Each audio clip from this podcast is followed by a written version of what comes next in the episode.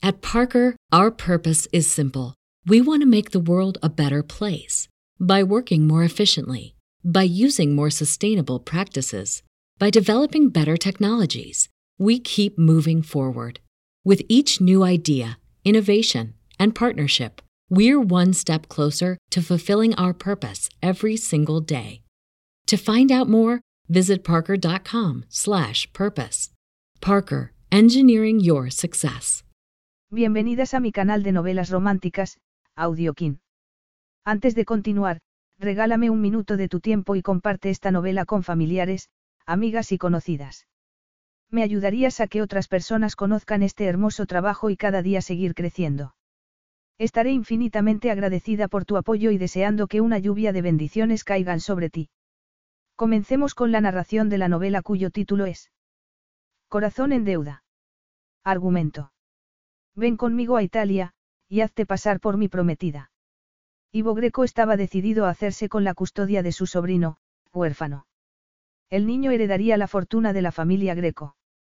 Para conseguirlo, necesitaba convencer a Flora Henderson, la persona que tenía la custodia del bebé, de que aceptara su anillo de compromiso. Pero la atracción entre ambos complicó la situación durante la estancia de Flora en la Toscana. Ivo siempre había descartado el matrimonio real, hasta ese momento. Capítulo 1. En dirección a las enormes puertas vidrieras, Ivo Greco recorrió el pasillo del que colgaban tapices de incalculable valor. Las puertas debían permanecer cerradas con el fin de mantener unos niveles de luz y humedad adecuados para la conservación de las antigüedades. Al otro lado de las puertas estaban los aposentos de su abuelo, y era ahí hacia donde se dirigía. Su abuelo había requerido su presencia dos días atrás y nadie hacía esperar a Salvatore Greco. Aunque Salvatore, un hombre con una gran fortuna y mucho poder, declaraba que respetaba a la gente que le hacía frente, la realidad demostraba todo lo contrario. Desde que tenía ocho años, cuando Salvatore se había hecho cargo de su hermano y de él, Ivo era plenamente consciente de lo fácil que era hacer enfadar a su abuelo. Había ocurrido un día antes de su cumpleaños, cuando su padre decidió que la vida sin su difunta esposa había dejado de tener sentido. Ivo había encontrado el cuerpo sin vida de su padre y su abuelo le había encontrado a él. En medio de aquel horror, Ivo recordaba claramente la fuerza de los brazos de su abuelo, la seguridad que le había ofrecido al levantarle en sus brazos y alejarle de aquella escena que le había causado pesadillas durante toda su niñez. Incluso de adolescente, Ivo sabía lo mucho que le debía a su abuelo, a pesar de saber que Salvatore no era un ángel, sino un hombre duro y cruel, no siempre justo y casi imposible de complacer. No obstante, al margen de cómo fuera y de lo que hiciera, Salvatore era la persona que le había sacado de aquel infierno. Ivo cruzó las puertas y se adentró en un pasillo con mucha más luz gracias a unos enormes ventanales con una espectacular vista al mar Tirreno que lanzaba destellos color turquesa bajo el sol matutino de la Toscana. Los aposentos de su abuelo ocupaban la zona más antigua del edificio, que incluían las torres cuadradas del siglo XII construidas por uno de sus antepasados. La enorme puerta que daba al estudio estaba abierta e Ivo la traspasó directamente. Casi se echó las manos al bolsillo interior de la chaqueta del traje para ponerse las gafas de sol, el antiséptico blanco y cromo era deslumbrante. Cinco años atrás, su abuelo había hecho arrancar los antiguos paneles de madera que cubrían las paredes, al igual que los libros, y ahora la decoración era pulcra y moderna. Eficiente, había sido la palabra utilizada por su abuelo cuando le pusieron monitores en las paredes. Lo único que se había salvado del mobiliario anterior era el antiguo escritorio de madera que dominaba la estancia. La amplia y sensual boca de Ivo esbozó una sonrisa al recordar la ocasión en la que había admitido que echaba de menos el viejo estudio, provocando aún más burla al añadir que le gustaba el olor de los libros viejos. Al parecer, eso había confirmado la sospecha de su abuelo de que él era un estúpido sentimental. Ivo había aceptado el insulto con un encogimiento de sus anchos hombros, consciente de que si Salvatore hubiera pensado eso de él realmente no le habría puesto al frente de la división de informática y comunicaciones de Greco Industries, aunque, en realidad, su abuelo había tenido ese generoso gesto porque no había creído que él pudiera durar en el puesto.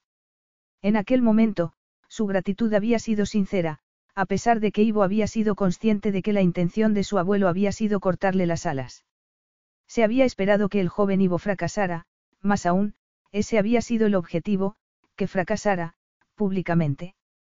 Pero Ivo había desafiado esas expectativas, negándole a su abuelo la oportunidad de sacarle del apuro. Lo que había causado una gran frustración a Salvatore, un hombre al que le gustaba controlarlo todo. Y, hasta la fecha, Ivo tenía carta blanca. Era eso lo que iba a cambiar. No tenía tendencias paranoicas, pero tampoco creía en las coincidencias y, que su abuelo eligiera ese momento para hablar con él, momento que coincidía con la reciente fusión a nivel global que él había negociado, había despertado sus sospechas.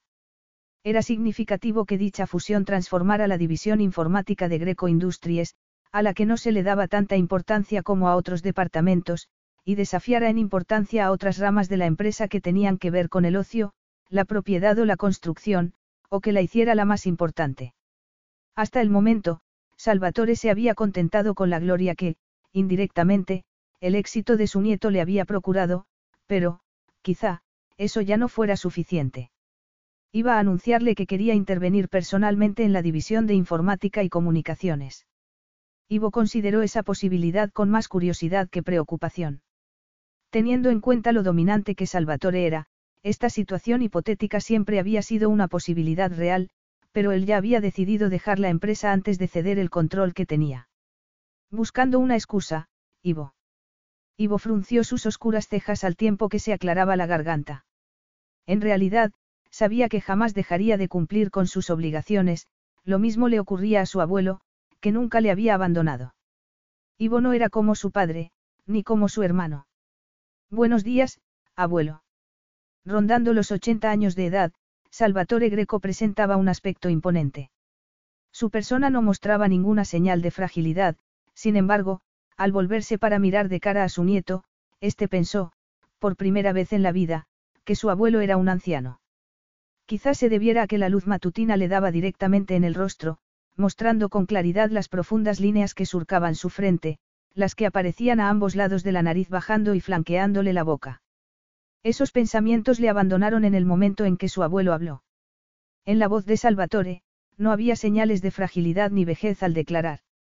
Tu hermano está muerto, Salvatore tomó asiento en la silla de respaldo alto detrás de su enorme escritorio. Ivo, con la mirada perdida, dio vueltas en la cabeza a las palabras que su abuelo había pronunciado, pero sin conseguir encontrarle sentido. Yo me encargaré de todo personalmente. Lo comprendes, ¿verdad? Ivo hizo un esfuerzo por controlar las distintas emociones que le embargaron, el peso que sentía en el pecho apenas le permitía respirar. ¿El funeral? Preguntó Ivo. No obstante, no le parecía posible, la situación no le parecía real. Bruno, nueve años mayor que él, treinta y nueve años, ¿cómo podía uno morir a los treinta y nueve años? No, no podía ser. Se trataba de una equivocación, estaba seguro. Sí, era una terrible equivocación. Si su hermano hubiera muerto, él se habría enterado. Les hicieron el funeral el mes pasado, creo, respondió su abuelo con frialdad. Esas palabras resonaron en la cabeza de Ivo. Necesitaba sentarse. Se sentó. Llevaba semanas de aquí para allá, con toda normalidad, sin saber que su hermano estaba muerto. Sacudió la cabeza. El mes pasado. Su abuelo le miró y, sin mediar palabra, agarró una botella y un vaso sobre una bandeja encima de su escritorio, echó un líquido ámbar en el vaso y se lo pasó a su nieto. Ivo negó con la cabeza, sin cometer el error de interpretar la invitación como un gesto de consuelo. Su abuelo era incapaz de dar consuelo, en opinión de Salvatore, mostrar cualquier tipo de emoción era una debilidad. Y esa era la educación que Ivo había recibido. Has dicho, les hicieron el funeral. Preguntó Ivo, ahora que su cerebro empezaba a funcionar. El sentimiento de pérdida era casi físico, algo que se había jurado a sí mismo no volver a padecer. Había tenido que arreglársela solo tras el abandono de Bruno y, por eso, se había prometido no contar nunca más con nadie con el fin de no sufrir como había sufrido. Y ahora, esos sentimientos latentes volvían a cobrar vida. La mujer estaba con él. Su esposa, declaró Ivo con énfasis. Solo había visto a la mujer de su hermano en una ocasión y de eso hacía 14 años. Samantha Anderson había sido la responsable de que su hermano mayor le hubiera abandonado, el hermano al que había adorado. A pesar de que él le había rogado que no se marchara, que no le dejara solo. ¿Y cuánto tiempo le había llevado aceptar que Bruno no iba a volver para llevarle con él, tal y como le había prometido? Estúpido, se dijo a sí mismo pensando en el joven inocente de años atrás. Bruno le había dicho lo que él había querido oír. La verdad era que su hermano no había tenido intención de volver a por él, le había abandonado. Era la tónica en su vida, así le había ocurrido siempre, la primera persona que le había abandonado había sido su padre, después, Bruno. Una persona que atraía esa clase de sufrimiento debía ser estúpida, pero Ivo no lo era. Con los años, había llegado a la conclusión de que estar solo le daba fuerza.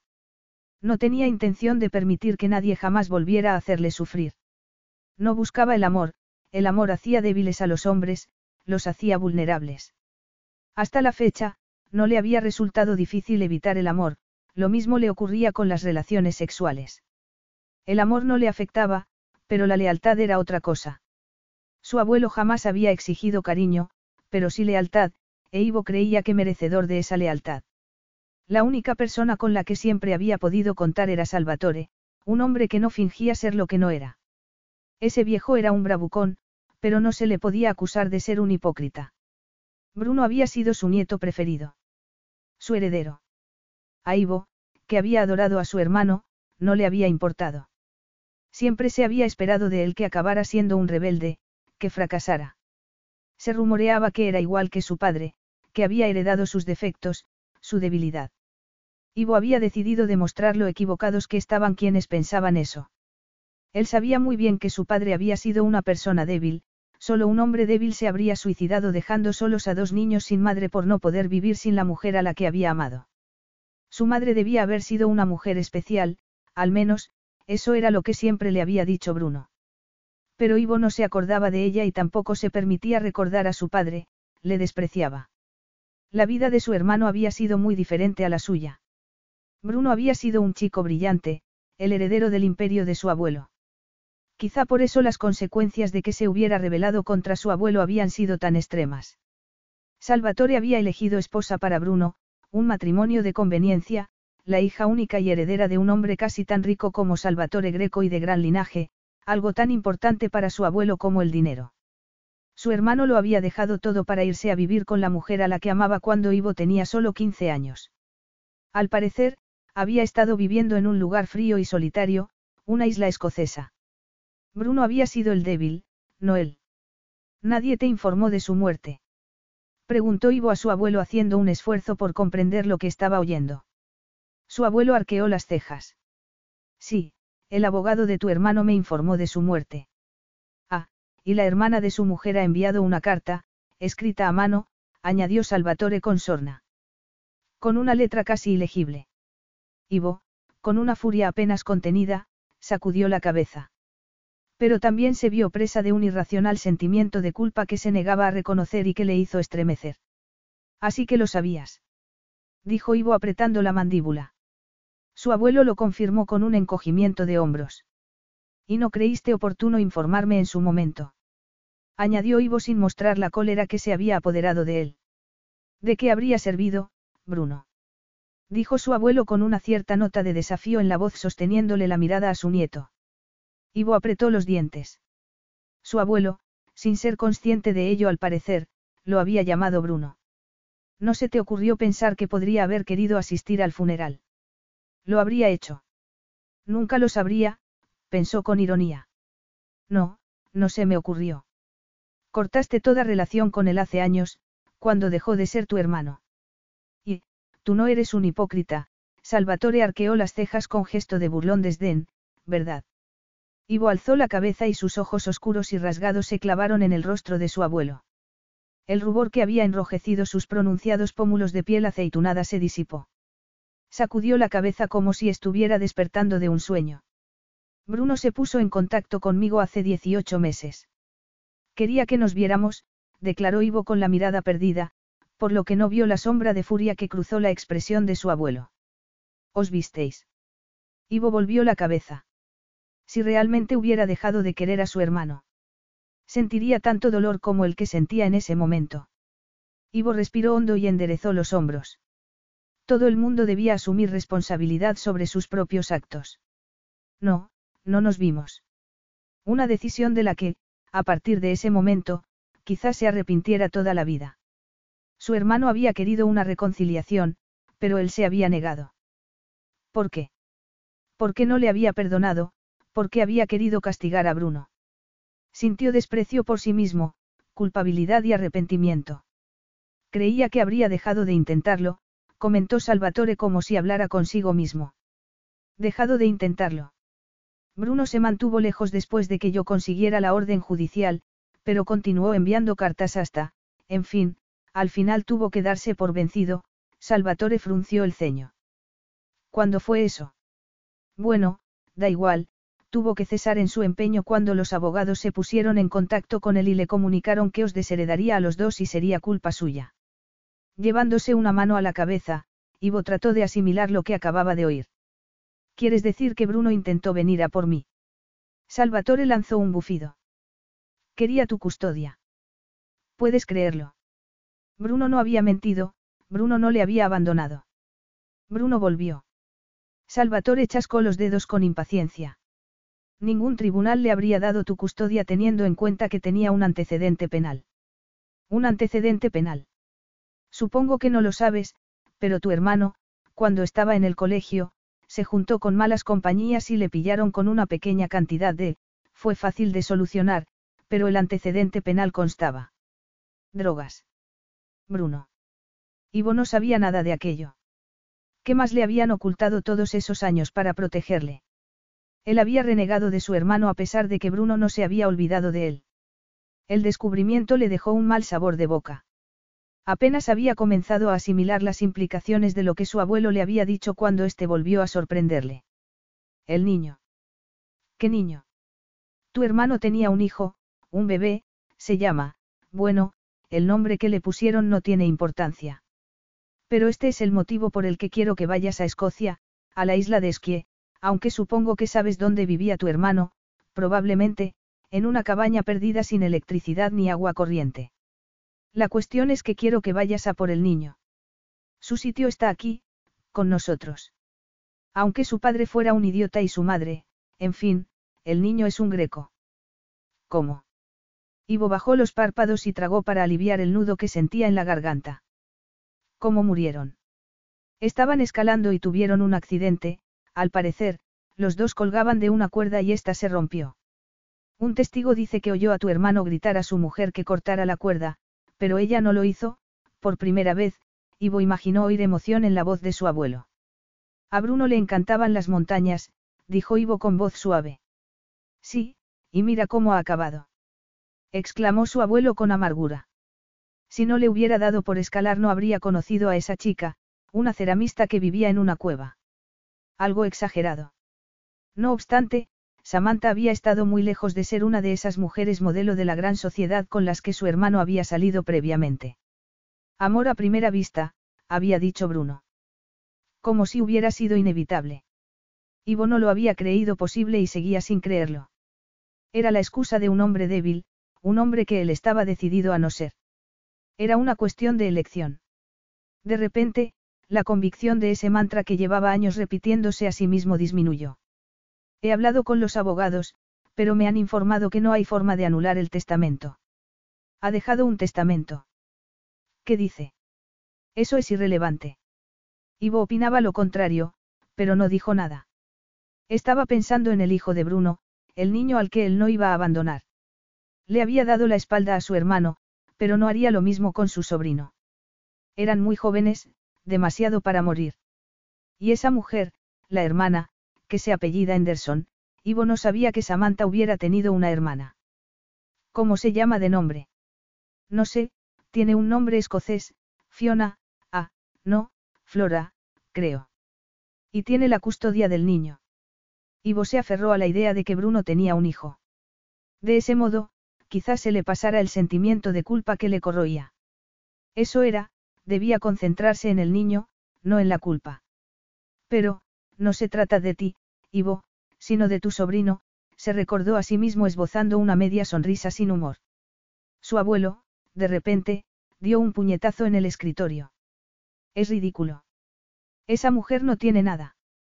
exclamó Salvatore con desdén. Si quieres formar parte de la vida del niño, quizá debas aprender a pronunciar el nombre de ella, sugirió Ivo. Lo que no quiero es que ella forme parte de la vida del niño.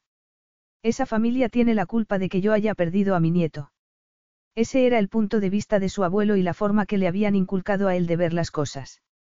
Y, de momento, no veía motivo para considerar la situación de otra manera. Dime, ¿no va eso a repercutir en mi trabajo, abuelo?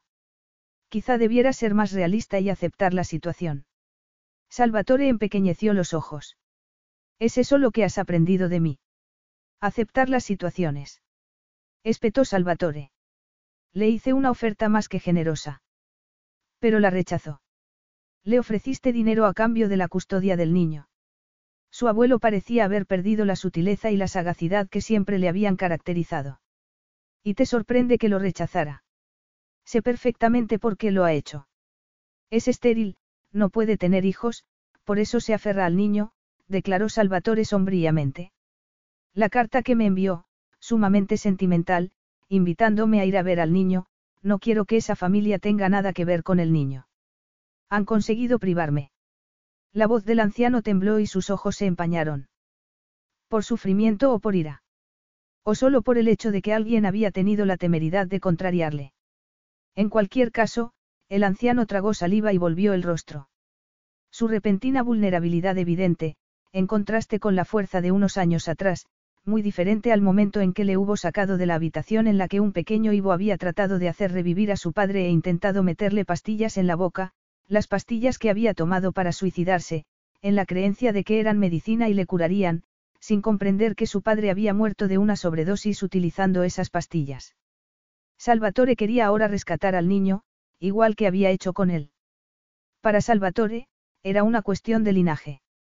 Tienes derecho a reprocharle algo, se preguntó Ivo a sí mismo. Para ti, es una cuestión de aplacar el sentimiento de culpa. Ivo enderezó sus anchos hombros. De repente, se dio cuenta de lo que su abuelo quería realmente, criar a ese niño por ser parte de Bruno. Esta información la has obtenido por tu cuenta o es del dominio público. Su abuelo, a modo de respuesta, encogió los hombros y le miró con resentimiento. Ivo no insistió. No le preocupaban los límites que Salvatore cruzaba alegremente. El hecho era que, al margen de la culpa que sintiera y decidido a compensar su rechazo hacia su hermano, se identificaba con las motivaciones de su abuelo. Y no sentía necesidad de disculparse por ello. Se enorgullecía de ser italiano, de la cultura y la lengua de su país, lo mismo que Bruno. Pensar que el hijo de Bruno pudiera verse privado era incentivo suficiente para traspasar ciertos límites. La lealtad que le debía a su apellido era incuestionable, algo profundo, por eso le había dolido tanto la deserción de su hermano en su momento. Bruno había rechazado lo que les habían enseñado a respetar. Pero no le había rechazado a él, Bruno había vuelto a por él. Y ahora debía saldar una deuda con su hermano, estaba decidido a hacerlo. Criar a su sobrino debidamente sería, en cierto modo, redimirse. Su abuelo, aparentemente recuperado, declaró. Tenemos que encontrar la forma de presionarla, pero no ha hecho nada. ¿Te refieres a nada que se pueda utilizar en su contra? Se rumorea que tuvo relaciones con un futbolista, pero el futbolista no estaba casado en aquel momento. En ese caso, ¿qué quieres que haga? Que rapte al niño. Si su abuelo le hubiera contestado afirmativamente a la pregunta no se habría quedado tan perplejo como con la respuesta que Salvatore le dio. Quiero que te cases con esa mujer y que traigas al niño aquí. Los abogados dicen que eso te dará derechos. Conseguir la custodia del niño será sencillo tras el divorcio. Ivo lanzó una carcajada nacida de pura incredulidad. Cuando había sido la última vez que había reído delante de su abuelo? Sin saber por qué, evocó mentalmente la risa de su hermano. Al marcharse, Bruno se había llevado también las risas en aquella casa. ¿Has terminado ya? Preguntó Salvatore cuando se rehizó el silencio en la estancia. Parece que has reflexionado bastante respecto a este asunto. Vas a decirme que no podrías hacer que se enamorara de ti si te lo propusieras. Gracias por la confianza que tienes en mí, dijo Ivo con ironía al tiempo que se ponía en pie.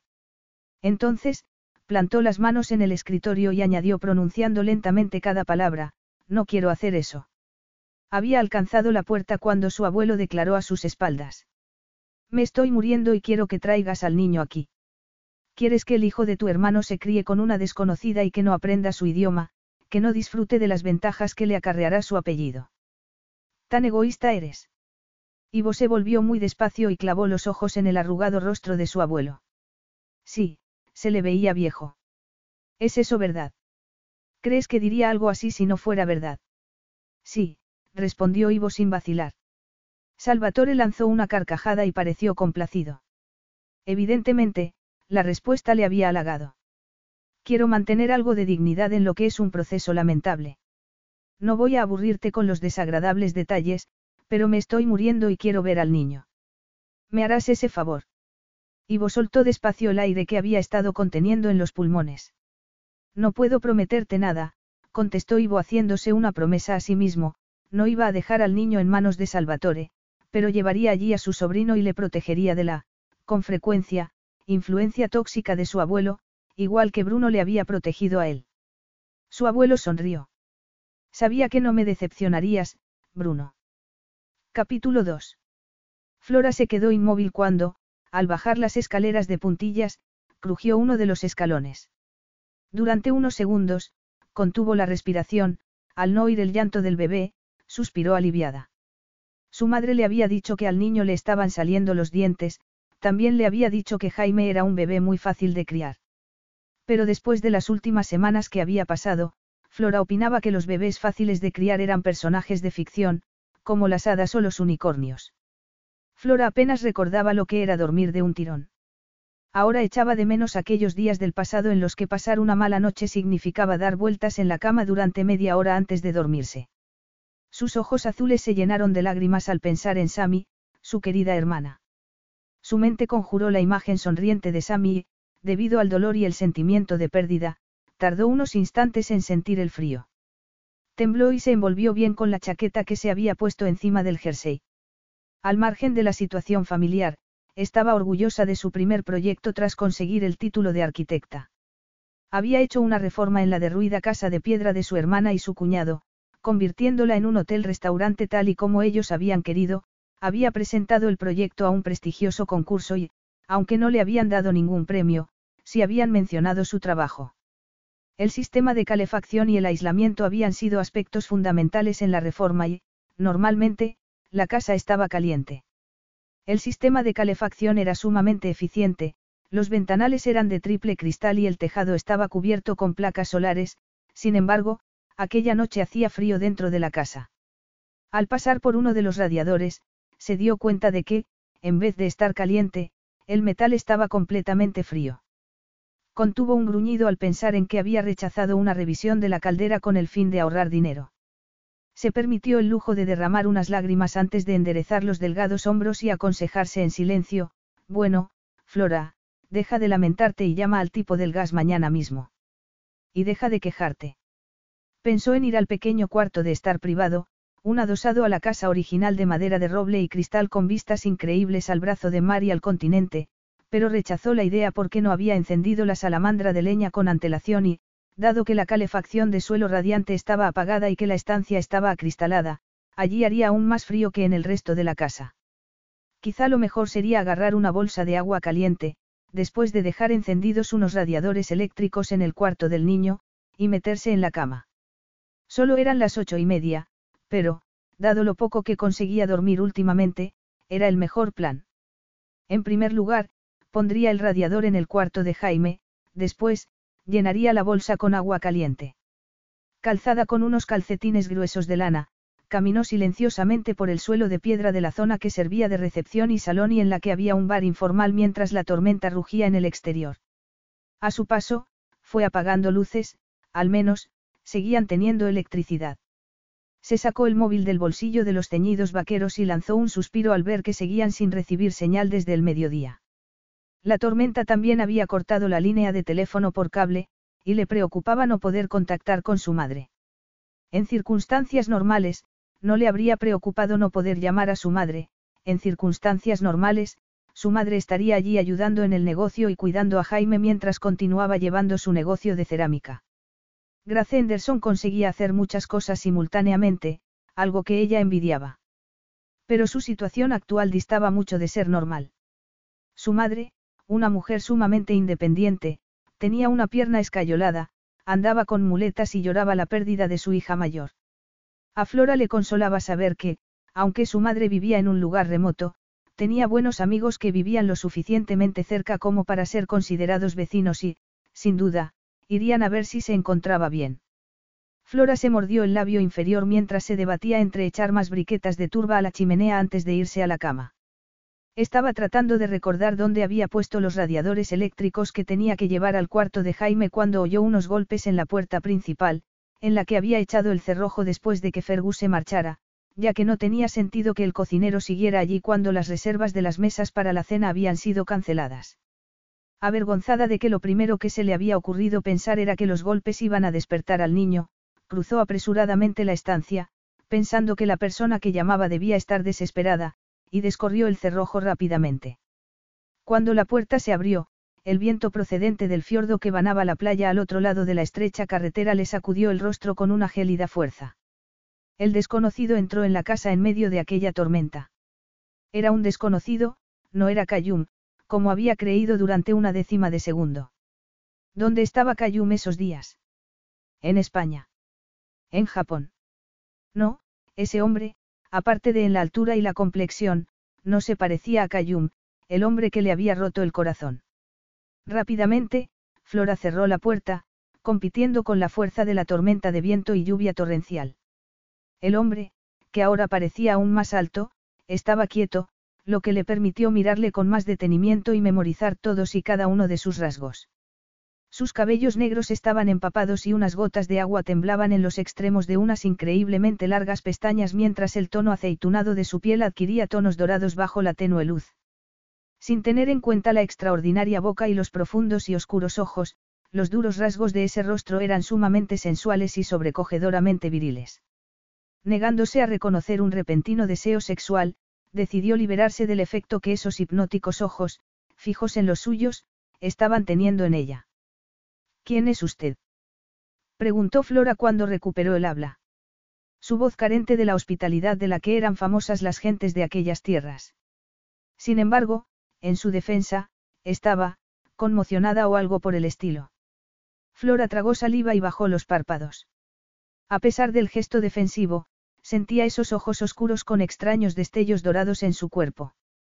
Flora acabó reconociendo que estaba delante del hombre más guapo que había visto en su vida, y en sus sueños. Era ese un buen momento para descubrir que aún sentía debilidad por una cara bonita. No, Cayun tenía una cara bonita, sin embargo, ese hombre era más, era bello. Sí, era un hombre realmente hermoso. Tenía un rostro con una estructura ósea perfecta, con pómulos prominentes y mandíbula cuadrada, nariz aguileña y una boca que le provocó un hormigueo en el vientre. Pero lo que realmente la había impresionado era la extrema sexualidad de su presencia. Hasta el punto de hacer que le temblaran las piernas. Estupendo, justo lo que necesitaba. Como si no fuera suficiente haber perdido a su querida hermana y a su cuñado, haber heredado el negocio y también al hijo de ambos. Ahora, para colmo, ese desconocido había vuelto a despertar su libido. Por supuesto, ese hombre no tenía culpa de nada. He reservado una habitación, contestó el hombre con voz profunda y grave y un ligero acento extranjero. Una oleada de tristeza sacudió a Flora y le cerró la garganta, esa voz, aunque más profunda y áspera, le habría recordado a su difunto cuñado, Bruno. Pero la voz de Bruno había sido cálida y siempre había contenido una nota de humor, sin embargo, la del desconocido era tan fría como los ojos que la miraban en espera de una respuesta. Flora hizo un esfuerzo por adoptar una actitud profesional. Normalmente, no le costaba ningún esfuerzo, estaba acostumbrada a tratar con la gente, había trabajado en un bar, a tiempo parcial, durante sus estudios en la universidad. Recientemente, unos clientes habían dado su opinión sobre ella en Internet, calificándola de mostrar, una amable eficiencia y simpatía. En ese caso, porque estaba ahí, quieta y sin abrir la boca, como una idiota. ¿Hay algún problema? Ivo reconoció que había cometido un error al albergar ideas preconcebidas y eso le estaba produciendo una cierta dosis de confusión, algo a lo que no estaba acostumbrado. Y a lo que no tenía intención de acostumbrarse. Hasta que la puerta se abrió, no se había dado cuenta de que había esperado encontrarse delante de una alta y delgada rubia. No se le había pasado por la cabeza que la cuñada de su hermano fuera una bajita pelirroja con la cintura más estrecha que había visto en la vida. Ivo se metió las manos en los bolsillos y las apretó en puños, como queriendo disipar la imagen que su mente había invocado, una imagen en la que ceñía esa cintura con los dedos de sus manos. Las suaves, pero femeninas curvas por encima de la cintura de esa mujer le hicieron sentir un repentino calor que le forzó a volver la atención de nuevo al rostro de ella. Mirar a la mujer con la que su abuelo había sugerido que se casara no iba a costarle ningún esfuerzo. Sin saber cómo ni por qué, su mente conjuró la imagen de esa mujer caminando hacia un altar con un vestido de novia. Rápidamente, rechazó esa idea, igual que la idea del matrimonio. Hasta hacía poco, había sido una inevitable perspectiva, una deuda a la continuación de su apellido, sin embargo, la existencia del hijo de Bruno, que representaba la nueva generación, le había liberado de esa obligación. Estaba en la isla de Esquie, sí, pero no para casarse con nadie. Era su plan, como alternativa, más racional. De hecho, no podía considerarse un plan, todo dependería de las circunstancias a partir de ese momento, iría sobre la marcha. Quizá fuera una locura, pero algo más razonable de lo que le había parecido cuando había estado a punto de abandonar el coche en una parte de la carretera inundada a poco menos de un kilómetro de donde se encontraba. Ivo no creía en el destino ni en la intervención divina, pero cuando uno conducía por una carretera que se había convertido casi en un río, era lógico preguntarse si alguien, en alguna parte, no le estaba lanzando una advertencia. Y ese no había sido el primer obstáculo. Ivo se tenía por un hombre que sabía adaptarse a las circunstancias, pero ese día su paciencia se había visto puesta a prueba. Desde que saliera esa mañana de viaje, todo había ido de mal en peor. El piloto del avión privado había tenido que realizar un aterrizaje de emergencia en Roma a causa de problemas técnicos. Por fin, después de aterrizar en Escocia en el avión privado de reemplazo, ningún conductor había querido llevarle a esquí debido al temporal. Teniendo en cuenta que aquel viaje era de suma importancia, había ignorado las advertencias contra el mal tiempo, suponiendo que exageraban. Y le había costado caro. Se miró los zapatos de cuero hechos a medida, completamente destrozados, la pareja de ancianos, a los que había ayudado después de que se salieran de la carretera, le habían tratado como a un héroe. Y ahora que estaba allí las cosas no iban según lo previsto. Trató de hacer gala de la objetividad que le caracterizaba, pero justo en ese momento, aquel rostro en forma de corazón se alzó hacia él. No reconocer lo hermosa que era, a pesar de no ser de su gusto las mujeres bajitas y de aspecto frágil, no sería objetivo. Por supuesto, había conocido mujeres mucho más hermosas que aquella, aunque ninguna con ese rostro en forma de corazón y unos rizos prerrafaelistas dignos de Tiziano. Tan inesperada como la vista de esa bonita cara en forma de corazón había sido el súbito deseo sexual que había sentido nada más verla. Desechando esa respuesta visceral, continuó observando ese rostro que tanto había llamado su atención. Era una cara con una nariz respingona, una bonita boca, unos ojos azules rodeados de espesas pestañas y una barbilla con hoyuelo. En respuesta a la pregunta de él, Flora alzó la mirada, a la altura del pecho de ese hombre. Los duros ojos de él eran desconcertantes. Lleva corbata. Flora cerró los ojos y pensó, esperemos que pronto recupere el sentido y pueda dar la impresión de que tengo más cerebro que un mosquito. Y pronto, por favor. Cuando volvió a abrir los ojos, él se había desabrochado el cinturón del abrigo y un botón de la chaqueta. Esos largos dedos color oliva estaban alisando la corbata gris sobre una camisa blanca. Flora adivinó una sombra de oscuro vello en el pecho antes de apartar rápidamente los ojos, ignorando la desazón que sentía en la piel. Exige a la gente que vaya vestida de algún modo especial. Ignorando el tono sarcástico de la pregunta, Flora se recordó a sí misma que debía ser amable con sus clientes, al margen de lo que pudiera opinar sobre ellos. Aunque, para ser justos, suponía que una persona que acababa de recorrer esa carretera de un solo coche y con aquel temporal debía encontrarse tensa. Aunque ese hombre no parecía tenso, sino todo lo contrario. Daba la impresión de ser una persona con dominio de sí misma, que no necesitaba el consuelo de nadie. No, claro que no. Lo que sí tenemos son cabañas en las montañas, aunque no recomiendo a nadie salir al campo con este tiempo, respondió Flora. Era increíble la cantidad de gente procedente de la ciudad que carecía totalmente de respeto a las inclemencias del tiempo de la isla y a su terreno. Ah, y también tenemos mapas de la zona en todas las habitaciones, aunque algunos clientes contratan los servicios de los guías de la isla. Y si le interesa la geología, hay unos fascinantes. No me interesa y tengo buen sentido de la orientación. Se hizo un silencio que, por fin, Flora interrumpió. Ah, ha venido a pescar. A pesar de que necesitaba dinero desesperadamente, habría preferido que ese hombre no hubiera aparecido. No, no he venido a pescar, respondió él tensando la mandíbula.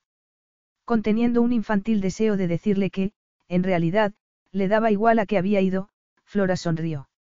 Bueno, espero que disfrute su estancia aquí, Flora titubeó unos segundos antes de admitir, la verdad es que no sabía que usted hubiera reservado una habitación. ¿Ha venido de muy lejos? Sí. He tenido conversaciones más interesantes con una pared de ladrillos, pensó Flora sin dejar de sonreír, hasta que se dio cuenta de que él tenía los ojos fijos en sus cabellos. Contuvo el impulso de alzar una mano para alisarse los enredados rizos que se le habían escapado de la cola de caballo. Bueno, creo que ha sido muy valiente viniendo en medio de esta tormenta, o quizá atrevido. Era lógico preguntarse quién, sino un loco, viajaría en esas condiciones climatológicas, ignorando las advertencias de todas las agencias de seguridad, incluyendo al cuerpo policial, que habían rogado a todo el mundo que evitaran viajar a toda costa hasta que la tormenta amainara. En fin, le parece que formalicemos la reserva. Tarjeta o, Flora miró en dirección a la mesa de recepción en la que estaba el libro de registro junto a otro en el que los clientes escribían comentarios sobre su estancia allí. El libro con los comentarios y un jarrón con flores estaban ahí, en su sitio, pero no así el libro de registro. Ivo la vio llevarse un dedo al entrecejo al tiempo que mostraba una expresión de concentración, pero fueron las orejas de esa mujer lo que llamó su atención. Inmediatamente, rechazó el súbito sentimiento de simpatía que le había embargado, era perturbador. ¿Cómo había sido perturbadora su reacción al verla al abrirle la puerta? Estaba claro que, subconscientemente, había supuesto que iba a encontrarse con una mujer parecida a su hermana, la alta y rubia mujer que había hechizado a Bruno, y aún no se había recuperado de la sorpresa que se había llevado. A lo que había que añadir que la encontraba atractiva. Bien, ya lo había admitido, pero solo sería un problema si él permitía que lo fuera. Y no iba a permitirlo. Es usted la encargada de este establecimiento. Flora alzó la barbilla. Evidentemente, la personalidad de ese hombre carecía de la perfección de su físico. Sí, soy la persona al frente de este establecimiento, confirmó Flora con más calma de la que sentía, preguntándose cómo reaccionaría a ese hombre si le daba un puñetazo en la nariz. De hecho, durante las dos últimas semanas, dos semanas que habían sido una auténtica pesadilla, no se había sentido al frente de nada, aunque lo había disimulado bien. Como lo estaba haciendo en ese momento, caminando con paso decidido a lo largo del bar, como si no temiera no encontrar el libro de reservas. Pero la suerte estuvo de su lado. Bien, aquí está, dijo Flora dejando el libro de registro encima de la superficie de madera reciclada. Aún tenía que esperar una semana para que le llevaran la antena parabólica que la conectaría a Internet y al siglo y que haría innecesario el viejo libro de registro. Ese era otro de los gastos que le quitaban el sueño. Después de abrir el libro, entre la serie de cancelaciones, vio una reserva para esa noche que no había sido cancelada. Flora alzó la cabeza e hizo un esfuerzo por sentir la profesionalidad que había infundido a su sonrisa. Siento haber obviado su reserva, señor, Flora sacudió la cabeza, incapaz de descifrar la letra de Fergus. Rocco, respondió Ivo, ofreciendo el apellido de su madre, igual que había hecho por teléfono al hacer la reserva. No había querido confesar quién era antes de hacerse una idea de la situación. Bien, señor Rocco, le pido disculpas por el malentendido y por lo que quizá no haya sido un buen recibimiento. Había supuesto que, debido a la tormenta, todas las reservas habían sido canceladas. Él desvió los oscuros ojos hacia la ventana azotada por la lluvia. Quiere decir que no recibe siempre así a sus clientes.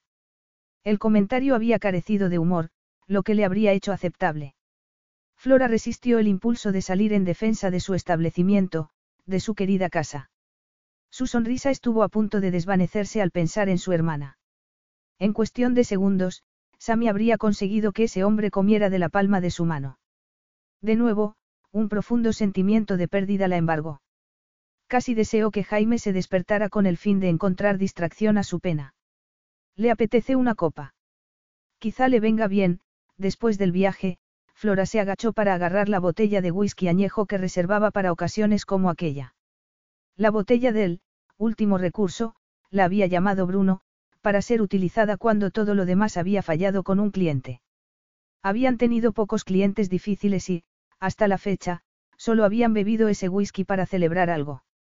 Ivo se fijó, con lo que quiso pensar ser únicamente un despegado interés, en la forma como los vaqueros se ceñían a las redondas nalgas de la pelirroja al agacharse para agarrar la botella. Pero la punzada que sintió en la entrepierna no tenía nada de académica. Flora se enderezó y plantó la botella encima de la barra del bar para que él pudiera leer la marca y el año, pero la expresión de ese hombre permaneció imperturbable. Invita a la casa, por supuesto, dijo ella inmediatamente. No, respondió su huésped, rechazando su generoso ofrecimiento con una mirada que le quitó la sonrisa. Y ahora, si me enseña el menú, Flora se quedó perpleja. El menú. Él arqueó una ceja y contempló el rubor que a ella le subió por las pecosas mejillas. Fergus, el cocinero, se ha marchado ya. Lo siento. La cocina está cerrada. Preguntó Ivo con incredulidad. ¿Quiere que le prepare un sándwich? Aunque sabía cocinar, a Flora le intimidaba esa cocina profesional de superficies de acero y aparatos modernos. La mueca de él le dio la respuesta.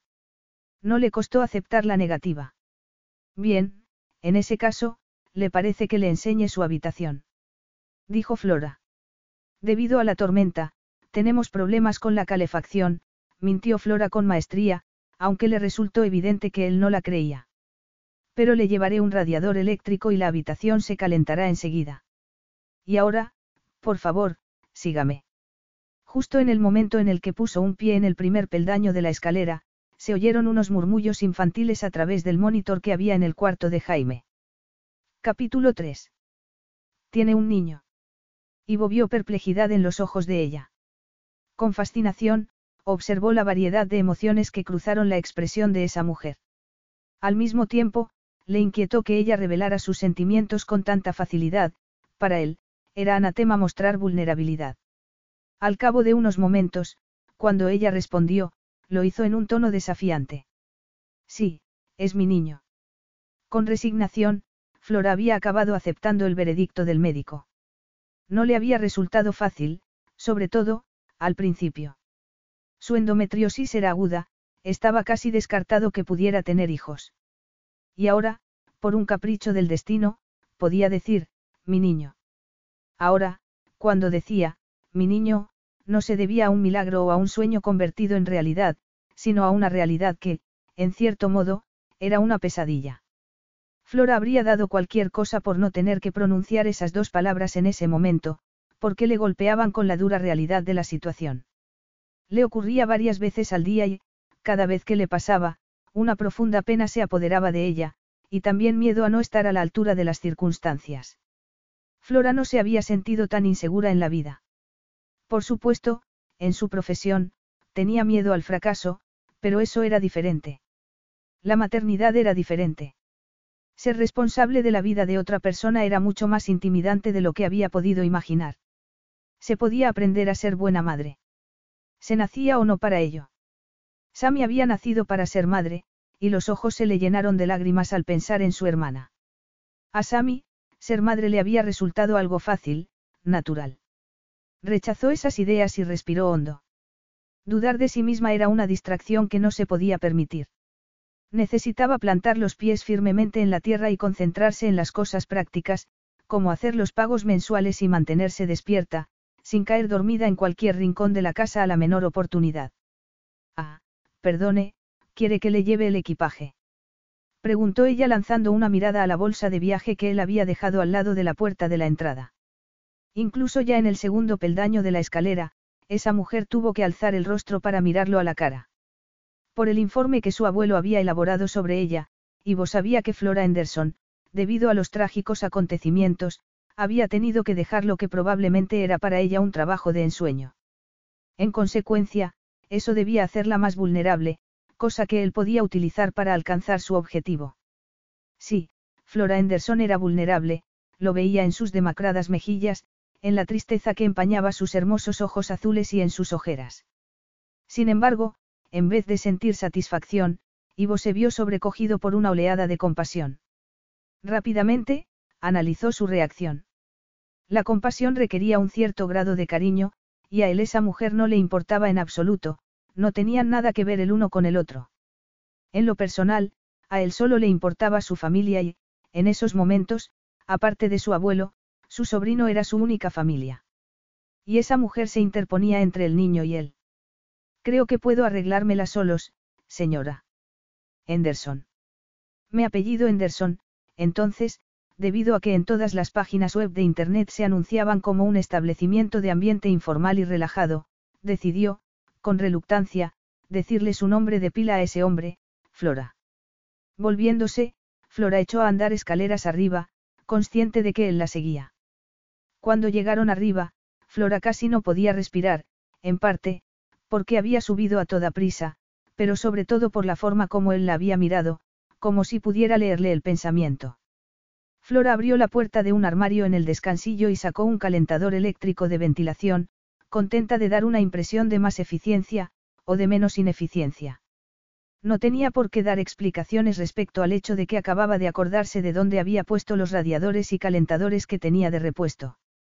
Su habitación está al otro lado de la casa, Flora agarró el calentador, que pesaba poco, y se apartó un rizo que le había caído sobre la nariz. Así que, con un poco de suerte, no le molestará ningún ruido. Bueno, crucemos los dedos. Es una actitud muy profesional respecto a los servicios a un cliente. Flora sonrió apretando los dientes, solo había imaginado simpatía en el rostro de él. Nos preciamos de ofrecer un ambiente informal y hogareño. Por favor, sígame, señor Rocco. Había elegido para él la habitación más lejana al cuarto de Jaime. Era el cuarto más grande y el que tenía mejores vistas, pero, debido al tamaño, esa noche también era el cuarto más frío. Espero que esté cómodo, Flora vio el vaho de su aliento al agacharse para encender el calentador, al máximo. La habitación se calentará en un momento, ya verá. Flora se enderezó y añadió. Como ve, dispone de lo necesario para prepararse café o té, Flora indicó la bandeja con todo lo necesario para hacer té y café que había encima de una mesa auxiliar. Las pastas son caseras. A la mayoría de los clientes, les impresionaba que las pastas fueran caseras, pero a ese hombre no. No obstante, Flora perseveró. Bebidas y leche en el frigorífico, añadió ella antes de abrir el armario. Albornoz, más toallas y mantas. Los precios de las bebidas son los mismos que en el bar. Espero que pase buena noche, señor Rocco. Flora se dirigió a la puerta y, al llegar, añadió. Ah, se me olvidaba, quiere una bolsa de agua caliente para meterla en la cama. Si Ivo hubiera podido elegir qué meter en la cama. Ivo sintió un intenso calor en todo el cuerpo. Cuando finalmente fue capaz de hablar, la voz le salió ronca. Le parece que necesito una bolsa de agua caliente, Flora. Lo que necesitaba era resistir la tentación de esos llenos y rosados labios. El plan de su abuelo era que la sedujera, pero no el suyo.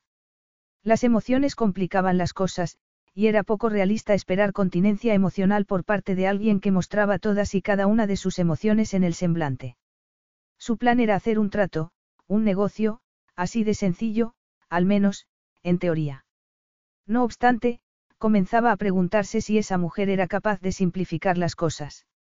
¿Sería Flora Anderson capaz de enfrentarse a una situación y con objetividad, sin involucrarse emocionalmente? Su objetivo era conseguir que así fuera. No dudaba de su capacidad para conseguirlo y, dado que las opciones que ella tenía eran muy limitadas, no le resultaría excesivamente difícil. Ese hombre había pronunciado esas palabras con frialdad, pero el brillo depredador de sus ojos. Haciendo caso a la alarma que sonó en su cabeza y no al hormigueo que sentía en el bajo vientre, Flora alzó la barbilla y apartó los ojos de esa mirada ardiente. Ardiente. No sería que veía lo que quería ver. La idea de querer que él la mirara con ardor enfrió el calor que sentía en el vientre. La antipatía que había sentido por ese hombre nada más verle no había sido irracional, sino acertada. Flora enderezó los hombros. Podía ocurrir que él fuera un depredador, pero ella estaba dispuesta a no dejarse intimidar. Vete al infierno. Por un momento, creyó haberlo dicho en voz alta, eso y todo lo que le pasó por la cabeza a vertiginosa velocidad. Casi se avergonzó de sí misma. Buenas noches, señor Rocco. Flora esperó haber acabado de ordenar la zona de huéspedes de la casa para apoyar la espalda contra la pared y aliviar la tensión de sus hombros y espalda con una serie de suspiros. Pesándole las piernas, volvió al armario donde tenía los radiadores y sacó uno para el cuarto de Jaime con un gran esfuerzo, las fuerzas la habían abandonado. Se encaminó hacia el cuarto del niño. Ya no quedaban radiadores para ella, pero quizá el frío no le viniera mal. De puntillas, apenas atreviéndose a respirar, Flora enchufó el calentador en la habitación de Jaime. Al mirar al bebé, el amor que sintió se le agarró dolorosamente al corazón. Aunque fuera una pobre sustituta de la madre que Jaime había perdido, estaba decidida a darle al niño el cariño y el cuidado que sus padres le habrían dado de estar vivos. Ojalá hubiera un libro de texto con instrucciones para la educación de los hijos. Por suerte, contaba con su madre para ayudarla y aconsejarla en lo que a Jaime se refería, pero no quería depender de ella demasiado. A veces, era fácil olvidar que a pesar de sus ganas de vivir, energía y ánimos, Grace Henderson tenía sus problemas. Perder a Sammy había sido un golpe terrible para ella, además, también había sufrido un accidente. No, su madre necesitaba descansar y recuperarse, no ir corriendo de aquí para allá con el fin de ayudar a su hija. Por eso, Flora no le contaba todas las dificultades que estaba teniendo ni le confesaba sus dudas. Solo le contaría a su madre las dificultades económicas que estaba teniendo cuando consiguiera encontrarle solución, o el banco ejecutara la hipoteca. Decidió no pensar más en ello, lanzó una última mirada al bebé y se preguntó si Jaime sería capaz de darse cuenta de que una principiante estaba a su cargo y de sí, instintivamente, sabía que las dos personas que más le habían querido ya no estaban en este mundo. Flora estaba decidida a que Jaime conociera a sus padres. Ya había comenzado a poner fotos y otros objetos en un libro de recuerdos para enseñárselo cuando fuera un poco más mayor. Las fotos eran de su hermana, la pena era que no tenía fotos de Bruno para poner en el libro. Duerme bien, cielo, susurró antes de lanzar una última mirada a la luz roja del monitor. Flora salió de puntillas y bajó las escaleras para comprobar que todo estaba bien. Después, apagó la luz de fuera y miró por la ventana justo en el momento en que la luna salía de entre unas nubes. El corazón le dio un vuelco al ver con horror bajo la plateada luz el nivel del agua, las olas cubrían ya la mitad de la carretera, a pocos centímetros de los cimientos de la casa. Se inundaría la casa. Alejó de sí esos pensamientos. No acostumbraba a pensar lo peor, a pesar de la tragedia familiar, sin embargo, no fue el optimismo lo que le hizo ignorar la posibilidad de un desastre, sino el cansancio. Con el calentador al máximo, la temperatura de la habitación subió lo suficiente como para permitirle desnudarse, dejándose solo los calzoncillos, antes de meterse en una sorprendentemente cómoda cama de inmaculadas sábanas blancas. Nada más reposar la cabeza en la almohada oyó el ruido. El llanto del bebé se oyó sobre el rugir de la tormenta. El niño seguía llorando diez minutos después. Lloraría tanto un bebé si no le pasara nada. Ivo tenía la suerte de que no le afectaran el ruido ni las distracciones. Era capaz de dormir en cualquier parte, al menos, eso había creído hasta ese momento. Pero el llanto del bebé le puso los nervios de punta. Durante la siguiente media hora, el llanto cesó unos minutos para empezar de nuevo, así una y otra vez. Al final, harto, apartó la ropa de la cama, se levantó y se dirigió a la puerta. El pasillo estaba muy frío. Le había parecido buena idea levantarse y salir ahí, cualquier cosa mejor que aguantar aquel llanto que le estaba volviendo loco. Ahora tú pareces loco. De repente, el llanto cesó. Consciente de que podía tratarse de una falsa alarma, no se relajó ni se dio media vuelta para volver a la cama y dormirse. Decidido a llevar a cabo su plan de acción, continuó avanzando hacia la parpadeante luz al final del pasillo. Se dejó llevar más por impulso que por lógica. El hijo de su hermano, su sobrino, estaba en esa habitación. Era lo único que le quedaba de Bruno. La puerta estaba entreabierta. Al abrirla, se encontró con una pequeña habitación de paredes pintadas de amarillo. El aire de dos calentadores de ventilación en rincones opuestos movían los payasos, las focas y los gatos del móvil que colgaba del techo. El efecto, teniendo en cuenta también las estrellas y las lunas que un proyector pintaba en el techo, era surrealista. Pero Ivo apenas se fijó en ello. Toda su atención se centraba en Flora Henderson, de espaldas a él, sin ser consciente de su presencia. Tenía al niño en sus brazos, que parecía haberse quedado dormido por fin. Lo único que podía ver de su sobrino eran unos rizos oscuros y unas piernecitas cubiertas con algo azul. La vio caminar descalza hasta la cuna, situada delante de una ventana con cortinas. Llevaba un camisón de fino algodón azul que le llegaba justo debajo de la rodilla sujeto por unos tirantes que dejaban al descubierto sus delicados omoplatos. Y, al moverse, se había transparentado y le había permitido ver la estrechez de su cintura y la firmeza de sus curvas. En ese momento de locura, abandonado por la lógica, las hormonas le dejaron sin aliento. El deseo le consumió durante unos instantes. Apenas comenzando a recuperar el control de sí mismo, Flora alzó la cabeza y se volvió ligeramente hacia él, al hacerlo, por el escote del vestido, pudo ver las suaves curvas de sus senos y la oscura sombra de sus pezones a través del fino tejido. Se miraron a los ojos, azul contra negro, y el control sobre sí mismo que había recuperado comenzó a desvanecerse de nuevo. Fue entonces cuando vio que Flora tenía el rostro mojado, evidencia de que había llorado, y la intensidad de su mirada se disipó. Ivo tragó saliva. Déjeme que la ayude. Ivo no sabía por qué había dicho eso, era inmune a las lágrimas de una mujer. ¿Por qué estaba reaccionando de esa manera? Flora alzó la barbilla y abrió la boca para contestar. Pero justo en ese momento, el niño que tenía en los brazos lanzó un profundo suspiro. Automáticamente, Flora acunó al jamie, mientras reconocía que si necesitaba ayuda, aunque proviniera de ese hombre que la tenía tan desconcertada. Además, si aceptaba su ayuda, con un poco de suerte su cliente se marcharía rápidamente. Y Flora necesitaba que se marchara. La presencia de él la perturbaba.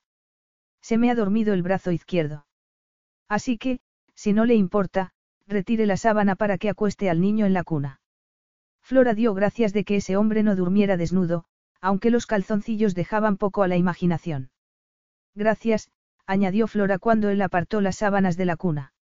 Flora no pudo evitar contemplar ese largo, esbelto, dorado y magnífico cuerpo sin una sola gota de grasa. Pestañeó y sintió la boca seca mientras paseaba la mirada por los musculosos hombros, el pecho y los marcados abdominales. Las piernas eran largas, con fuertes muslos salpicados de vello negro. Un vello negro en forma de flecha le bajaba por el vientre para desaparecer debajo de los calzoncillos. Flora respiró hondo y, al alzar el rostro, se encontró con la mirada de él. La piel oliva de ese hombre era cálida, su boca. Flora parpadeó repetidamente y dio un paso atrás, como una persona apartándose del borde de un precipicio, lo que explicaba su mareo. Ivo la vio llevarse una mano al rostro y, al parecer, le sorprendió notar que la tenía mojada. Un momento después, la vio inclinarse para acostar al niño en la cuna. Después de que ella acostara al niño, Ivo tuvo la primera oportunidad de ver realmente a su sobrino. Sintió un extraño encogimiento en el pecho mientras buscaba en el rostro del niño semejanza con su hermano, pelo oscuro y piel pálida, los ojos estaban cerrados. Una criatura perfecta y vulnerable. Tu padre habría dado la vida por ti, pensó Ivo. Flora, muy despacio, alisó la ropa de la cuna del bebé, en un intento por recuperarse de la reacción de su cuerpo viendo a ese hombre ahí de pie, casi desnudo. Debe tener frío, no comentó ella estúpidamente. Él esbozó una sonrisa traviesa que hizo que a Flora le diera un vuelco el estómago. Ese hombre parecía un ángel caído que había tomado esteroides. Su reacción se intensificó al verle abrir los brazos y mirarse con una cómica expresión de ofendido. Rápidamente, para ocultar su zozobra, Flora se acercó a la puerta y apagó la luz, dejando solo iluminada una lámpara de suelo de luz muy suave. Bien, buenas noches, señor Rocco, dijo ella con voz débil. Ivo vio una despedida en la sonrisa de ella y, aunque reconocía que marcharse sería lo mejor, no consiguió dejar las cosas como estaban. Flora no había alcanzado la puerta aún cuando la voz de él la detuvo. Ha estado llorando. Ha sido por las cortinas, respondió Flora, desviando la mirada a las alegres cortinas con barquitos y globos estampados. Las hizo mi hermana mayor. Sammy sabía hacer de todo, Flora se tragó el nudo que se le había formado en la garganta. Fuimos a Edimburgo a comprar la tela, almorzamos, tomamos unos cócteles, fue un día maravilloso. Cuando ella alzó los ojos y los clavó en los suyos, Ivo pudo ver en ellos pena, dolor, sentimiento de pérdida. No quería ver aquello, pero no podía dejar de mirarla y escuchar su bonita voz. Qué poco imaginaba ese día. Tiene suerte de poder conservar ese recuerdo. Flora agrandó los ojos, agradecida. Ivo, por su parte, sabía que no podía cambiar el pasado. Él no tenía el recuerdo de un día así con su hermano, sin embargo, lo que sí podía era darlo todo por su sobrino, por el hijo de Bruno. La echó mucho de menos, y Jamie también la echa de menos, lo sé, Flora lanzó una rápida mirada al niño. Jamie es hijo suyo, no mío. Apartó la mirada del niño y la clavó en el rostro de ese hombre. Es un desconocido. ¿Por qué le estás contando todo esto? ¿Por qué es un desconocido? Es hijo de mi hermana y de Bruno, continuó Flora. Estoy haciendo lo que puedo, pero no sé si estoy hecha para esto. Flora llevaba demasiado tiempo negándose a enfrentarse a la verdad. Hablar de ello, sincerarse, le procuró un inmenso alivio. Creo que soy una madre terrible. A Ivo, aquella confesión debería haberle resultado como música para los oídos. Sin embargo, al ver esos ojos azules llenarse de lágrimas otra vez, sintió un extraño y peligroso impulso de consolarla. No le gustó esa sensación y el esfuerzo por contenerla hizo que le temblara la mandíbula.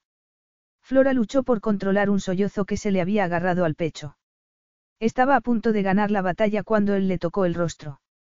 Debe ser duro estando, sola. De repente, se sintió culpable. La situación en la que esa mujer estaba le reafirmaba en su decisión de llevarse a Jamie a Italia, como era su plan. Demasiadas responsabilidades para Flora Anderson. Al final, estaba seguro de que ella se lo agradecería. Aunque eso le daba igual, lo único que quería era volver a casa con el hijo de Bruno. ¿Por qué estás sola? No. Ivo quiso asegurarse. Flora asintió, emocionada por la comprensión que ese hombre mostraba. En realidad, nunca se había sentido tan sola. Flora parpadeó. El torso de ese hombre estaba ahí, cálido, duro y sólido. Se imaginó a sí misma apoyando la cabeza en el pecho de ese hombre, abrazada a él, descansando. Volvió el rostro hacia la mano de él. Sintió la frialdad de esos dedos en la mejilla. Era como un sueño del que se despertaría en cualquier momento. Quería despertar. Se había arrimado él o había sido ella. No lo sabía. Repentinamente, se dio cuenta de que respiraba con dificultad y estaba casi mareada mientras lo miraba a los ojos. Dio un paso adelante, hacia él, esta vez, conscientemente. La tarima del suelo crujió y Flora se quedó inmóvil, el ruido la había liberado de aquel hechizo sexual del que había sido una víctima voluntaria, y eso era lo que la avergonzó. Con suma zozobra, Flora se volvió y murmuró una disculpa al tiempo que agarraba una manta que había en una silla de camino a la puerta. Después de un momento, Ivo la siguió y la vio envolverse en la manta como si de una coraza se tratara, en un intento por protegerse a sí misma y a su dignidad. Le aseguro que no tengo por costumbre, Flora se interrumpió. No tengo que decirle nada porque, casi con toda seguridad, a él le da igual. Y, probablemente, en este momento ese hombre no quiere saber nada sobre ti, Flora. Hace mucho que no tengo tiempo para dormir. El trabajo. Al niño le están saliendo los dientes. Deja de decir tonterías, te va a tomar por loca, Flora. Frustración sexual. Ivo sintió alivio al diagnosticar su propio aberrante comportamiento. ¿Qué? O él no notó el tono gélido de su voz o no le importó. Bueno, debe ser duro vivir en un lugar tan aislado. Supongo que no hay muchos hombres por aquí, me equivoco. Además, debe echar de menos su vida de antes, la ciudad, los amigos, las galerías de arte, el teatro y... Flora estiró el metro sesenta que medía lo más que pudo y le miró con altanería, demasiado concentrada en su propio rubor para notar el enrojecimiento de las mejillas de él. Está sugiriendo que me he, que me he insinuado a usted. Además. ¿Cómo sabe que vivía en la ciudad? Los ojos azules de ella echaron chispas. Perdone, ha sido una equivocación por mi parte, declaró él. Ella le miró furiosa. Tendría que estar mucho más desesperada de lo que ya estoy para, aunque, por supuesto, no estoy diciendo que esté desesperada, se corrigió Flora rápidamente. Le vio contener una sonrisa. Se está riendo de mí. ¿Y te sorprende? Flora abrió la boca y volvió a cerrarla, recordando el consejo que le había dado su madre desde pequeña respecto a su genio, Flora, cuando te encuentres en un agujero sin salida, deja de cavar. Era una lección que aún no había aprendido. Por si no lo sabe, esto no es un desierto en lo que a la cultura se refiere y, buenas noches, señor Rocco. Buenas noches, señorita Henderson. El ardiente deseo concentrado en su entrepierna le dijo que no iba a pasar una buena noche. Capítulo 4. Ivo acabó de dormirse a las 4 de la madrugada. Cuando se despertó, tardó unos segundos en darse cuenta de que lo que le resultaba diferente era que no oía ruidos. El silencio era total.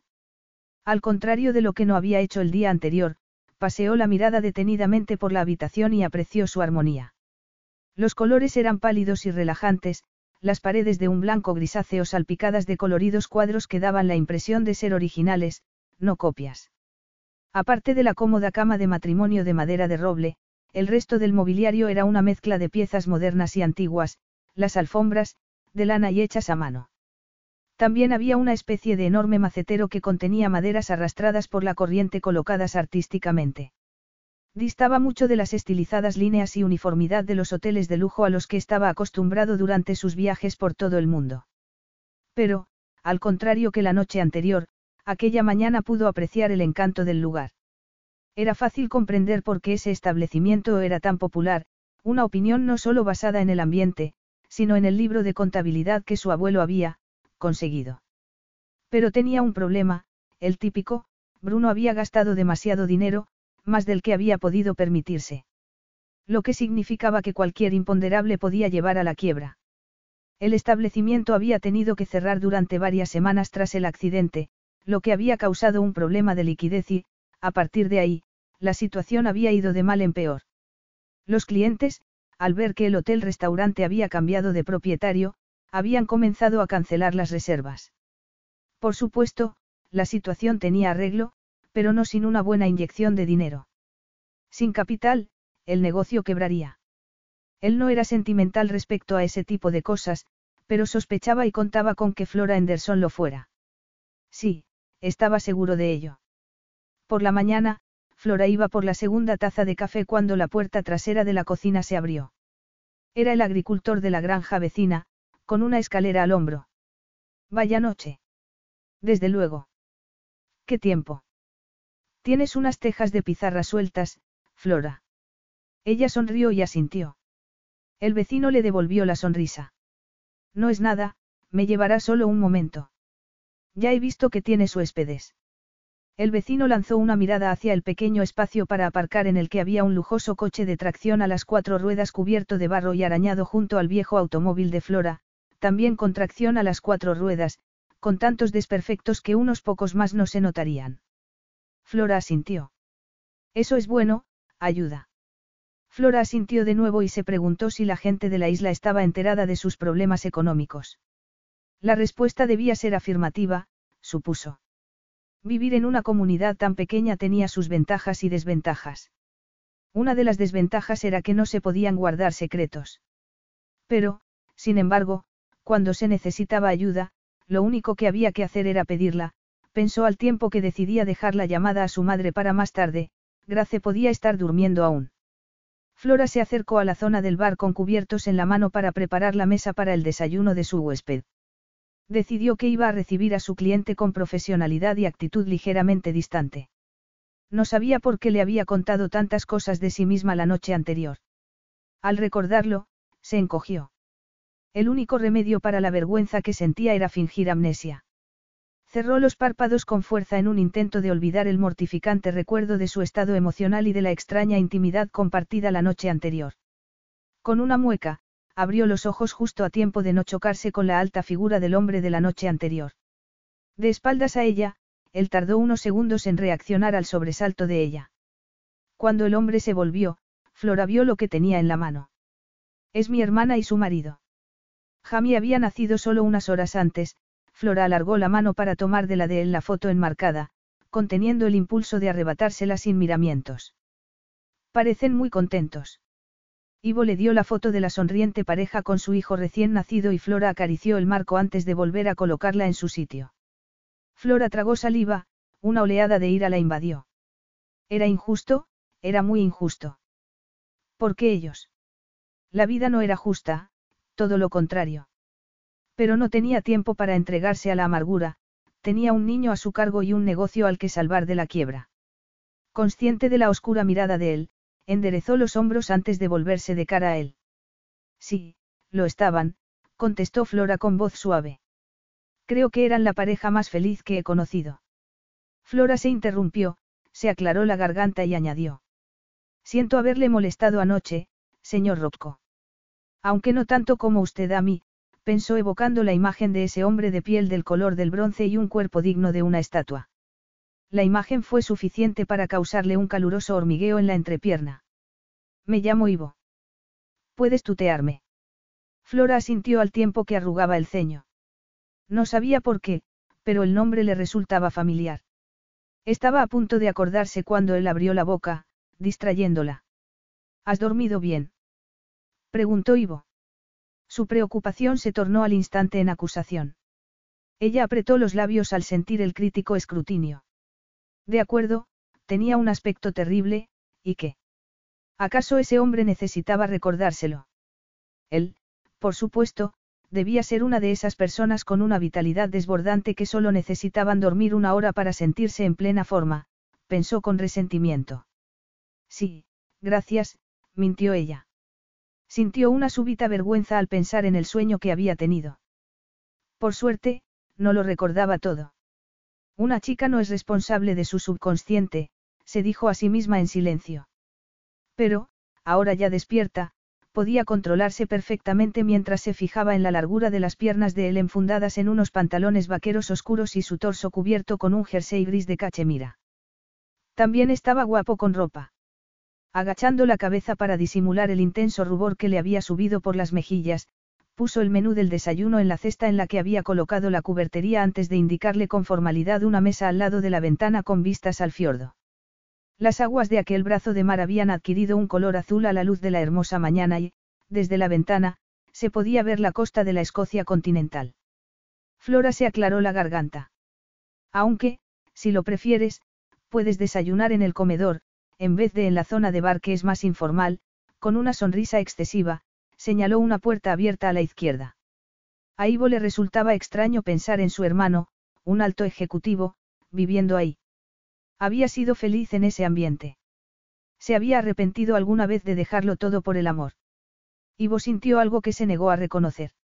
Era, envidia, se preguntó al mirar a su alrededor, al pasear los ojos por la casa de su hermano. ¿Dónde prefieres desayunar?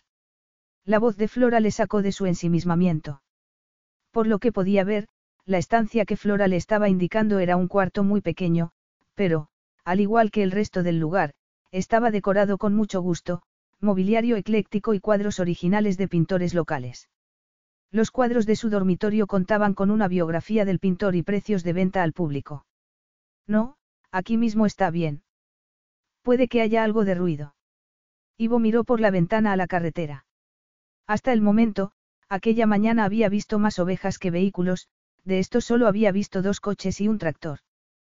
¿Te refieres a las ovejas? Flora apretó los dientes como respuesta al sarcasmo. Gregory está en el tejado. Ivo arqueó las cejas. ¿Se le ha olvidado tomar el medicamento o es una curiosa costumbre local? Distraída con el olor a limpio que ese hombre despedía, Flora no logró reaccionar a la broma. Daños causados por la tormenta. No solo la tormenta había causado daños, pensó Ivo fijándose en las ojeras bajo los hermosos ojos azul violeta de ella, muestra de su agotamiento. La luz del sol acentuaba la palidez de su tez, en sorprendente contraste con el fiero rojo de su pelo. La mezcla de fragilidad y fuego le conmovió. Y eso le incomodó. Además de hacerle sentir la misma frustración sexual que la noche anterior. Al parecer, Anoche se soltaron algunas tejas, explicó ella. Flora sintió alivio cuando, tras su breve explicación, Ivo desvió la mirada hacia la ventana. Cualquier cosa menos sentir esos ojos negros en su rostro. Aunque lo mejor sería que su perturbador huésped se subiera a su lujoso vehículo y se marchara de allí. Era extraño que, cada vez que él le clavaba esos ojos oscuros, la hacía sentirse desnuda, o no sería que ella estaba imaginando desnudarse delante de él. Ivo dio un paso hacia la ventana. Tenía las mismas vistas que la de su habitación, pero el ángulo era diferente. Ahora, por la mañana, le resultó más fácil comprender por qué esa isla era una atracción para los turistas. Sin duda, el lugar era sorprendentemente bonito y salvaje. Las olas de la noche anterior se habían disipado. En ese momento, las tranquilas aguas del fiordo parecían inmóviles. La superficie del agua era como un cristal en el que se reflejaban unas montañas de tonos morados al oeste. Difícil creer que apenas unas horas atrás había rugido una tormenta, solo unas ramas caídas en mitad de la estrecha carretera daban fe de sus efectos. Suele haber aquí inundaciones. Él había vuelto a mirarla, pero Flora estaba preparada y le dedicó una sonrisa casi fría. En la época por la que estaba pasando, muchas cosas escapaban a su control, pero estaba decidida a que sus hormonas la controlaran. Una vez cada diez años más o menos. Él arqueó las cejas, sugiriendo escepticismo, pero Flora sabía de qué hablaba. Bruno y Sammy habían necesitado un informe sobre las inundaciones antes de conseguir permiso para la obra. También habían tenido que ordenar una inspección arqueológica, lo que indicaba que allí había vivido gente desde hacía siglos. Ha habido más daños en el resto de la casa. Aún no he ido a ver, pero la construcción es bastante sólida. Así que te has conformado con la opinión del primer trabajador que ha pasado por aquí y te ha dicho que te faltan unas tejas, ¿eh? ¿Le has pedido presupuesto antes? Preguntó Ivo arrugando el ceño al considerar la extrema ingenuidad de ella. Por supuesto, ese defecto iba a facilitarle su objetivo. O quizá no, pensó al verla alzar la barbilla. No es un trabajador que simplemente ha pasado por aquí, es un vecino y un amigo. Y no todo el mundo le pone precio a todo, le espetó ella. Gregory se sentiría ofendido si le ofreciera dinero, pero aceptaría de muy buen grado un tarro de miel de su colmenar. Tu novio. La sugerencia la hizo soltar una carcajada. Gregory está casado, replicó Flora con más humor que altanería. Cuando ella sonrió, el hoyuelo de su barbilla se hizo más profundo, y a Ivo le gustó. No recordaba cuándo había sido la última vez que había visto a una mujer sin maquillaje. Le encantaba la suave y cremosa piel de ella y las pecas que adornaban su nariz. ¿Qué prefieres, té o café? Café. Ivo la contempló mientras se alejaba. También le gustaba la vista de ella de espaldas, pero en un sentido menos puro que la vista de la ventana. Cuando le sirvió el café, Ivo estaba preparado para lo peor, pero era mejor que horrible. Tengo que hablar contigo. Flora se quedó helada, alarmada. Oh, no, va a hablar de lo de anoche. Anoche, yo no estaba en condiciones, no era. No es de lo que pasó anoche, o mejor dicho, de lo que no pasó, de lo que quiero hablar. Flora sabía que debía sentir alivio, sin embargo, el rubor le oscureció las mejillas. Humillada por la mención de lo de la noche anterior, deseó que se la tragara la tierra. Quiero hablar del motivo por el que estoy aquí. Creía que era un secreto de Estado, teniendo en cuenta todo el misterio, contestó ella con irritación. Inmediatamente, se arrepintió. Perdón. Eres demasiado emocional, comentó él burlonamente. Se te ha ocurrido pensar que este no es un trabajo para ti, que no estás hecha para este trabajo. No se trata del trabajo, es, Flora se interrumpió a tiempo de dar una mala contestación. Por cierto, un consejo, el cliente siempre tiene razón. A veces, los clientes son un olmio, Flora volvió a interrumpirse y esbozó una falsa sonrisa. ¿En qué puedo ayudarte? La próxima vez que quieras insultar a un cliente, Flora, piensa en las cuentas que tienes que pagar, se ordenó a sí misma. Creo que será más fácil si te digo mi nombre completo. Aquella conversación estaba tomando un cariz muy extraño. Se suponía que debía reconocerle. Era una persona famosa, un actor de Hollywood que, supuestamente, debería conocer. Desde luego, lo parecía. ¿Quieres decir que el nombre que me has dado es falso, que no te apellidas Rocco? Mi nombre es Ivo Rocco Greco. Flora tardó 20 segundos en dejarse caer en una silla sin dejar de mirarlo a los ojos y al tiempo que se agarraba a la mesa, sin notar que estaba arrastrando el mantel y, de paso, tirando una jarra de leche al suelo. El hermano pequeño de Bruno. Susurró ella con voz ronca. Ivo parpadeó, hacía mucho tiempo que no le llamaban así. Por fin, asintió. Flora se negaba a creerlo. Sin embargo. Tú. Ivo volvió a sentir con la cabeza. Eso es, ¿por qué no lo has dicho antes? Estalló Flora. Al instante, hizo un esfuerzo y logró calmarse un poco. Es muy extraño. No eres, Flora pareció avergonzada y desvió la mirada de él. Así que Bruno habló de mí. El sentimiento de culpa volvió a acosarle. Desde el día que había decidido que su hermano le había abandonado, no había vuelto a pronunciar su nombre. Flora asintió y pensó en la expresión de su cuñado, mezcla de sentido protector y culpabilidad, cada vez que hablaba de su hermano pequeño, que, como era fácil de ver, de pequeño no tenía nada.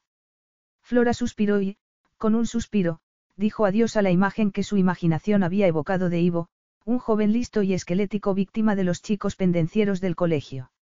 ¿No soy qué? La pregunta, pronunciada con voz suave, la hizo apartar los ojos de la carta con el menú que estaba rompiendo en pedacitos. Tiró los pedazos al suelo. No eres como Bruno. No te pareces a él. El marido de su hermana había sido de estatura media, delgado y nervudo, guapo, pero no de dejarle a una sin aliento. Sammy le había dicho que se había enamorado de Bruno al verle sonreír por primera vez. La sonrisa de Bruno había sido algo extraordinario, y también su risa. Flora contuvo la tristeza que, como en tantas ocasiones, volvió a embargarla. Eres mucho más, Moreno, Flora sacudió la cabeza. Lo que no entiendo es por qué lo has ocultado. Entonces, Flora comenzó a recuperarse de la sorpresa inicial, lo que despertó sus sospechas. ¿Y por qué ahora? No lo decía solo porque ni un solo miembro de la familia de Bruno había asistido a su funeral, tampoco comprendía por qué el hermano del que Bruno hablaba con tanto cariño jamás había intentado ponerse en contacto con él durante años. Pero ahora, ¿por qué estaba ahí? ¿A qué había ido? Cielos, Flora, pareces tonta. Ha venido a por Jamie. Capítulo 5. Ignorando el miedo que se le había agarrado al estómago, Flora le lanzó una gélida mirada. En la carta que envié al abogado de tu abuelo, dejé muy claro que no voy a ceder la custodia de Jamie. Oh, vas a decirme que tu presencia aquí no tiene nada que ver con eso. He venido por voluntad propia. No era exactamente un consuelo que eso lo dijera un hombre que parecía mucho más despiadado que la carta de un abogado, un hombre que parecía haber heredado la misma falta de escrúpulos que su abuelo, a juzgar por el intercambio de misivas. Bueno, supongo que mejor tarde que nunca, declaró Flora con una desdeñosa sonrisa. De todos modos, Bruno tenía mucha gente que le quería y que asistió a su funeral para despedirse de él, aunque nadie con el apellido Greco.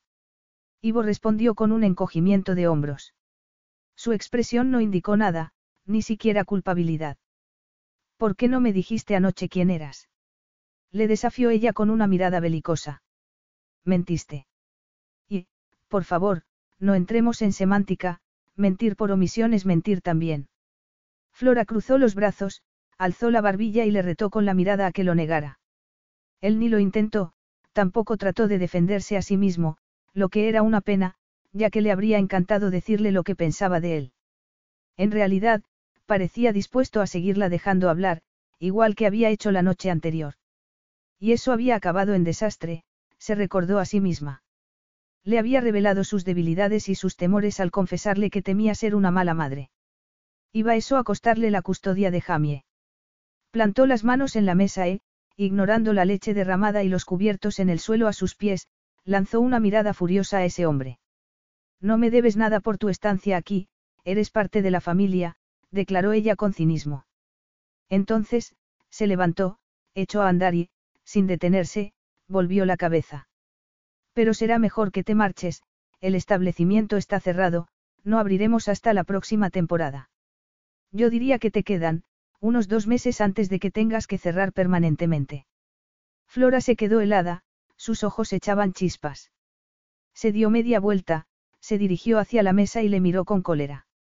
Puede que esto a ti no te parezca gran cosa, pero es la herencia de Jamie.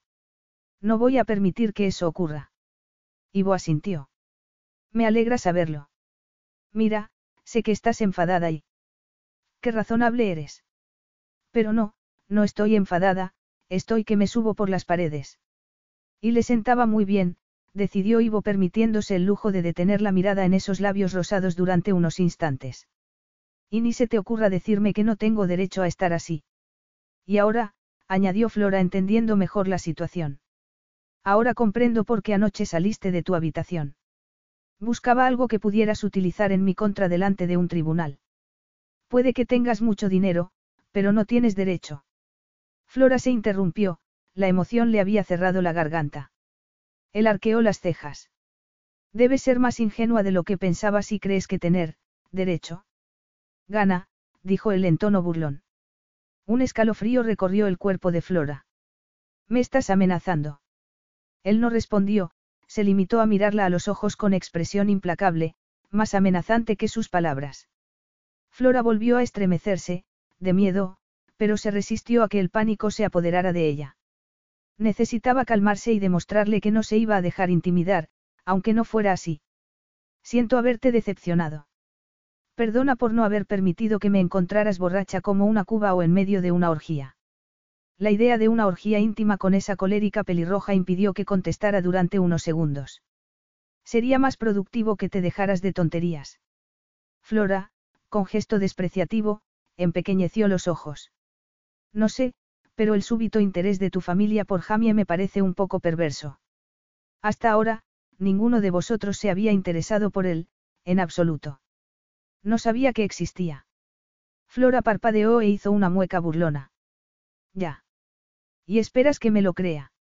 Él se encogió de hombros, con actitud arrogante, parecía casi aburrido de oírla hablar. Puedes creer lo que quieras, eso es asunto tuyo. No tengo intención de demostrarte nada.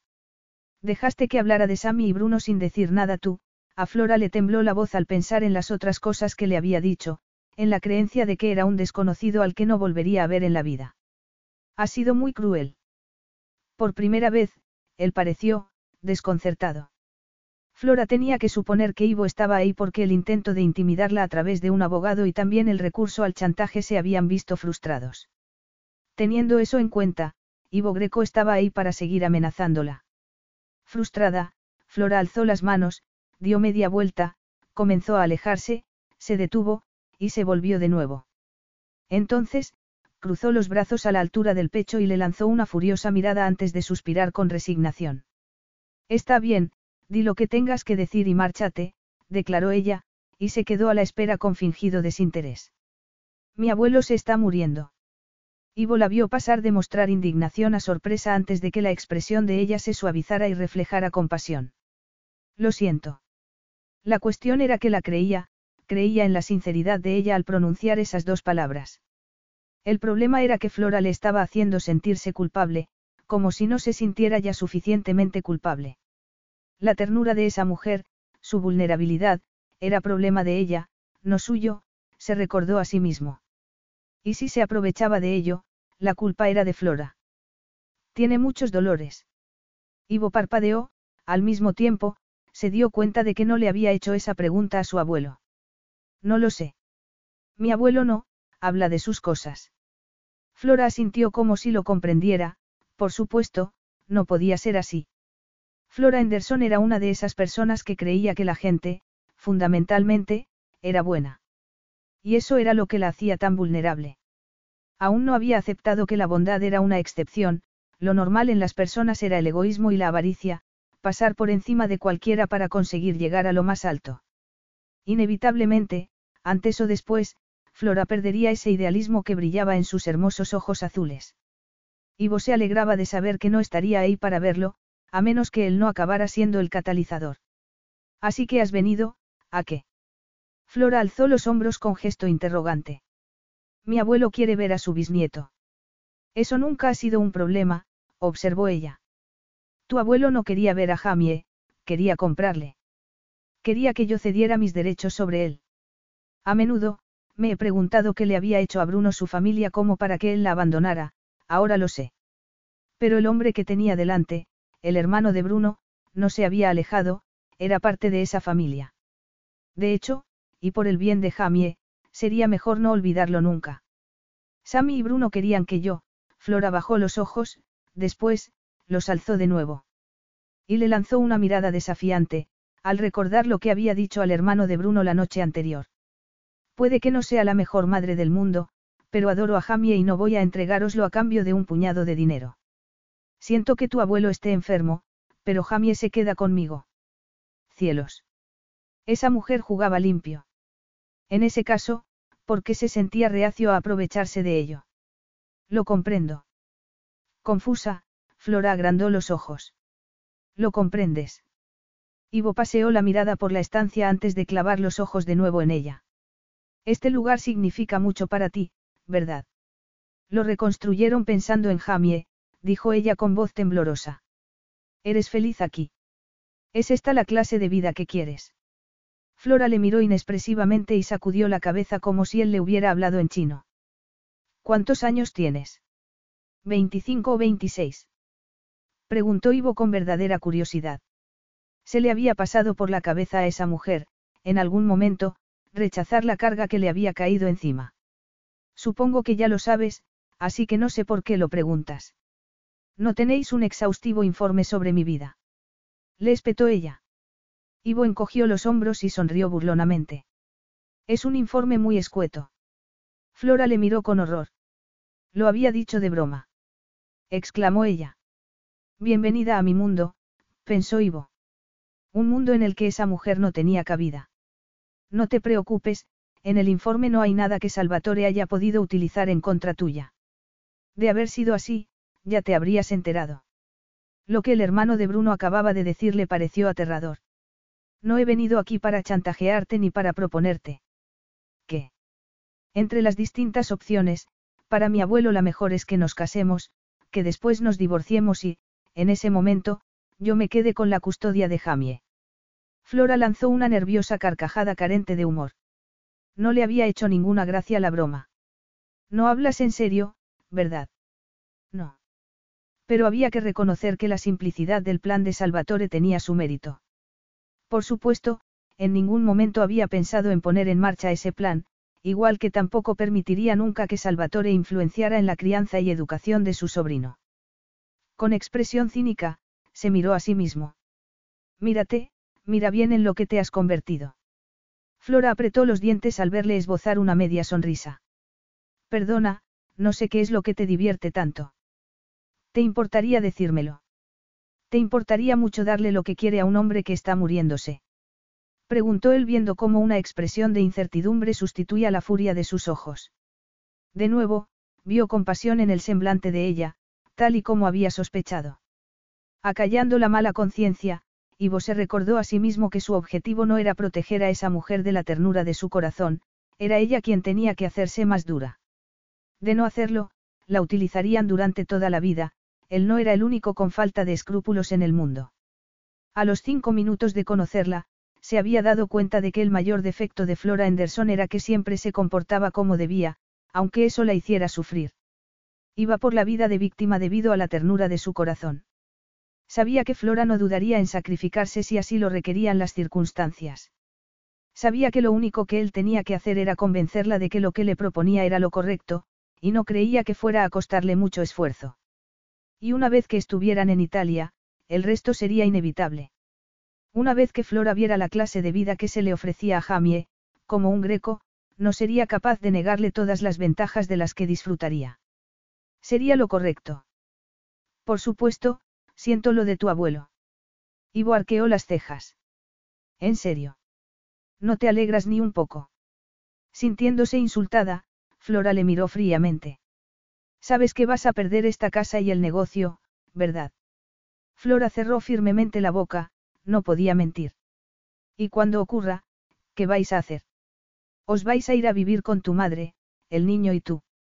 Sin duda, ya has pensado en ello, pero supongo que también te has dado cuenta de que tu madre se está haciendo mayor y que ya ha criado a sus hijas. Necesita descansar. Sin embargo, ¿qué otra cosa puedes hacer? Y, naturalmente, aquí no creo que haya trabajo para una arquitecta recién licenciada. Te irás a vivir con el niño a Edimburgo o a Glasgow. Flora reprimió el deseo de taparse los oídos. No he pensado. En el futuro próximo. La interrumpió Ivo. Ya me he dado cuenta. Pero vas a tener que hacerlo cuando dejes de esperar que ocurra un milagro. Vas a llevarte a Jamie y a meterlo en una guardería. Continuó Ivo sin dar tregua. O vas a dejarle aquí con tu madre. ¿Crees que tu hermana y Bruno querrían esa vida para su hijo? ¿Crees que era eso lo que creían que ocurriría cuando te dieron su custodia en caso de que algo les pasara? Mi madre está demasiado mayor para, Flora se mordió los labios al sentir unas lágrimas en los ojos y sacudió la cabeza. Tú no sabes lo que es mejor para Jamie. Y tú sí. En unos meses, ¿cuánto tiempo crees que tardarías en llegar con retraso a la guardería o en que te despidieran por no ir al trabajo por estar el niño enfermo? Y en ese caso, ¿cuánto crees que me costaría convencer a un juez de que el niño estaría mucho mejor conmigo, en que me diera su custodia? Existen las leyes de empleo y las ayudas del Estado. Hay muchas madres solteras que se las arreglan. No quiero que mi sobrino se las arregle. Jamie es un greco, no voy a permitir que viva de ayudas del Estado ni de la caridad de nadie. Un medio greco. La provocación le ganó una mirada asesina.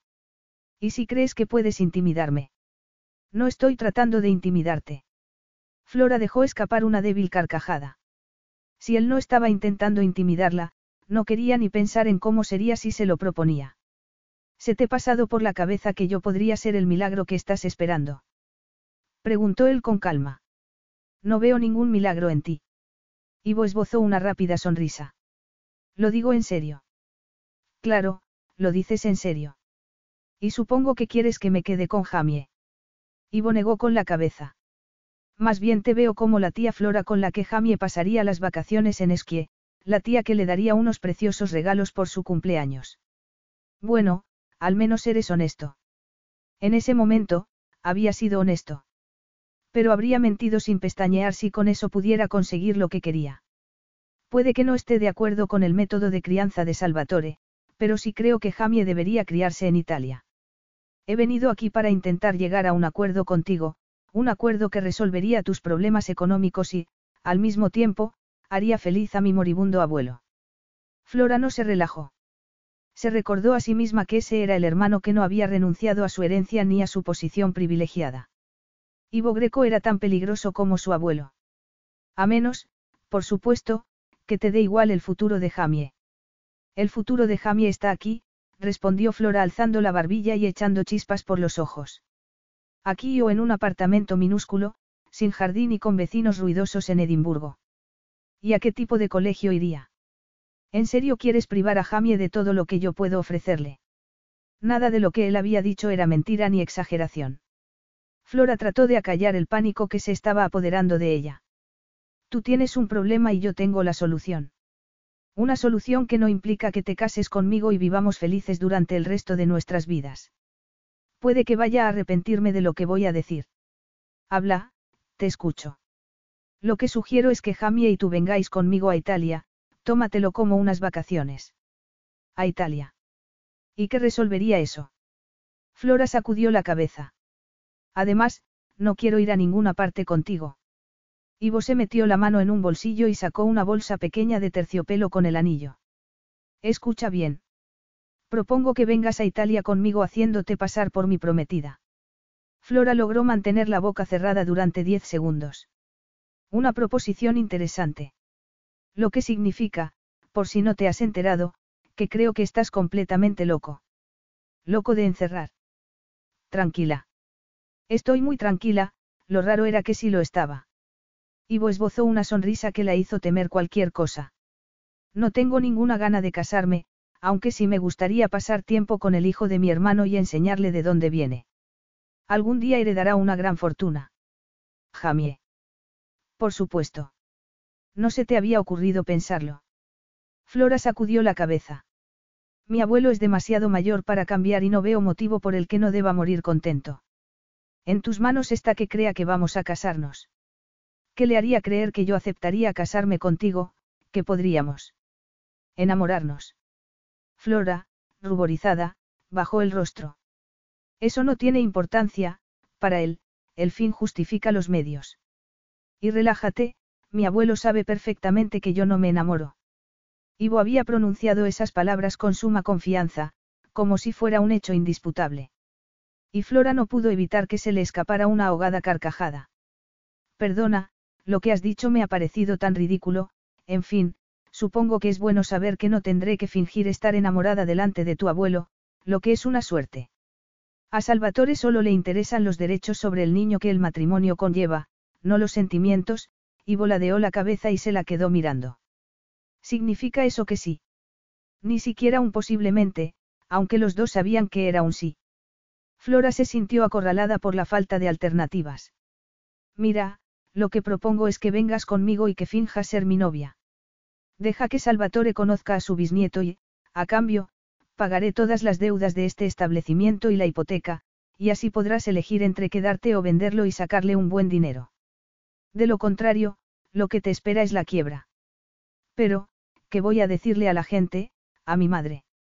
Por supuesto, eso no quiere decir que haya accedido. Eso es cosa tuya. Diles la verdad. Yo, lo único que sé, es que mi abuelo se está muriendo y quiere ver a su bisnieto, y que tú vas a llevar a Jamie allí. Además, creo que necesitas unas vacaciones, tomar un poco el sol. Sí, su madre aceptaría la verdad. En cuanto a tus problemas económicos. Mi madre no sabe nada. Nadie lo sabe, se apresuró Flora a decir.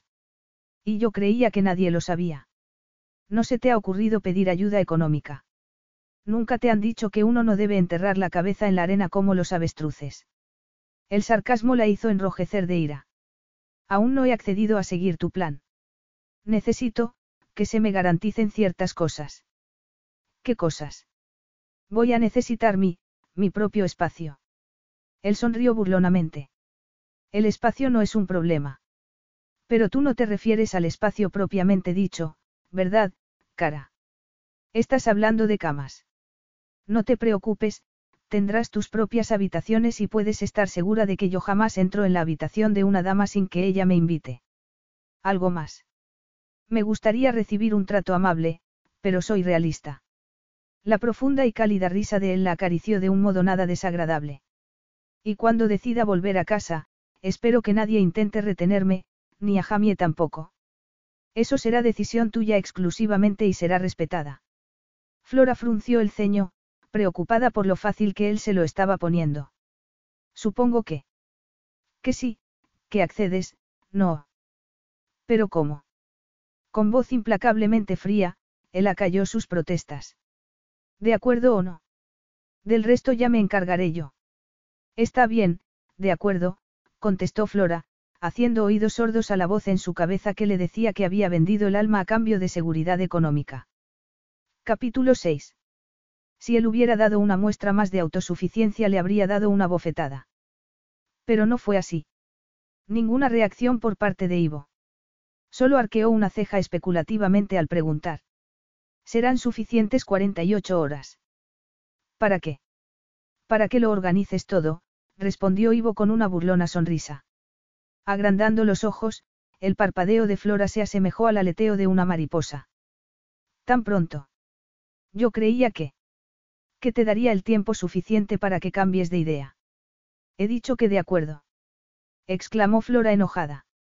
Y eres una mujer de palabra. Me alegra saberlo.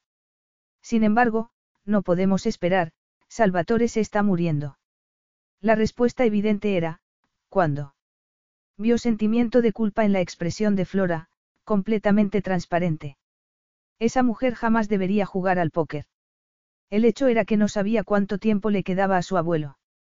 En realidad, le sorprendería más saber que su abuelo se estaba muriendo realmente que acabar descubriendo que no había sido sino otro de sus imaginativos planes para manipular las situaciones y a la gente.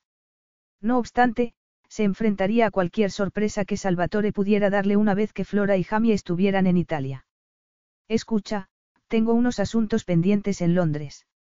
Mientras tú organizas las cosas aquí, yo estaré allí. Volveré a recogeros. Ivo hablaba como si todo fuera sumamente sencillo. Pero esta casa, las reservas, hemos hecho tratos con unos pintores locales y unos artesanos. Sí, ya lo he notado. Buen marketing. Simbiótico. Lo compraré todo. ¿Te parece bien? Flora parpadeó. Esa escultura que ves ahí, Flora indicó una tronera en la que había una nutria esculpida en piedra. Sí, muy bonita, dijo Ivo asintiendo con la cabeza. Y cara. Neil tiene cinco piezas más distribuidas por la casa, el escultor de la isla tenía obras de mayor tamaño en edificios gubernamentales. BetMGM has an unreal deal for sports fans in Virginia. Turn $5 into $150 instantly when you place your first wager at BetMGM. Simply download the BetMGM app and sign up using code Champion150. Then Place a $5 wager on any sport. You'll receive $150 in bonus bets, regardless of your wager's outcome. And if you think the fun stops there, the King of Sportsbooks has plenty of surprises in store.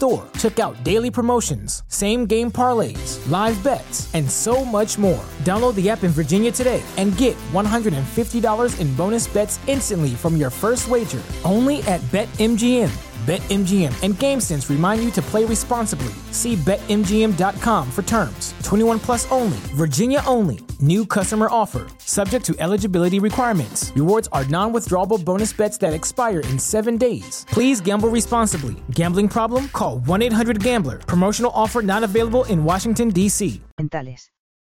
Queda muy bien ahí. Así arreglas tú siempre las cosas, con dinero. ¿Alguna objeción? Flora bajó los ojos, consciente de que si respondía afirmativamente, podría ser acusada de hipocresía, al fin y al cabo, no estaba protestando por el dinero que él le había ofrecido. Solo quería dejar las cosas claras. De acuerdo. Bueno, envíame un correo electrónico con una lista de todo lo que necesitas y yo te enviaré el dinero necesario para cubrir los gastos y, posteriormente, saldaremos todas las cuentas.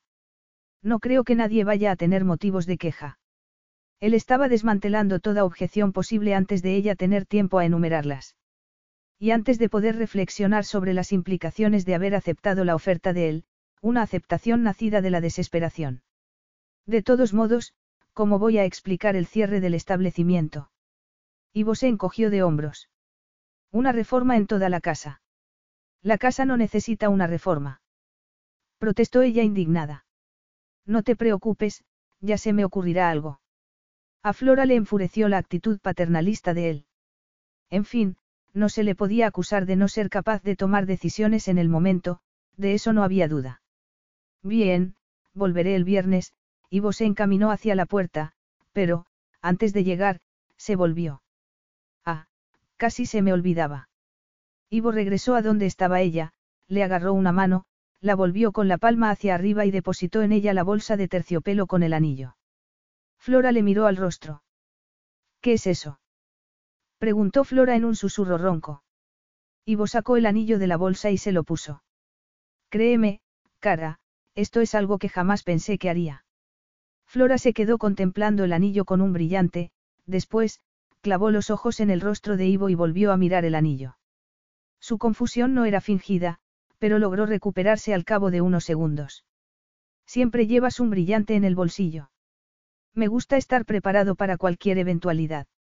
Flora llevó a Jamie a casa de su madre para que se despidiera de ella, con tiempo suficiente para estar de vuelta en casa y recibir a Ivo a la hora que él le había dicho que llegaría. Se sentía culpable por haber mentido a su madre, no obstante, le había contado una medio mentira, una medio verdad. Después de explicarle la situación a su madre, esta, teniendo en cuenta que consideraba muy importante la familia, había estado plenamente de acuerdo en que Flora llevara a Jamie a Italia a conocer a la familia que tenía allí, a pesar de que echaría mucho de menos a su nieto, no obstante, su hermana, que vivía en Australia, iba a ir a verla pronto, por lo que no se sentiría sola. Pero fue cuando Flora estaba despidiéndose cuando se dio cuenta de que quizá había hablado más de la cuenta. Sé que ese idiota, Cayum, te hizo mucho daño, Flora. Pero no todos los hombres son iguales. Perpleja, Flora acabó de colocar a Jamie en la silla del coche. Entonces, se dio media vuelta. Estoy bien, mamá, ya lo he superado. Lo que no comprendo es por qué has dicho eso. Por la forma como has hablado del hermano pequeño de Bruno.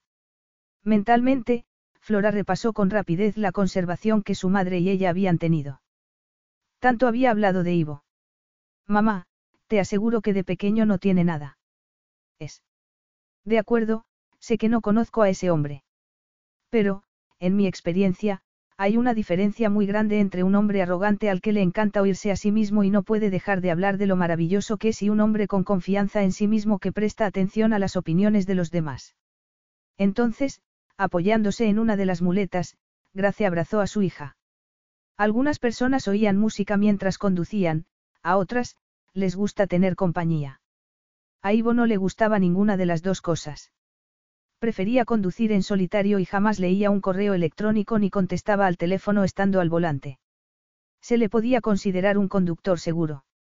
De estar viajando con una mujer con la que iba a casarse realmente, supuso que se sentiría obligado a entablar una conversación. Pero no era así. Por educación, respondería si ella hablase, pero no tenía intención de iniciar una charla. El niño se había quedado dormido casi al instante de que le pusieran en la silla, sujeta al asiento posterior, y Flora no había abierto la boca.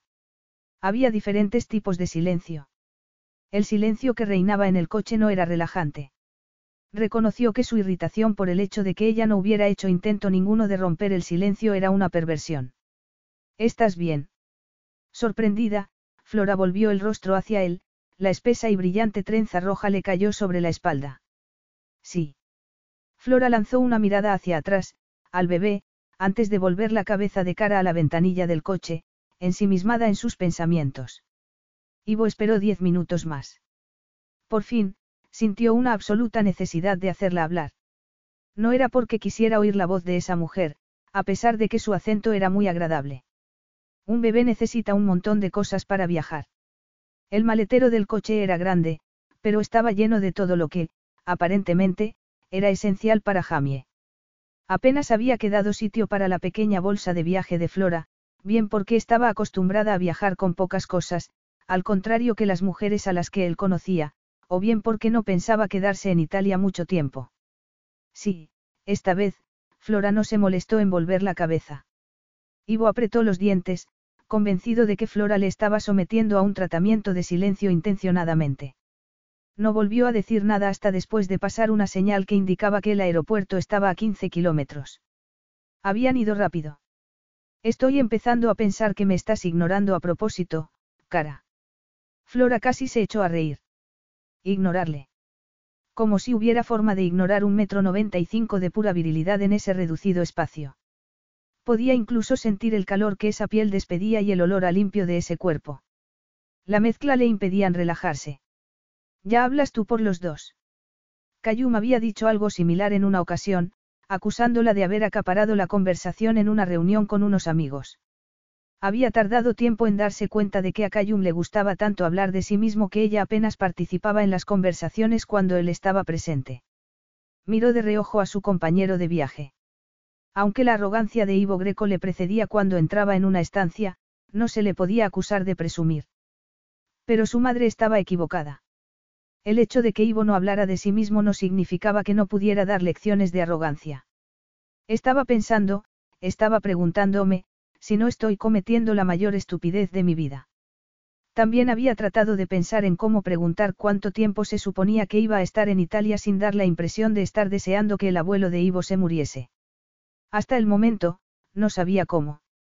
Ivo arqueó las cejas. Supongo, cara, que eso depende de qué es lo más estúpido que has hecho hasta ahora. Flora esbozó una leve sonrisa antes de que ésta se desvaneciera como el humo.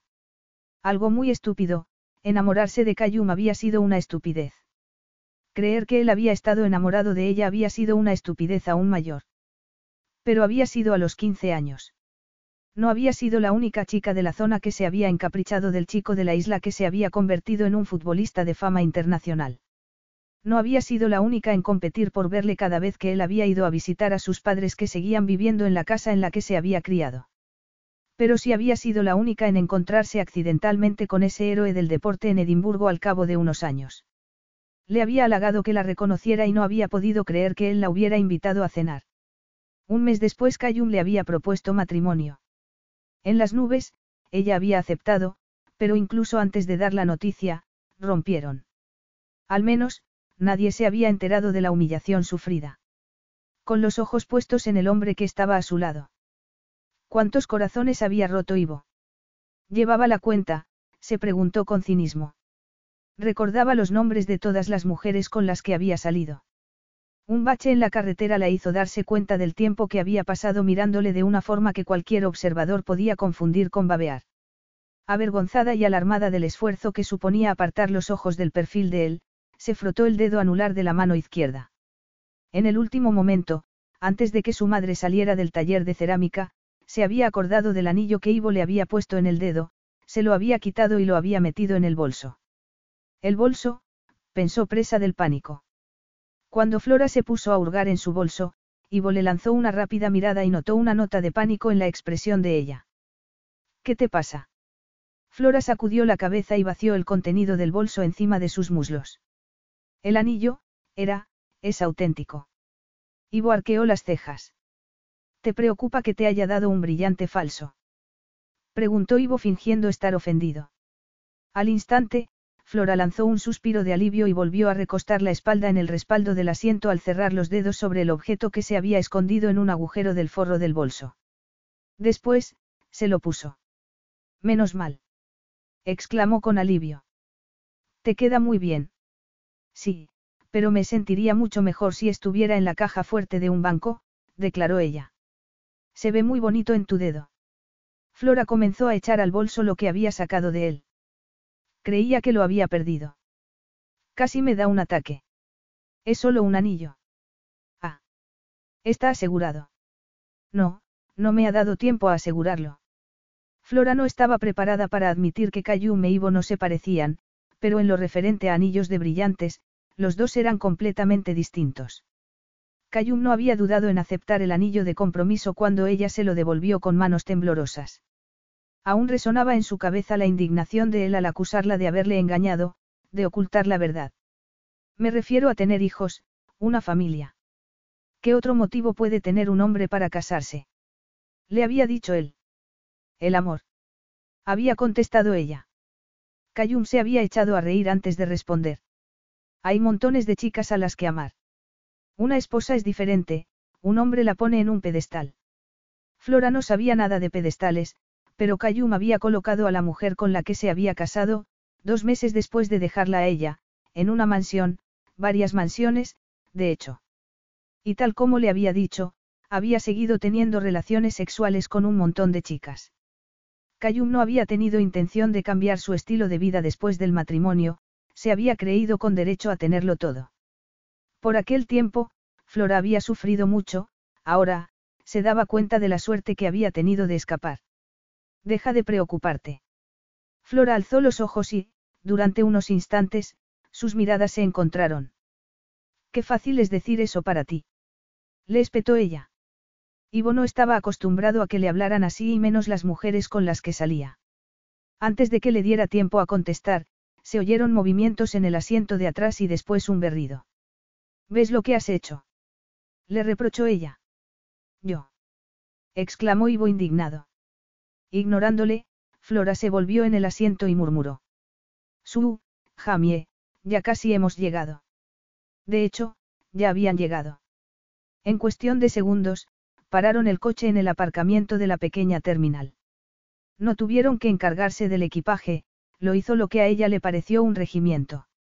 El paso por la aduana fue igualmente rápido y, unos momentos después, estaban en un avión sin el logotipo de ninguna línea aérea, aunque, en el interior del aparato, la palabra greco aparecía discretamente en varios sitios. Ivo le dijo que se pusiera cómoda y la dejó a solas con el bebé. Le habría gustado llamarle egoísta, pero había varias personas dispuestas a atenderla en todo. Flora pasó parte del viaje dando de comer a Jamie, que no parecía tener ningún problema con el cambio de presión. Acababa de cambiarle de pañales y de acostarle cuando Ivo apareció. No iba solo. Esta es Cristina, la joven sonrió a Flora. Es una de las niñeras. ¿Qué quieres decir con eso de niñeras? El plural no le había pasado desapercibido. Bueno, Emily, la otra niñera, se está haciendo mayor, aunque mejor que no se entere de que he dicho eso, la joven a su lado sonrió. Y. Si crees que voy a dejar a Jamie en manos de cualquiera estás muy equivocado. exclamó Flora, interrumpiéndole. Tomando nota de lo enfadada que Flora estaba, Ivo se volvió a la joven, le habló en italiano y la chica se marchó. Estoy tratando de facilitarte las cosas, declaró Ivo, haciendo un esfuerzo por contener su irritación. No, lo que estás haciendo es tratar de controlar mi vida. Y la vida de Jamie, como le dejara, acabaría preguntándole qué ropa quería que se pusiera. Ese hombre era un caso aparte, decidió Flora. ¿Qué hay de malo en tener una niñera? Preguntó Ivo, sin comprender el motivo de la furia de esa mujer. Flora apretó los dientes. No tiene nada de malo si vives en el siglo XIX, declaró ella con una sonrisa destinada a provocarle.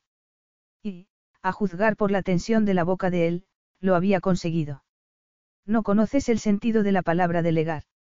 ¿Te ha llegado a los oídos alguna vez la palabra consultar? replicó ella al tiempo que se ponía las manos en las caderas y alzaba la barbilla.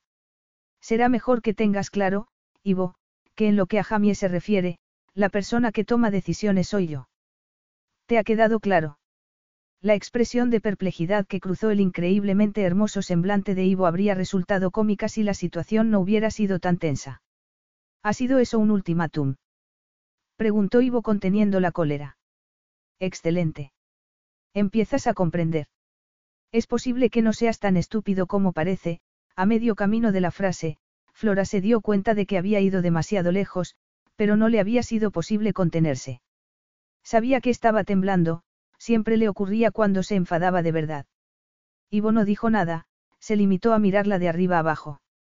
El rubor en el rostro de Flora se había disipado, su rostro estaba pálido, los ojos se asemejaban a dos pozos azules, ya no llenos de ira, sino de agotamiento. Sin más, su cólera se disipó también. Flora parecía muy cansada, pero era sumamente obstinada. De repente, se imaginó a sí mismo abrazándola y ella disolviéndose en sus brazos, no, fuera con esa imagen, fuera con las emociones que había despertado. Solo trataba de ayudarte. Pero si lo que quieres es encontrarte en un estado de permanente agotamiento, adelante. Es asunto tuyo. Pero hazme un favor, siéntate si no quieres caerte redonda al suelo. Flora se sentó, no porque él le hubiera recordado que tenía muy mal aspecto, sino porque las piernas le temblaban. Debería haberlo hablado contigo antes. Flora agrandó los ojos al oírle decir eso. Lo que ocurre es que supuse que... ¿Qué? Que los niños cuentan con un ejército de niñeras y viven apartados. Sí, respondió él. Y mira el resultado. Ivo le respondió con una suave y traviesa sonrisa que, literalmente, le quitó la respiración. Si Ivo decidía seducir a una chica, la seduciría, decidió Flora sin albergar duda ninguna. Angustiada por el calor que empezó a sentir en el vientre y la confusión que ello conllevaba, dijo lo primero que se le ocurrió, una pregunta que nunca había pensado hacer. ¿Cómo murieron tus padres? La sonrisa de Ivo se desvaneció al instante. Solo tenía unos meses cuando murió mi madre, declaró él después de unos instantes. Le descubrieron un cáncer de pecho durante el embarazo, pero ella decidió retrasar el tratamiento hasta que yo naciera, en cierto modo, se puede decir que yo la maté. Eso era lo que le había dicho su padre. Al día siguiente, su padre, con lágrimas en los ojos, le había pedido perdón y había repetido una y otra vez que no había dicho aquello en serio. Eso es una completa idiotez. exclamó ella con indignación.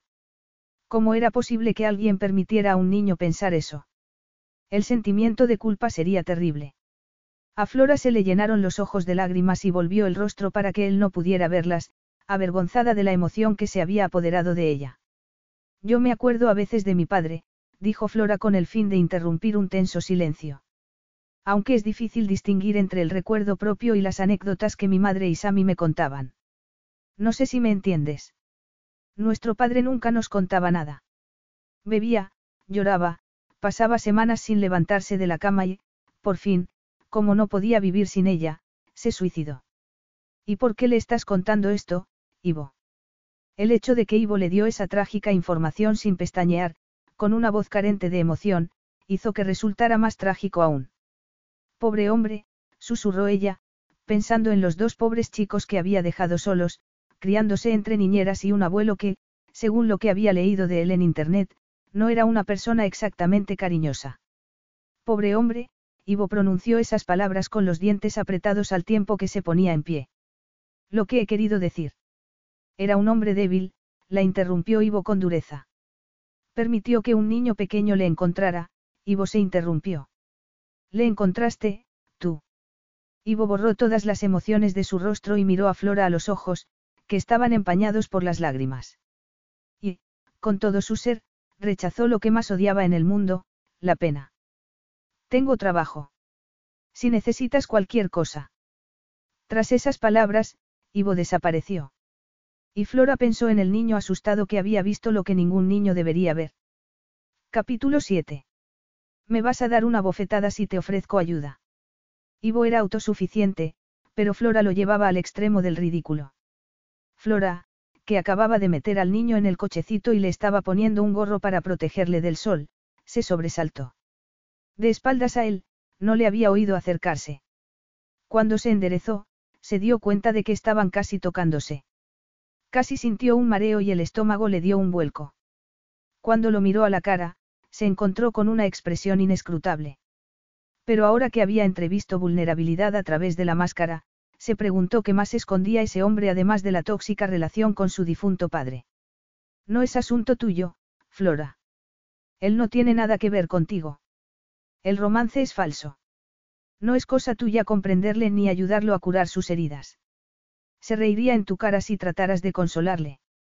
Bueno, ¿qué? La voz de él interrumpió su silencioso monólogo. Nerviosa.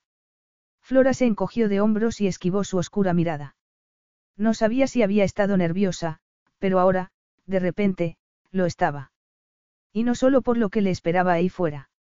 La conversación que había tenido hacía que le viera de otra forma, no como un hombre invulnerable, sino uno con puntos débiles. Un poco. Ivo dio un paso atrás y ella sintió un inmenso alivio. Me daría tiempo a acicalarme un poco antes de salir del avión. En mi opinión, estás bien. Pero si quieres. Ruborizándose por cómo la estaba mirando, Flora sacudió la cabeza. No, no hace falta. Flora no solo estaba bien, decidió Ivo, estaba mucho mejor que bien. Mucho mejor. Le gustaba mirarla. Era una debilidad que estaba dispuesto a admitir. Mirarla era preferible a que ella le revoloteara por la cabeza, a pesar de haber sido él quien había propiciado la invasión al hablar demasiado de sí mismo. No sabía cómo se le había ocurrido hacer semejante tontería. Una locura. Durante el vuelo, mientras charlaba con el piloto, había intentado analizar por qué Flora actuaba como un catalizador respecto a los sentimientos que él había enterrado. Al final, había llegado a la conclusión de que, fuera por lo que fuese, no volvería a ocurrir. Pero podía seguir mirándola. En eso no había peligro, no. Excepto para su tensión arterial. Ese día, Flora llevaba un vestido estampado en azul y verde que dejaba al descubierto sus delgados brazos y sus increíbles piernas. Estaba preciosa. ¿Vas a dejar que alguien te ayude o no? Ivo indicó el cochecito en el que Jamie estaba representando el papel de bebé perfecto, moviendo las piernas y con una encantadora sonrisa. Por si no te has dado cuenta, te estoy consultando. Flora decidió ignorar el sarcasmo y asintió a los dos hombres uniformados dispuestos a bajar la escalerilla del avión con el cochecito. Muchas gracias. Después del aire acondicionado del avión, el calor la sacudió con fuerza. Hizo una visera con la mano para protegerse los ojos del sol. Los hombres que habían llevado el cochecito estaban ya abajo, pero había más gente. Cielos, un comité de recepción, exclamó Flora mentalmente. Lo único que faltaba era una banda de música y unas mayoretes. Era peor de lo que había podido imaginar. No imaginaba esto, dijo Ivo malhumorado. Flora oyó la profunda y queda carcajada de él, una carcajada descorazonada, y sintió los dedos de Ivo en un hombro, agarrándolo con fuerza, como si temiera que ella fuera a darse media vuelta y a esconderse corriendo en el avión. Se merecería que lo hiciera, pensó ella con cólera. Deberías haberme advertido que, Flora se había vuelto ligeramente hacia él cuando, de repente, Ivo apartó la mano de su hombro y se la puso en la nuca, y ella se olvidó de lo que iba a decir. Ivo bajó la cabeza y, con los ojos, le dijo lo que iba a pasar un segundo antes de que pasara. Ivo iba a besarla. Entonces, la besó. Y Flora dejó de pensar. La boca de él era cálida, su beso consiguió ser lento y suave al tiempo que posesivo, como si quisiera decir, es mía, a todos los que les estaban viendo. Pero Flora no veía nada, solo sentía. Ni se le pasó por la cabeza resistirse al beso. Un intenso deseo le recorrió las venas, un deseo aterrador y, simultáneamente, lo más excitante que le había ocurrido en la vida. Los brazos de Ivo parecían de acero mientras la estrechaban contra su duro, muy duro cuerpo. Notar que Ivo estaba excitado, que la deseaba, solo sirvió para hacerla casi enloquecer. Y todo acabó en un momento. El anticlímax del contacto físico fue como un jarro de agua fría. No podía respirar ni pensar. ¿Qué te pasa? Le preguntó él al verla balancearse. Demasiado tarde, pensó Flora mientras le lanzaba una furiosa mirada. No me gustan las alturas, le espetó Flora apartándose de la mano que la sujetaba. Una mano que, al momento, sintió en la espalda y de la que le fue imposible escapar. Tenemos que dar buena impresión, cara, le susurró Ivo acariciándole el cuello con los labios. Aquí hay gente que va a ir a informar a mi abuelo de lo que ve. Poco a poco, mientras se recuperaba, Flora empezó a notar que Jamie estaba gritando. Jamie. Ivo asintió y se pasó la mano que tenía libre por el pelo, preguntándose quién de los dos controlaba la situación. Estaba comportándose como un adolescente, o como su padre. La segunda posibilidad le hizo recuperar la razón. Flora se quedó quieta, escuchando, mientras Ivo respondía a una pregunta en italiano que le había hecho alguien aún dentro del avión. Aprovechó el momento para recuperar la compostura. Perdona, murmuró él mientras la persona con la que había intercambiado unas palabras desaparecía. ¿Por besarme? Preguntó ella consiguiendo un tono de voz frío. Se arrepentía de haberla besado. Debería. Flora era la clase de mujer que había evitado durante toda su vida, la clase de mujer que hacía a un hombre desear oír su voz todas las mañanas al despertar. Pero él no era esa clase de hombre.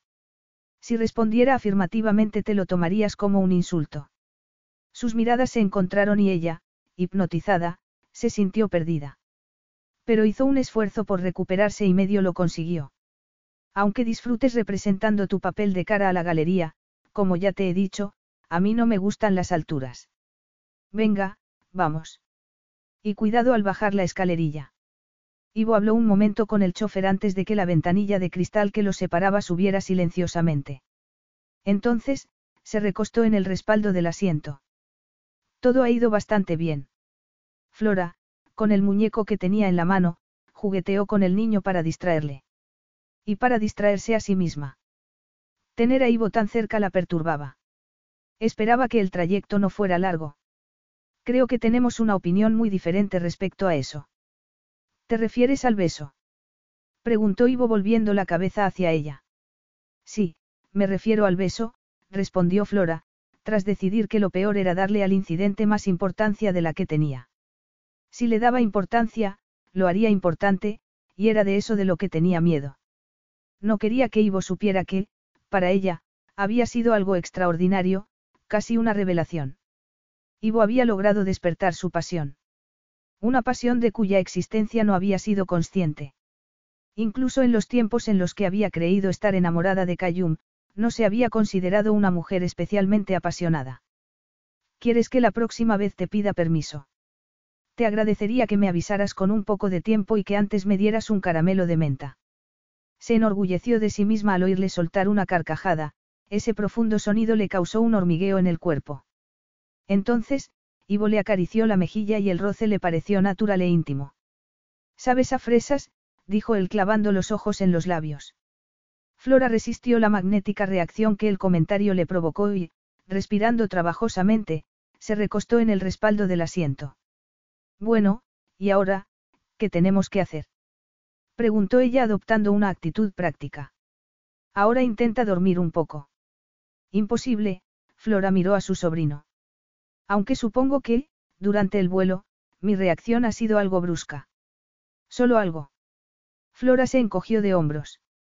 Soy responsable de lo que le pase a Jamie, me preocupaba que le afectara el vuelo. Después del escáner que le habían hecho a Sammy a las 20 semanas de embarazo, el médico le había revelado que el feto tenía un pequeño defecto en el corazón. Antes de hacer aquel viaje a Italia, Flora había hablado con el pediatra y éste le había asegurado que no había motivo por el que Jamie no pudiera volar. No obstante, Jamie era responsabilidad suya y no podía evitar estar preocupada. En cualquier viaje de avión se ven padres con bebés, no tiene nada de particular. No los bebés con defectos en el corazón. La pose indolente de Ivo se evaporó al instante. Un defecto en el corazón. ¿Por qué no me lo has dicho hasta ahora? Preguntó Ivo con mirada acusadora. ¿Por qué no me lo habías preguntado o por qué no es asunto tuyo? Le espetó ella con enfado. Ivo apretó la mandíbula. No le sorprendía tanto la noticia sino el sobrecogedor deseo de proteger al bebé. Es, es serio. Flora negó con la cabeza. A las 20 semanas de embarazo a Sammy le hicieron un escáner y fue cuando vieron un pequeño defecto en el feto. Creo que lo llaman comunicación interventricular, tiene que ver con el cierre incompleto del tabique ventricular, que suele cerrarse poco después del nacimiento, pero, en el caso de Jamie, no se ha cerrado. Le ha examinado un pediatra cardiólogo. Con un esfuerzo improbo, Ivo cayó las miles de preguntas que quería hacer al respecto.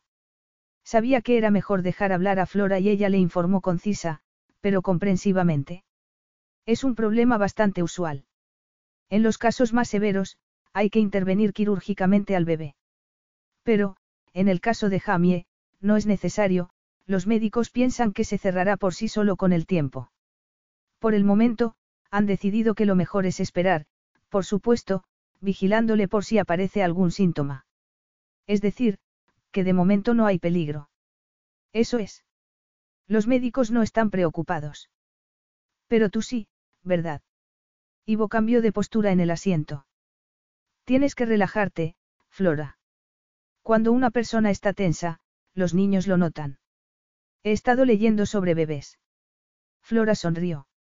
Al principio, cuando me dieron la custodia de Jamie, yo también me puse a leer todo lo que caía en mis manos sobre los bebés.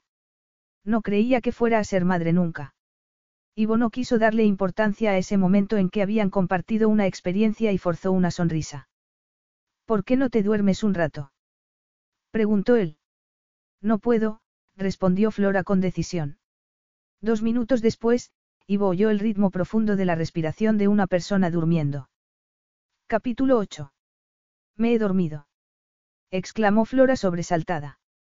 Flora se llevó una mano a la cabeza y rápidamente desvió la mirada hacia el bebé. Al ver que estaba dormido, se relajó, un poco. ¿Desde cuándo no se relajaba esa mujer? Eso no era asunto suyo, se recordó Ivo a sí mismo. Flora era una mujer adulta y si prefería, encolerizando por momento, cerró el ordenador portátil que descansaba sobre sus piernas. No había podido trabajar, solo lo había fingido. El rostro de Flora, dormida, le había resultado mucho más atractivo que leer correos electrónicos o echar un vistazo a informes financieros. Supuso que había un elemento de perverso placer en su sentimiento de culpa por haberla estaba observando tranquilamente mientras ella dormía. Había examinado con detenimiento las redondeadas mejillas de Flora, las elegantes curvas de sus cejas y su bonita boca. No había podido olvidar el sabor de esa boca y quería volver a saborearla. Se había imaginado a sí mismo despertándola con un beso. A pesar de la analogía con la bella durmiente, su beso no había tenido nada de casto ni había sido propio de un cuento de hadas, tampoco la respuesta de ella. En su imaginación, los pálidos brazos de Flora alrededor de su cuerpo. Falta mucho para que lleguemos. Dejando de lado las eróticas y sensuales imágenes que su mente había evocado, Ivo apretó los labios para contener una ahogada carcajada y, en ese momento, vio a Flora casi pegando la nariz contra el cristal de la ventanilla. Llevaban en el coche diez minutos por lo menos. El paisaje fértil estaba salpicado de campos de higueras y viñedos propiedad de su familia. Pero Ivo sabía que no era eso lo que Flora había preguntado. Acabamos de salir del pueblo, a las faldas del monte en el que se levantaba el castillo, la mayoría del pueblo pertenecía a la familia Greco. Dentro de nada lo verás. Flora volvió la cabeza y siguió con la mirada la dirección que él indicaba con un dedo. A su lado, Ivo dijo. Mira, ya puedes verlo. Ivo la oyó respirar hondo. La gente solía expresar asombro al ver por primera vez el lugar donde él vivía, pero el sobrecogimiento que vio en el rostro de Flora le recordó a un niño delante de los regalos alrededor del árbol de Navidad. Flora tardó en darse cuenta de que se había quedado con la boca abierta, mostrando una falta total de sofisticación. Parece salido de un cuento de hadas. Las torres, Flora sacudió la cabeza con los ojos fijos en las cuatro torres de piedra de aquel edificio monumental. Las torres se construyeron dos siglos antes que el resto del castillo. Desde ellas se puede ver el mar, pero desde aquí la vista tampoco está mal. Flora se había fijado en la inclinada y serpenteante carretera, pero no en el pueblo. Ahora veía que se encontraba a orillas de un mar azul. La vista era indescriptible. Cuando Ivo le había hablado de la herencia de Jamie, Jamás había imaginado una cosa así. Semejante nivel de grandeza histórica era sobrecogedor. Ese castillo era de tu familia siglos atrás. Sí. Aquí ha habido grecos desde hace cientos de años. Pero mi familia no lo construyó, hace siglos, uno de mis antepasados lo ganó en un juego de cartas, al menos, eso es lo que se dice. Quizás sea una invención que se cuenta a los turistas. Siempre has vivido aquí. De pequeño, sí. Pero ahora vivo en un piso en Florencia. Cuando estoy en Italia, como viajo mucho, me resulta más conveniente. Podría hablarte de la historia del castillo, pero como eres arquitecta, lo más seguro es que sepas más de ello que yo. Soy arquitecta, no licenciada en historia del arte, respondió Flora. No obstante, según se acercaron, vio claramente que la impresionante escalinata delantera del edificio era del más puro renacimiento. La mezcla de estilos había conferido a la construcción un carácter único, de la misma forma que la herencia genética era lo que daba a Ivo ese aspecto extraordinario. Miró al hombre cuya herencia genética había producido, perfección y le sorprendió observándola a ella. Ivo no sonreía, pero la expresión de sus ojos le aceleró el ritmo de los latidos del corazón. Flora alzó la barbilla como respuesta al silencioso reto que él le lanzó con la mirada. ¿Y ahora? Ahora vamos a encargarnos de Jamie y, cuando esté listo, supongo que mi abuelo querrá veros a los dos. Una invitación imposible de rechazar. Flora bajó los párpados y se mordió los labios antes de murmurar irónicamente. Justo lo que más me apetece. Con el fin de evitar malentendidos, creo que será mejor que te diga que a mi abuelo no le gusta la ironía, ni los comentarios graciosos. ¿Alguna cosa más? No le des demasiadas vueltas a la cabeza y evita esa expresión de culpabilidad. Y no vomites, se ordenó Flora a sí misma asintiendo al hombre uniformado que le había abierto la puerta del coche y esperaba a que saliera. Ivo se acercó a ella unos segundos después, llevaba la silla del niño para el coche. Flora se alegró de que le hubiera puesto la mano en la espalda mientras se aproximaban a la escalinata de piedra de la entrada con barandillas de hierro forjado. Hasta la fecha, había considerado que la herencia de Jamie era la casa y el negocio que sus padres habían levantado, en ese momento, se dio cuenta de que Jamie también tenía derecho a reclamar aquello como herencia. Miró al niño y, de repente, vio la situación con claridad. Sí, iba a luchar por salvar el negocio, al contrario que su padre, a Jamie no le sería necesario elegir. Esto no tiene importancia. El verdadero legado de Jamie, su verdadera herencia, es el amor de sus padres. Flora no se dio cuenta de que había pronunciado esas palabras en voz alta hasta que oyó a Ivo decir. Le das demasiada importancia al amor. Mientras Flora parpadeaba para acostumbrarse a la menor intensidad de luz del interior del castillo, un hombre se les acercó. El hombre, con barba y el pelo peinado hacia atrás, iba impecablemente vestido y sus zapatos relucían. Ramón. Señor, saludó Ramón con un reverente asentimiento. Flora, este es Ramón, el mayordomo de mi abuelo y la persona encargada de que todo vaya como un reloj en este lugar. Ramón, esta es Flora Henderson, mi prometida. Y este es Jamie. Hola, dijo Flora, y estrechó la mano del mayordomo. Ramón, si has venido para acompañarnos a ver a mi abuelo. Tengo que dar de comer a Jamie, interrumpió Flora, viendo que el niño se estaba metiendo el puño en la boca. Por experiencia, sabía que en cinco minutos como mucho Jamie, hambriento, se iba a poner a chillar. Lo siento, Ramón. Como ves, mi abuelo va a tener que esperar. El mayordomo se aclaró la garganta. Sí, por supuesto, Ramón asintió en dirección a tres personas que acababan de aparecer y que, a su vez, respondieron asintiendo con la cabeza a las palabras del mayordomo. Señor, la verdad es que, bueno, el médico está aquí y su abuelo le ha dado permiso para hablar con usted. Ve a ver al médico, dijo Flora Ivo inmediatamente. Estoy segura de que podré arreglármelas, añadió Flora mirando a Ramón. Ivo dejó la silla del niño en el suelo. Ramón, déjanos un momento, por favor. El mayordomo se alejó, quedándose a una discreta distancia. Flora volvió la cabeza para lanzar una rápida mirada a Ramón antes de volverse de nuevo hacia Ivo para decirle en voz baja. Lo siento mucho. ¿Qué es lo que sientes? Preguntó Ivo arqueando las cejas. Que tu abuelo esté. ¿Qué? Muriéndose. Bueno, al fin y al cabo, es por eso por lo que estás aquí, no. Sonríe, cara, es posible que sea una buena noticia para ti. Sé que eres demasiado educada para preguntar cuánto tiempo le queda, pero la situación parece prometedora para ti, así que cruza los dedos. No fue la cínica entonación con que Ivo pronunció esas palabras ni la frialdad de sus ojos al mirarla lo que le afectó, sino el hecho de que no había esperado semejante ataque. Luchó por contener las lágrimas y se dijo a sí misma que era ridículo sentirse tan dolida. ¿A qué se debe tanto desprecio? Ivo ignoró su mala conciencia y encogió los hombros. No sé. Según dicen, es una de mis virtudes. Qué extraño.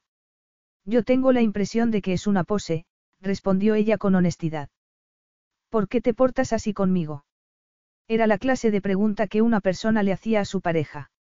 Decidió esquivar aquel golpe directo de la única forma que podía, ignorándolo. Ramón. El médico, en realidad eran dos, estaban cerca de la puerta de la habitación de su abuelo, afuera. Uno de ellos era el médico de Salvatore, pero al otro no le conocía.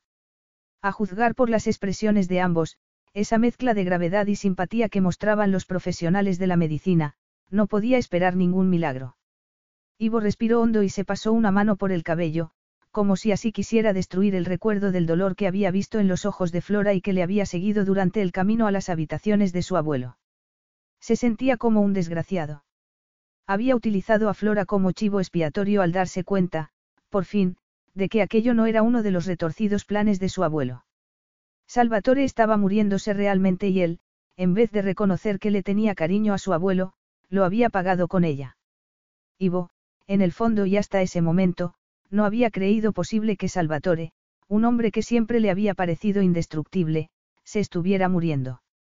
Lo raro era que no se había dado cuenta de su estado de negación hasta el momento en que Ramón le había obligado a enfrentarse a la realidad. Su abuelo le está esperando.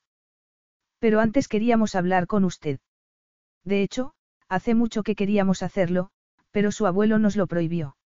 No le extrañó eso, Salvatore siempre tenía que tener la última palabra, incluso a las puertas de la muerte. Es, cáncer. Los dos médicos se miraron. Después, el médico al que conocía, se aclaró la garganta. No, me temo que no. Me temo. ¿Qué podía ser peor que un cáncer? se preguntó Ivo. Su abuelo tiene demencia. Ivo le miró y se echó a reír, fue una risa carente de humor. Eso es lo más ridículo que he oído en mi vida. Mi abuelo tiene la cabeza perfectamente. Es capaz de controlarlo todo mejor que muchas personas con la mitad de sus años, tanto física como mentalmente. Su abuelo puede gozar de prolongados periodos de lucidez. Lo que significa que no sabe por dónde se anda la mitad del tiempo. Ivo se frotó las sienes, la tensión empezaba a producirle una jaqueca. Miró fríamente al médico que había hablado antes de dirigirse al que conocía, que, hasta ese momento, le había parecido relativamente digno de confianza. No sé de dónde ha sacado a este bromista, pero quiero una segunda opinión. El médico, sonrojándose, lanzó una mirada de disculpa a su compañero. Este es el profesor Ranieri. Ivo arqueó las cejas. La deferencia del médico hacia su compañero no hizo más que incrementar su antagonismo. Se supone que eso debe impresionarme. El médico al que no conocía dio un paso adelante. Soy neurólogo especializado en demencia, señor Greco, y yo soy la, segunda opinión, el profesor Ranieri miró a su colega. Para ser exactos, soy la tercera opinión, no. El otro médico asintió. Hace tres meses diagnostiqué a su abuelo. Su abuelo llevaba tiempo sospechándolo, añadió el médico de su abuelo. Cuando por fin hizo una consulta conmigo, le hicimos pruebas, cuyos resultados verificaron el diagnóstico. Ivo respiró hondo y tragó saliva. Se negaba a aceptar lo que acababan de decirle. Primero, Bruno, ahora, Salvatore. Su familia estaba desapareciendo. No había visto a su hermano en años y a su abuelo le veía lo menos posible. Le gustaba estar solo, se recordó a sí mismo. De ser así, me habría dado cuenta, declaró Ivo obstinadamente. No necesariamente, señor Greco. La gente con demencia intenta disimularlo, a veces, ni las personas más cercanas a ellos lo notan. Los cambios son sutiles. No, replicó Ivo con firmeza. La semana pasada hablamos y, me llamó Bruno. De repente, esos detalles menores cobraron significado. Cielos, Salvatore debía estar desesperado. Nos damos cuenta de que esto es difícil de asimilar. Necesita tiempo para hacerse a la idea, es comprensible. Hemos aceptado la invitación a pasar aquí la noche y agradecemos su hospitalidad. Así que después, cuando se recupere de la noticia, nos ponemos a su disposición para responder a todas las preguntas que se le ocurran. Ivo apretó la mandíbula. ¿Por qué no ahora mismo? El médico de su abuelo carraspeó y se ajustó las gafas. Su abuelo le está esperando. Estamos aquí porque el abogado de su abuelo nos ha pedido que viniéramos. Rafe está aquí. Según la información que tengo, su abuelo desea hacerle un poder notarial. Por eso estamos aquí, para confirmar que su estado mental, que su abuelo es capaz de tomar esa decisión por sí mismo, sin presión de ningún tipo por parte de nadie. Ivo luchó contra el devastador impacto que la noticia le había causado. No creo que haya tanta prisa para eso, en ese momento, lo único que le importaba era saber todo lo posible respecto a la enfermedad a la que su abuelo se iba a enfrentar. ¿Puedo hablarle con franqueza? Preguntó el profesor Ranieri. Ivo se limitó a mirarle, sin contestar. Bien, en ese caso, mañana, señor Greco, dijo el especialista. Puede que no podamos confirmar que su abuelo tiene la capacidad mental suficiente para tomar esa decisión. Queda poco tiempo, me temo. Capítulo 9. Dos horas después, con Ramón como testigo, los abogados tenían firmado el documento. Bueno, ya está. Ivo no hizo ningún comentario. Bueno, chico, ¿qué tal te encuentras ahora que tienes lo que querías de este viejo? dijo Salvatore en tono burlón. Una súbita cólera se apoderó de Ivo. ¿Es eso lo que piensas de mí? No, no lo es, aunque me sentiría mucho mejor si lo pensara. Eres demasiado blando, Bruno, siempre lo has sido. Piensas con el corazón en vez de con la cabeza. La cólera de Ivo se desvaneció con la misma rapidez con la que había aparecido. Soy Ivo, abuelo. ¿Qué tiene un nombre? Salvatore miró para otro lado. No te había dicho nada porque no quería que se supiera que Salvatore Greco es un viejo idiota baboso que necesita que le den de comer, la voz de Salvatore se quebró. Ivo apartó los ojos de su abuelo para no ver sus lágrimas. Nunca había visto llorar a su abuelo y una sensación de impotencia se apoderó de él. Prométeme que no se lo dirás a nadie. Júramelo, Ivo. Te lo juro, respondió Ivo volviendo a mirar a su abuelo. Bueno, ¿cómo es el niño? Jamie es un niño precioso. Y vas a casarte con la chica, ¿verdad? No, respondió Ivo sacudiendo la cabeza. Me lo temía. Eres un condenado. Igual que yo. Se parece el niño a, su padre. Abuelo. Creo que voy a dormir un poco, lo interrumpió Salvatore con mirada perdida. ¿Cuándo va a llegar el niño? Ya están aquí. Entonces, cenaremos juntos, Salvatore lanzó una queda carcajada y dedicó a su nieto una significativa mirada. ¿Te has acostado ya con ella? Dios mío. Cuando me miras así me recuerdas a mi padre, tienes la misma mirada que él. Nunca conseguí complacerle, nada de lo que yo hacía le parecía bien. Me consideraba demasiado grosero y vulgar. Ivo tardó unos minutos en darse cuenta de que su abuelo se había quedado dormido. Ramón estaba fuera, esperándole, cuando salió de la habitación. Se ha dormido, dijo Ivo. Últimamente duerme mucho. Se cansa con facilidad. Ivo se alejó unos pasos antes de que la realidad le golpeara con toda su fuerza. El imperio económico de su abuelo ahora era responsabilidad suya. Las habitaciones que le habían asignado ocupaban tres pisos y contaban con, dormitorio con baño, dos habitaciones de invitados, cuarto de estar, cocina, otra cocina más pequeña, dos cuartos para el niño, uno para el día y otro para la noche, un ascensor para subir al cuarto de la niñera y otro para el piso a pie de tierra. Cuando por fin la dejaron sola, bañó a Jamie y le dio de comer. Inmediatamente después, el niño se durmió. Resistiendo la tentación de darse un baño en una enorme bañera antigua de cobre, se dio una ducha. Al volver al cuarto de estar, vestida solo con una suave bata, vio que le habían llevado café y té, diminutos sándwiches variados y pasteles. Después de comer, en el dormitorio, abrió el enorme armario, en el que colgaba toda su ropa, y decidió ponerse un vestido muy parecido al que había llevado en el viaje, aunque el fondo del tejido era blanco y tenía un estampado plateado en forma de rombo. Se acercó a la cama y, al acariciar la colcha de seda, imaginó a un hombre y una mujer tumbados y abrazados. Un escalofrío le recorrió el cuerpo y se llevó una mano a los labios al tiempo que cerraba los ojos. ¿Qué le estaba ocurriendo? El beso que Ivo le había dado había desatado un deseo en ella que se negaba a reconocer, pero que no podía controlar. Se dirigió a la cómoda y agarró un cepillo de pelo de mango de plata. Se quitó las horquillas con las que se había recogido el pelo para darse la ducha y comenzó a cepillarse el cabello para evitar no pensar en ese beso que le había provocado la sensación más erótica de su vida. Lo que la convertía en la mujer de 25 años más patética del mundo. ¿Cuántas mujeres quedaban en el mundo que seguían siendo vírgenes a los 25 años? Eres una antiguaya, Flora, a pesar de que pareces normal, le dijo a su imagen en el espejo. Pelirroja y con pecas, pero normal. Continuó cepillándose el pelo, cada vez con más energía y violencia, pero sin conseguir deshacerse del sabor de ese beso. Asqueada consigo misma, Flora lanzó un quedo chillido y arrojó el cepillo del pelo, que cayó en el suelo al lado de la cama. Esto tiene que acabarse, Flora. Se ordenó a sí misma al tiempo que iba a recoger el cepillo. Flora estaba agachada e inclinada hacia adelante cuando Ivo entró en el dormitorio.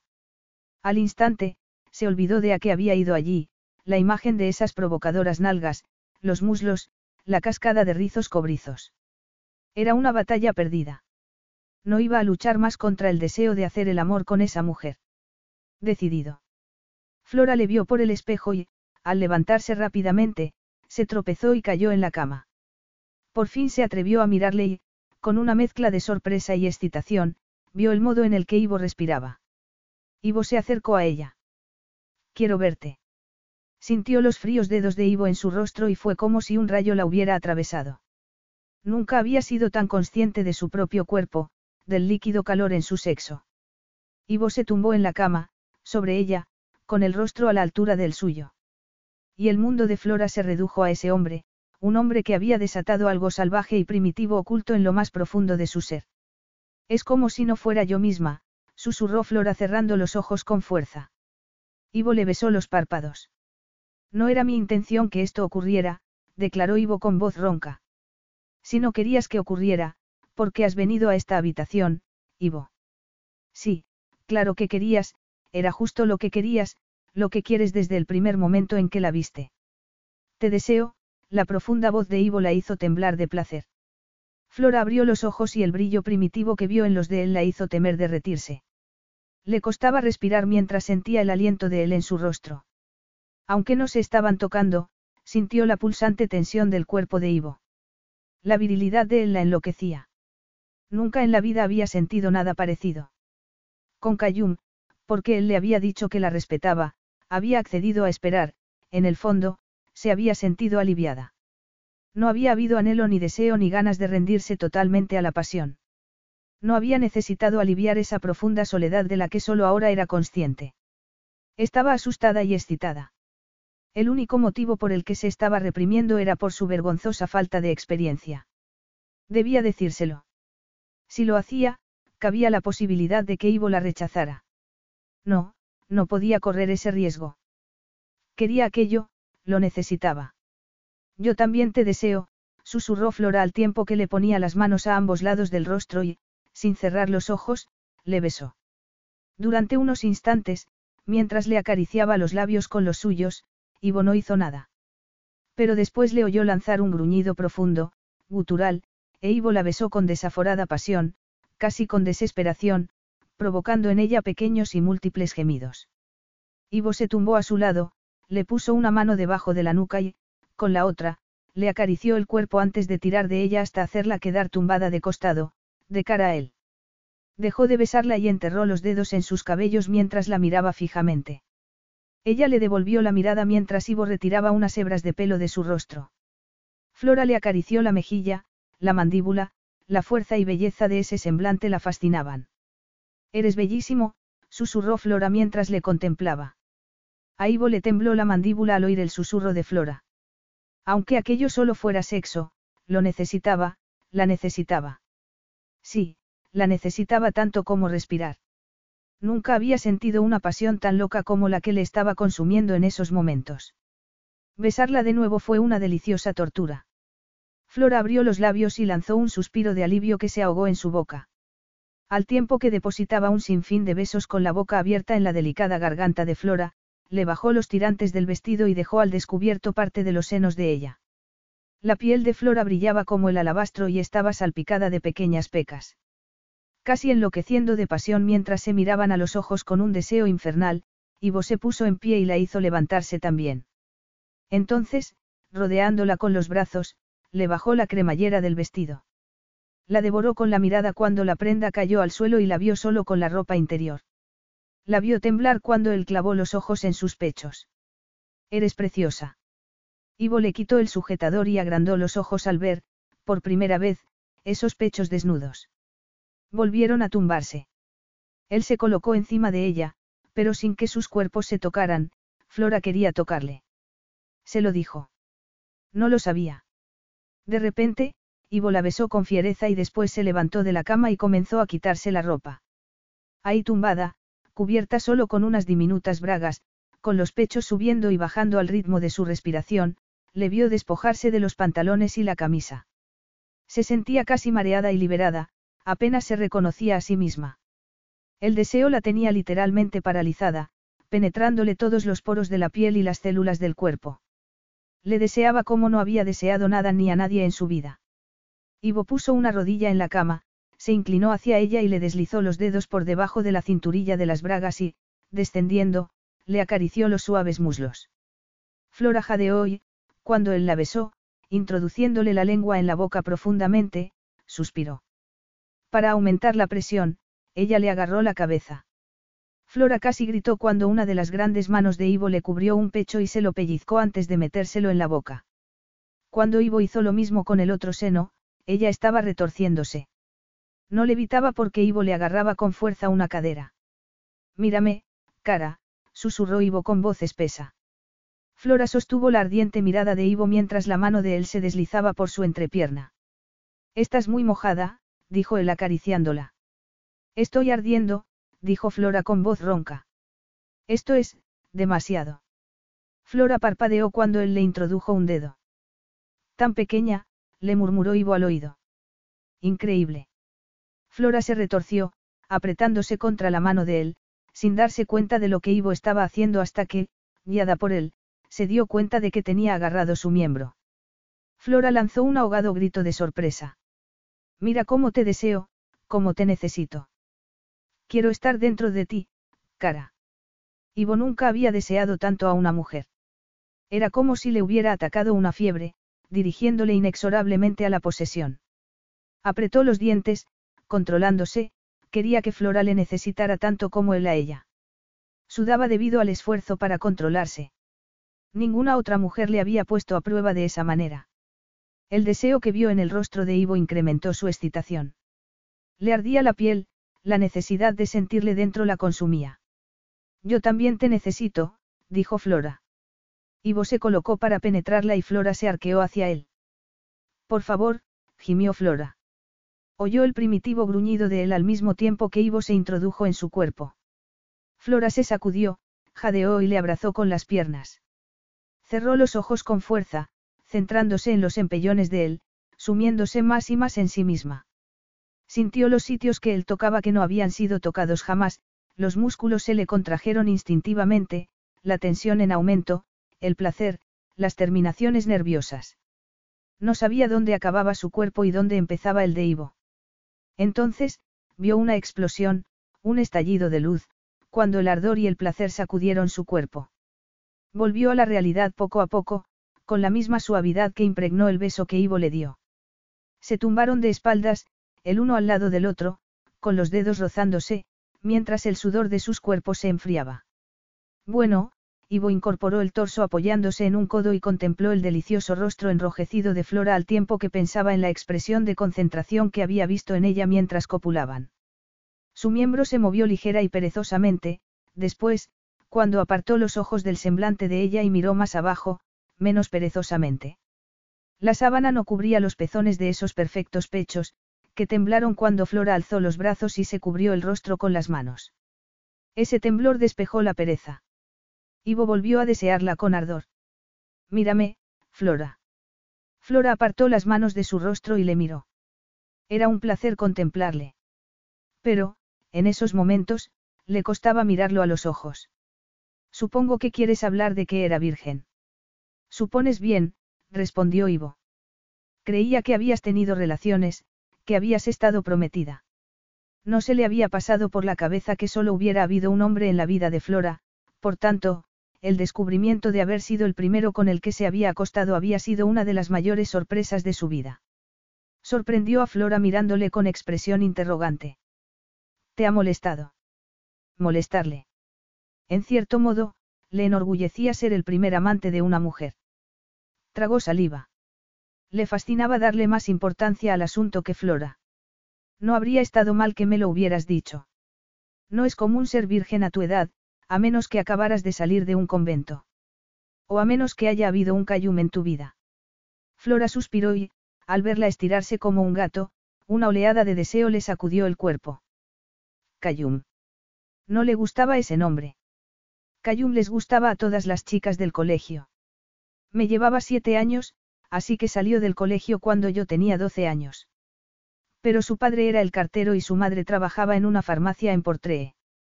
Y es que es un sitio pequeño. En fin, a esa edad, estaba enamorada de él. Todas lo estábamos. Un día, cuando ya estaba en la universidad, en el segundo año de carrera, me encontré accidentalmente con él y, en fin, unos meses después estábamos prometidos, Flora cerró los ojos. Sé que parece una locura y lo fue, en realidad, teníamos un concepto muy distinto de lo que es el matrimonio. Cayum había querido tener hijos y ella no había podido dárselos. Yo te puse este anillo de prometida en un día, dijo Ivo agarrándole la mano y tocándole la sortija. No es lo mismo, respondió ella apartando la mano. Esto no es, real. No es real en absoluto. A Ivo le parecía muy real lo que acababa de pasar. Le parecía maravilloso. Vas a decirme que lo que acabamos de hacer es un producto de la imaginación. Sabes perfectamente a qué me refiero, declaró Flora lanzándole una mirada. Ivo lo sabía perfectamente. Por lo que Flora había dicho, le resultaba claro que, al enterarse de que Flora no podía tener hijos, el tal Cayum la había dejado. Un sinvergüenza, pensó Ivo. En resumidas cuentas, él me dejó, concluyó ella. A partir de entonces, se me quitaron las ganas de salir con otros hombres y además he estado demasiado ocupada. Lo que no entiendo es por qué, si teníais una relación amorosa y estabas loca por él, no os acostasteis. Quizá porque él no me deseaba tanto, supongo. Creo que Cayum es uno de esos hombres que piensan que hay dos clases de mujeres, las mujeres con las que uno se acuesta y las mujeres con las que uno se casa y a las que se es infiel. Un tipo encantador. Tengo muy mal gusto en lo que a los hombres se refiere, Flora se acurrucó junto a él. Gracias. No te ofendas. No estoy buscando marido y esto ha sido, ha sido totalmente maravilloso, Flora era consciente de que no le estaba diciendo nada que él no supiera. Con una sola frase has conseguido insultarme y golpear mi ego. Muy hábil. Tú también eres muy hábil. No me importaría en absoluto hacer otra demostración de mis habilidades. Sí, por favor, respondió Flora alzando la cabeza. Capítulo 10. Ivo salió de la habitación para hablar con Ramón.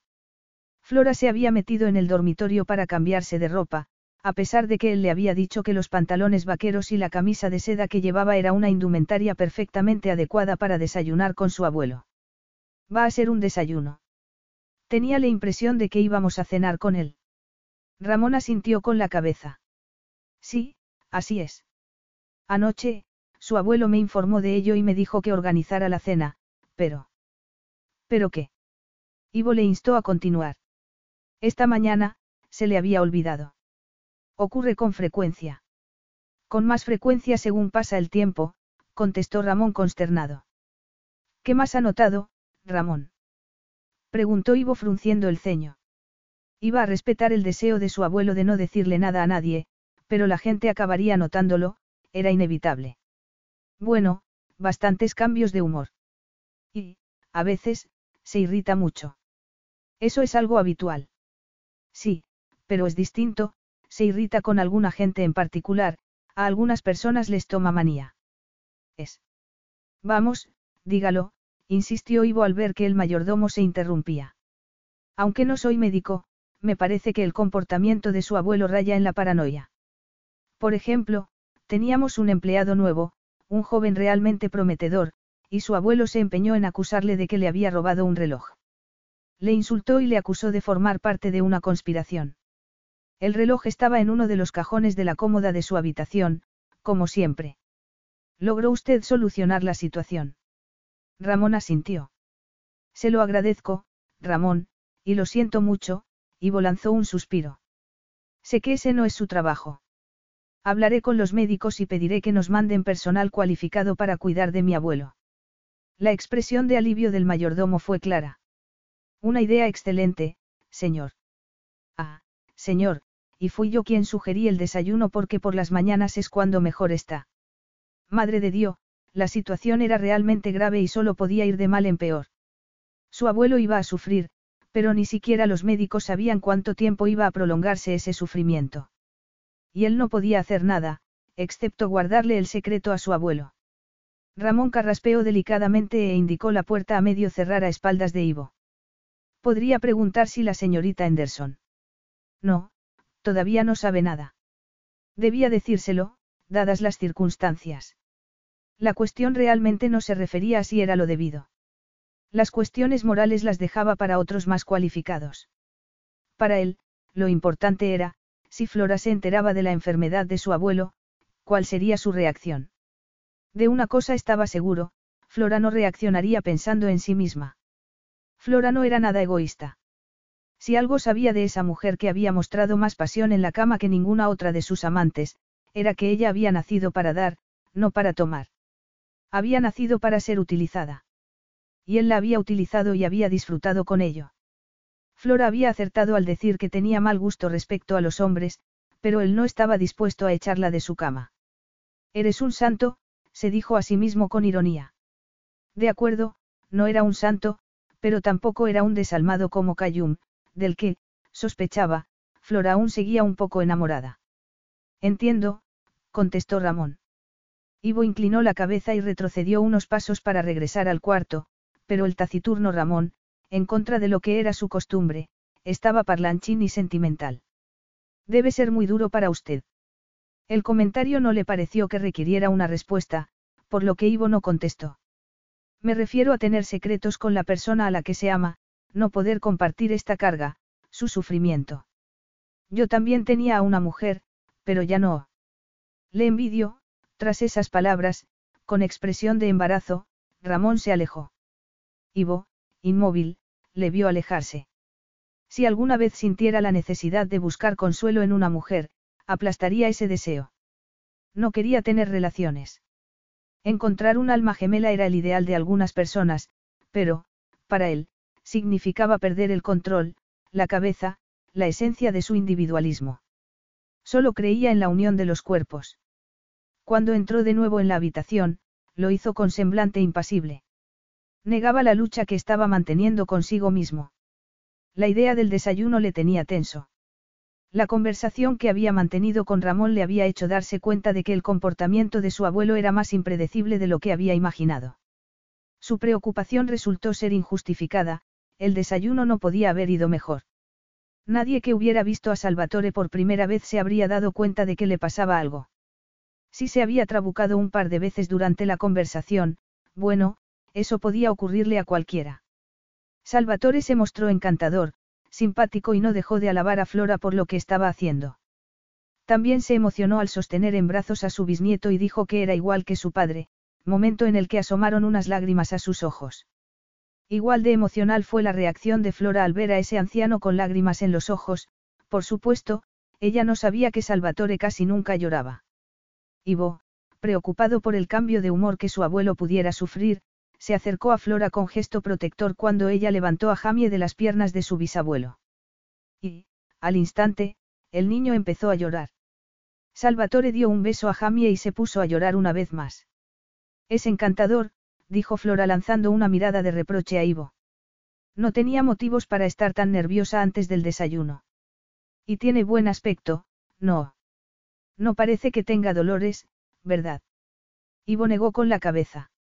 Entonces, Cuando Flora puso una mano en la nuca del niño y, de repente, pareció preocupada, preguntó. ¿Qué pasa? ¿No te parece que tiene las mejillas demasiado coloradas? Flora tocó la frente del niño. Está muy caliente. Ivo notó la nota de pánico en la voz de Flora. Yo le veo bien. No me parece que le pase nada. Pero tú estás preocupada, ¿verdad? Flora encogió los hombros y miró a Ivo, de espaldas a la ventana desde la que, en la distancia, se veía un mar azul. Ivo era tan grande y sólido, y ello la hizo tranquilizarse un poco. Perdona, debes pensar que estoy loca, Flora se burló de sí misma con una carcajada. Muchas veces me he preguntado qué voy a hacer si Jamie enferma y me encuentro sola, ahora sé que me dará un ataque de pánico. Para empezar, no sabemos si está enfermo. Y no está sola ni presa de un ataque de pánico, contestó Ivo. No está sola. Flora no cometió la equivocación de darle más importancia de la que tenía a esas palabras. Es solo que lo del corazón me preocupa, no puedo evitarlo. Pero estoy segura de que no tiene nada que ver con eso. Te sentirás mejor después de que le vean los médicos. Yo me encargaré de ello. A pesar de que no quería depender de Ivo, y se lo había dicho, Flora lanzó un suspiro de alivio. Gracias. Bueno, en ese caso, voy a ponerme en marcha ya mismo. ¿Sabes los nombres del médico de cabecera y del especialista del corazón de Jamie? Flora asintió y se los dio. Media hora después, cuando llegó el médico, Flora sintió un gran alivio al ver que hablaba inglés y que, además, ya estaba al corriente del historial de Jamie. Al cabo de un rato y tras un reconocimiento, el médico diagnosticó que el pequeño tenía un poco de fiebre causada por un virus. Básicamente, Jamie estaba resfriado. ¿Y el corazón? No he podido detectar ninguna anomalía. ¿Cuándo le toca la siguiente revisión? Dentro de seis meses. Bueno, no se preocupe, este jovencito está en buenas manos y tiene buenos pulmones. Yo conocía a Bruno, un hombre estupendo. Una tragedia, una verdadera tragedia. A Flora las lágrimas le cerraron la garganta y se limitó a sentir. En fin, el jarabe analgésico cada seis horas y mucho líquido. Si surge algún problema, llámeme, el médico miró en dirección al cuarto de estar, en el que Ivo estaba esperando. Ivo tiene mi teléfono.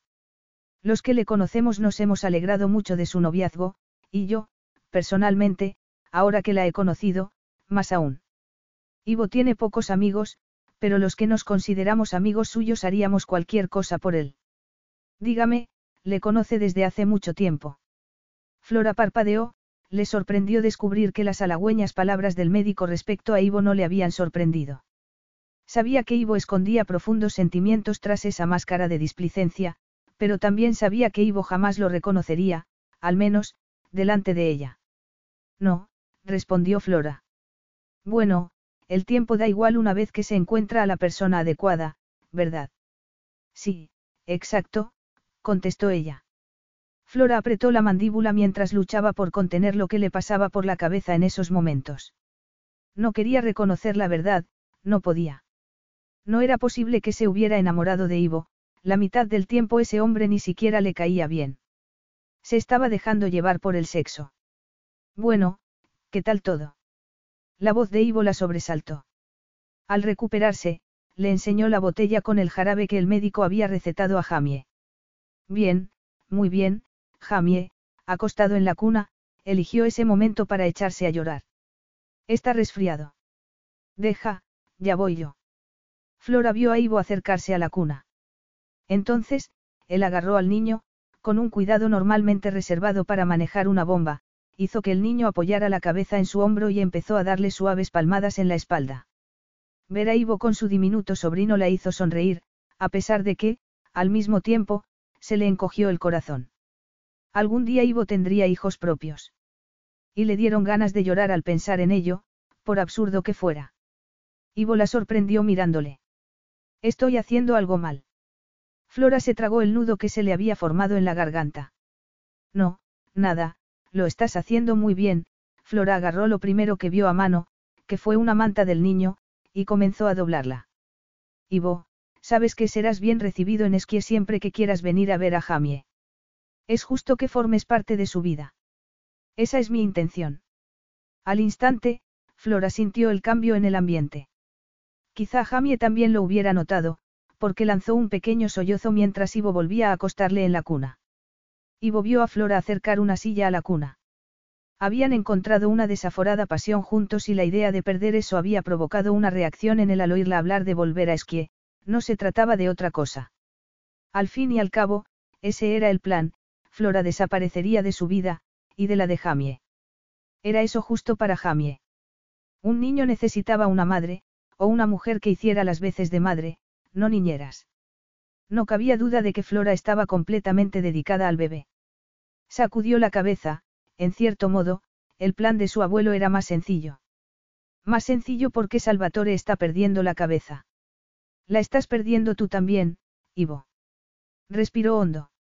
Necesitaba demostrarle a Flora la excelente clase de vida que Jamie podía tener sin ella. No debería ser difícil. Decidió mostrarle el folleto de la excelente escuela que ya había elegido para el niño. Apuesto a que está en contra de los internados, dijo para sí. Creo que va a costarle mucho dormirse. Estás pensando en pasar la noche ahí sentada. Ivo señaló el ascensor que llevaba directamente al cuarto de la niñera. No vas a aceptar ayuda de nadie.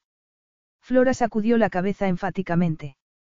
Mira, sé que no te hace gracia, pero, si cambias de idea, ahí están, esperando. Aunque no sirva de nada, te diré que no tienes que demostrar nada.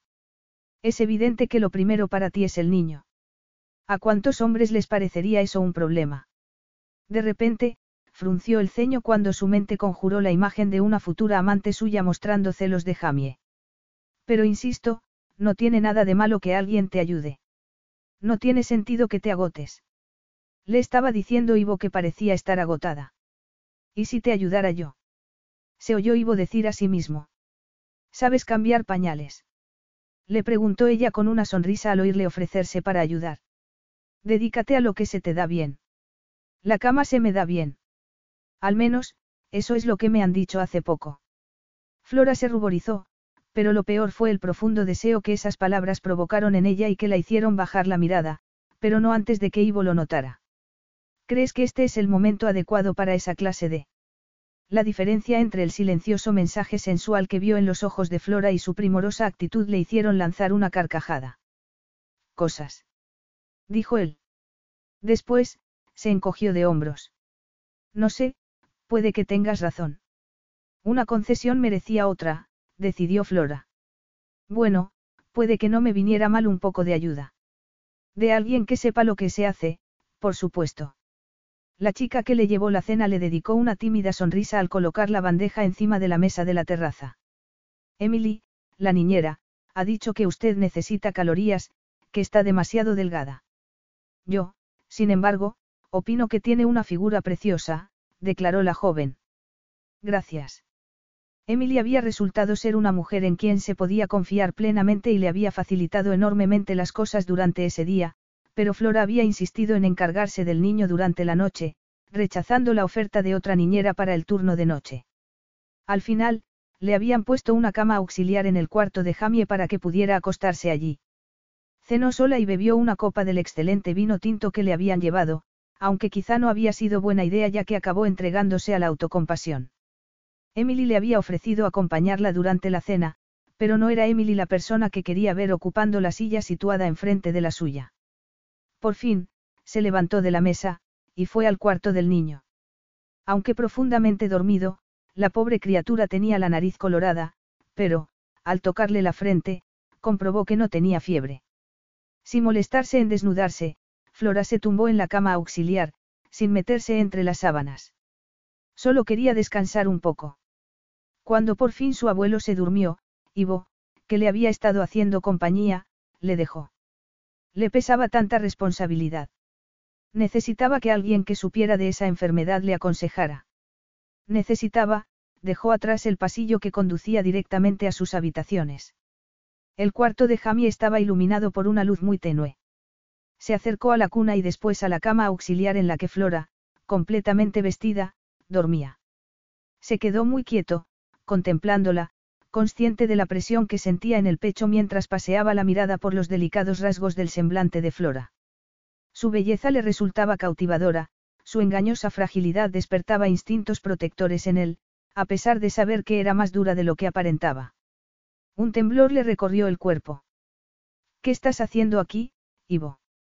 No estaba de humor para analizar nada, emocionalmente agotado después de pasar horas con su abuelo, estaba actuando sin pensar. Estaba allí guiado por el instinto.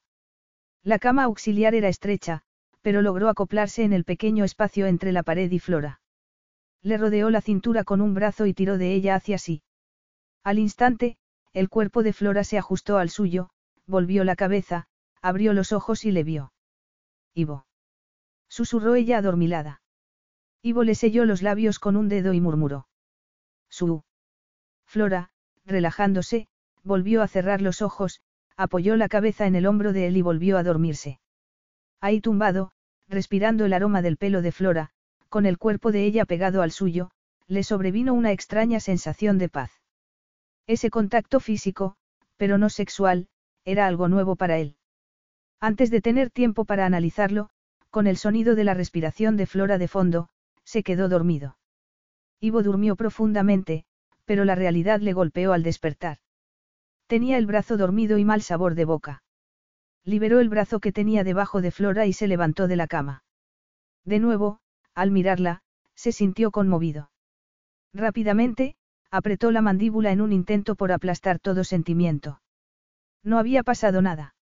No obstante, había estado a punto de caer en una trampa, la trampa del corazón. Él solo quería, solo necesitaba, sexo. Se atraían mutuamente, eso era todo.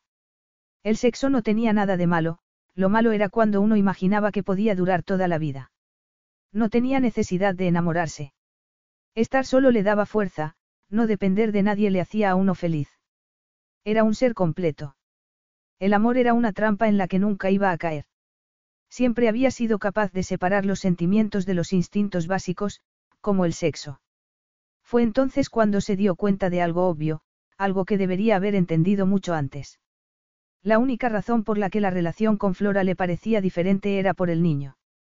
Sentía conexión con ella debido a Jamie. Eso era lo que tenían en común. Ivo lanzó un suspiro de alivio.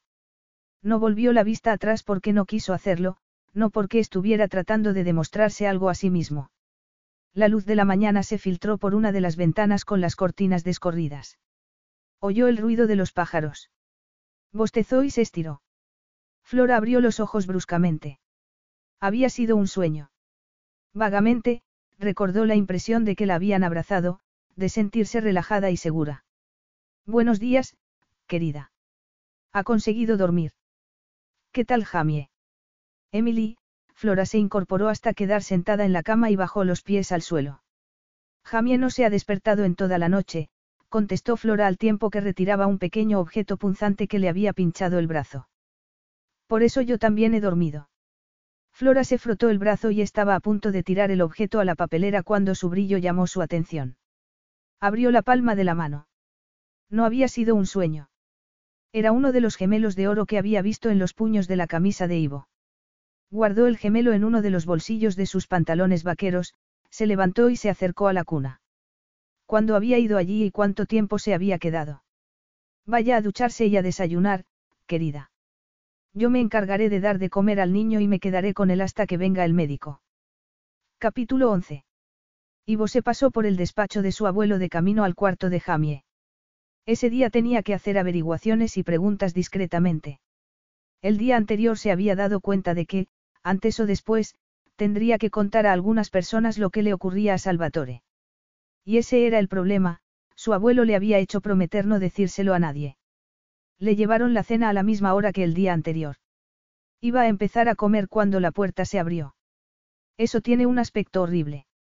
Flora clavó los ojos en el hombre más guapo del mundo, que iba vestido con un traje gris claro y camisa blanca. Tragó saliva y después se pasó la lengua por los labios. A mí me parece que la cena debe estar deliciosa, igual que ayer. Ivo agarró la botella y examinó la etiqueta. Creo que se puede mejorar. No voy a beber, no quería que el vino la desinhibiera, no quería perder el control. Bebe tú si quieres. No puedo, voy a conducir. Pues adelante, vete ya, Flora se sintió como una tonta por haber imaginado que había ido a hacerle compañía. Ivo se sentó a horcajadas en una silla. Vamos a cenar fuera. No puedo, respondió ella sacudiendo la cabeza. ¿Por qué? Yo diría que es obvio, no.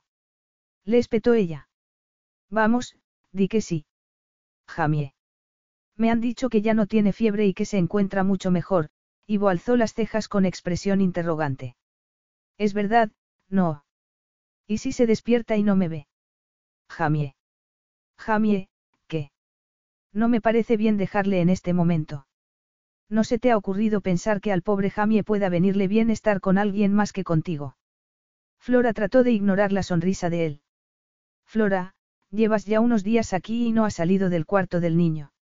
Vamos a estar a cinco minutos de la casa, si pasara algo, vendríamos enseguida. Debes estar volviéndote loca aquí encerrada tanto tiempo, reconócelo. Jamie aún está muy pálido. Tú también. El estómago le dio un vuelco al ver la intensidad de cómo la miraba. Pero. Ivo tiró de ella hasta levantarla de la silla, la energía y la testosterona de él casi la marearon. Nada de peros, está todo arreglado. Emily va a estar con el niño un rato y después Olivia va a dormir en la cama auxiliar en el cuarto de Jamie. Necesitas una noche libre. No voy vestida para salir, y empezaba a dolerle la cabeza por la tensión, quizá debido al cansancio. Desgraciadamente, sí iba vestida. Ivo la vio alisarse la falda del vestido con manos temblorosas y pensó en cuál sería la forma más rápida de quitárselo. Bajándole los tirantes y tirando hacia abajo o sacándoselo por la cabeza. Su mente evocó unas imágenes que pusieron a prueba su fuerza de voluntad. Deseaba poseerla ahí y ya. Si no pasamos ningún tiempo juntos, Salvatore va a sospechar que pasa algo, mintió Ivo. Le he dicho que esta noche íbamos a salir. Con un suspiro, Flora se dio por vencida. Está bien, de acuerdo. Deja que vaya por el bolso. Flora se reunió con él de nuevo a los cinco minutos. Con el bolso, un chal y unas sandalias de tacón. Salieron del castillo y se detuvieron delante de un coche descapotable. Creo que esto es tuyo, dijo Flora extendiendo un brazo. Gracias, dijo Ivo agarrando el gemelo de la palma de la mano de ella. Anoche pasé a ver al niño. Tú estabas dormida. Flora quería preguntarle si había soñado que él la había tenido abrazada, pero, si la respuesta no era afirmativa, iba a parecer una imbécil que soñaba con él, a pesar de ser la triste realidad. Mientras recorrían la estrecha y serpenteante carretera que llevaba al pequeño pueblo costero, a Flora le pareció que cuanto más se alejaban del castillo más relajado estaba Ivo. El comentario de él confirmó su observación. Esa casa, es agobiante, comentó Ivo mirando por el espejo retrovisor.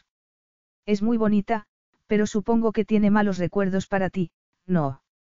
Mi padre se suicidó en su piso, en Roma, lo digo por lo de los malos recuerdos. Además, yo no vivo en el pasado, Ivo vivía en el presente. Desgraciadamente, el presente no era muy prometedor. Presenciar el rápido deterioro de su abuelo era una auténtica agonía. Lo que pasa es que no me gusta vivir en un museo. Solo les llevó cinco minutos cruzar el arco de piedra a la entrada del pueblo. A partir de ahí, Ivo condujo a paso de tortuga. Han hecho peatonal la parte antigua del pueblo, por lo que se forman grandes atascos justo fuera de esa zona, explicó Ivo por encima del ruido de los claxones. A Flora aquella zona también le parecía muy antigua. Voy a aparcar aquí e iremos andando el resto del camino, solo nos llevará unos minutos, incluso con esos tacones. Echaron a andar por unas calles empedradas, más estrechas al acercarse a la orilla del mar, esa parte del pueblo estaba a rebosar, la gente una mezcla de veraneantes y personas del pueblo, el ambiente era distendido, casi festivo. Es un sitio muy agradable, pero, ¿estás seguro que esto, nosotros? No era lo que habíamos acordado. La situación se está, complicando, Flora se mordió los labios y le miró con expresión casi implorante. ¿No te parece? ¿Te estás arrepintiendo de haberte acostado conmigo? No, claro que no, respondió ella rápidamente. En ese caso, no veo ningún problema. Entraron en el restaurante y, casi al instante, el propietario se les acercó y saludó a Ivo por su nombre. Tras los saludos, el dueño del local les condujo a una mesa frente al mar, un lugar muy romántico de no haber sido porque la mesa de al lado la ocupaba una familia extensa que estaba de celebración. El propietario le dijo algo a Ivo en italiano y este se lo tradujo a ella. Es el cumpleaños de la abuela, 80 años. Me ha preguntado si prefieres otra mesa en un rincón más tranquilo. No, me da igual. Lo que tú prefieras. ¿No te molesta el ruido? Insistió Ivo cuando los de la mesa de al lado empezaron a aplaudir en el momento en que un camarero se acercó con una tarta llena de velas. Antes de que le diera tiempo a asegurarle que se encontraba muy a gusto, un cochecito de juguete aterrizó en un plato con aceitunas que había en el centro de la mesa y salpicó aceite en el traje de Ivo. Sorprendida, Flora vio a Ivo echarse a reír. Después, él se levantó de la mesa, agarró el cochecito, lo limpió con una servilleta y se acercó a la otra mesa. Flora sonrió al ver a Ivo dándole el cochecito a un niño sentado en una trona. Entonces, Ivo dijo algo y los comensales de la otra mesa se echaron a reír. Sí, era encantador con los niños. Algún día tendría su propia familia y una esposa de la que estaría orgulloso. Y los ojos se le llenaron de lágrimas. Ella no podía ser esa mujer, pero Ivo había nacido para ser padre. En el momento en que Ivo volvió a la mesa, alguien gritó en inglés. Bendito niño. Esto es intolerable. Es que ustedes no saben controlar a sus niños. Los que estamos aquí queremos tranquilidad. ¿Por qué no dejan a sus hijos en casa? Eh, usted, usted, quiero ver al dueño. ¿Sabe usted quién soy yo? Flora vio la expresión de desdén de Ivo, estaba segura de que el resto de los comensales pensaban lo mismo. Perdona por todo este alboroto, le murmuró Ivo. No tienes por qué disculparte, contestó ella. En todo caso, soy yo quien debería pedir disculpas. Este tipo es inglés, creo que quiere impresionar a su pareja. Me recuerda a una persona con la que yo salía. ¿A quién? A Kayum, respondió ella haciendo una mueca. Kayum siempre tenía que ser el centro de atención. Ivo no quería ser el centro de atención, pero la gente estaba pendiente de él. No podía creer que hubiera comparado a Ivo con Kayum, eran completamente opuestos. Clavó los ojos en el hombre que tenía delante y la idea de haberse enamorado de alguien en solo unos días ya no le parecía ridícula. No lo era. Era un hecho. De repente, lanzó un suspiro de alivio al reconocer la verdad, estaba enamorada de Ivo. Sabía que ella podía dar mucho, pero, desgraciadamente, Ivo no quería su corazón. No obstante, le daría lo que él quería de ella, al menos por el momento, su cuerpo. Apartó los ojos de la copa de vino que tenía en la mano y miró a Ivo. Quería decirle, vámonos de aquí. Llévame a la cama, hazme el amor. Pero el desprecio que vio en la expresión de Ivo le impidió pronunciar esas palabras en alto. Ivo tenía los ojos fijos en la zona principal del comedor, a sus espaldas. Ella volvió la cabeza y vio al turista inglés discutiendo con el propietario, que hacía lo posible por apaciguar la situación. Uno de los niños de la mesa de al lado comenzó a llorar e Ivo, apretando los labios y con mirada gélida, dejó su copa en la mesa y la miró. Perdona, Flora, enseguida vuelvo. No. Sin pensar, lo agarró de una manga. No te vayas, por favor. Deja que otro se encargue del asunto. Ivo le sonrió. No te preocupes, no voy a invitarle a que salga fuera. A menos, por supuesto, que no quede otro remedio. Le vio aproximarse a la mesa del turista inglés. No pudo oír lo que le dijo, pero el turista guardó silencio y su compañera agarró el móvil y se hizo un selfie con Ivo. Mientras volvía a la mesa, algunas personas miraron a Ivo y asintieron con expresiones de agradecimiento. Una vez sentado a la mesa, Ivo le agarró la mano y se la besó. Sorprendida, Flora sintió un cosquilleo por todo el cuerpo. Los oscuros ojos de Ivo eran hipnotizantes, irresistibles. Le deseaba. ¿Qué le has dicho? Le he dicho que acabamos de prometernos y que queremos disfrutar una cena tranquila e íntima. Se miraron a los ojos. Las pupilas de Ivo se agrandaron. Ambos respiraban trabajosamente. El amor que sentía por él casi la ahogaba. Vayámonos de aquí, dijo él. Flora asintió y ambos se pusieron en pie. Ivo dejó unos billetes encima de la mesa, le agarró la mano y salieron del establecimiento. Has pagado, pero no hemos comido nada, dijo ella cuando llegaron al coche. ¿Quieres volver al restaurante? No, quiero hacer el amor contigo. Eso es lo que yo quiero también. Esperaba que lo notaras. Lo he notado. Debería marcharme, Flora tenía la cabeza en la almohada, un brazo por encima de la cabeza y los ojos clavados en el semblante de él. La primera vez se había arrancado la ropa literalmente, la unión había sido igualmente frenética y el clímax tan intenso que había temido desmayarse. La segunda vez había sido mucho más tranquilo, más lento y sensual. Ivo le había acariciado todo el cuerpo, centímetro a centímetro, y ella le había devuelto el favor. Darle placer había incrementado el propio. Marcharte. ¿Por qué? preguntó Ivo apartándole unos rizos del rostro. Porque, como me has dicho, tú tienes que irte de viaje mañana por la mañana. Y como el médico va a pasar a ver a Jamie también por la mañana, con un poco de suerte, dirá que ya está bien y que puede viajar. ¿Por qué no te quedas un poco más? Flora suspiró, se acurrucó junto a él y le dio un beso en la mejilla. ¿Quién podría resistirse? En el restaurante, faltó poco para que la gente te aplaudiera, comentó ella. Ivo lanzó un gruñido y le acarició el pelo. No exageres, dijo Ivo mirándola a los ojos. Dime, te pegaba, tu ex. ¿A qué viene eso ahora? Preguntó Flora levantando la cabeza.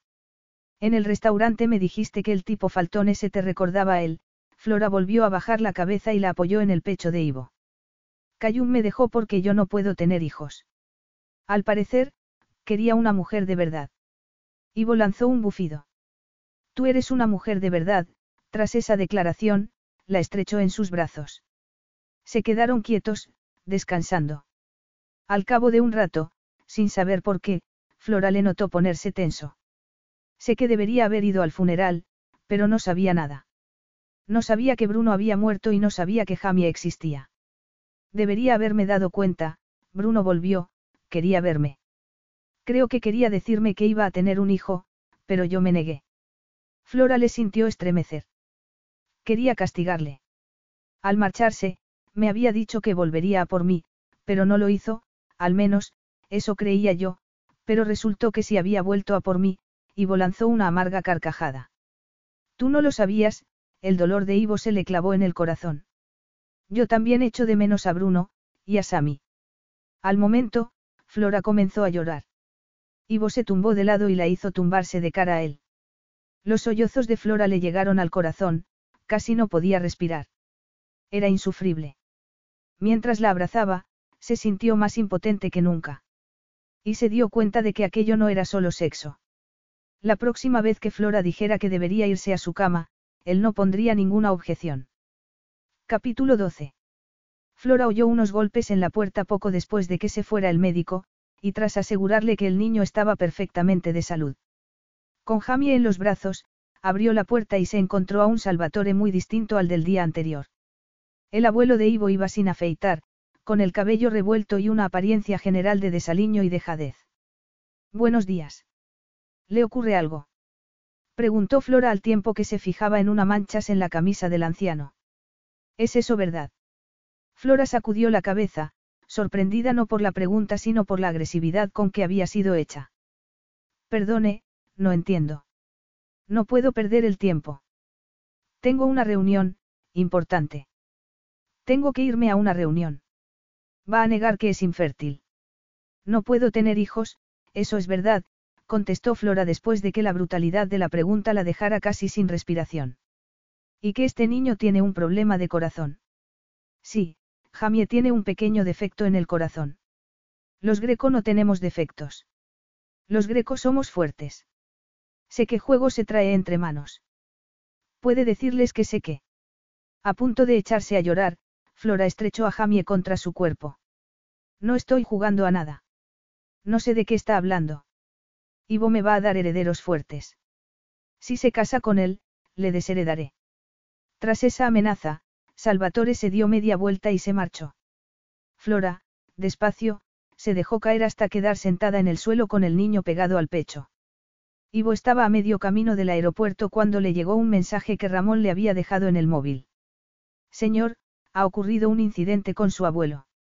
Creo que debería regresar inmediatamente. Señor exclamó Ramón, que estaba esperándole en el vestíbulo.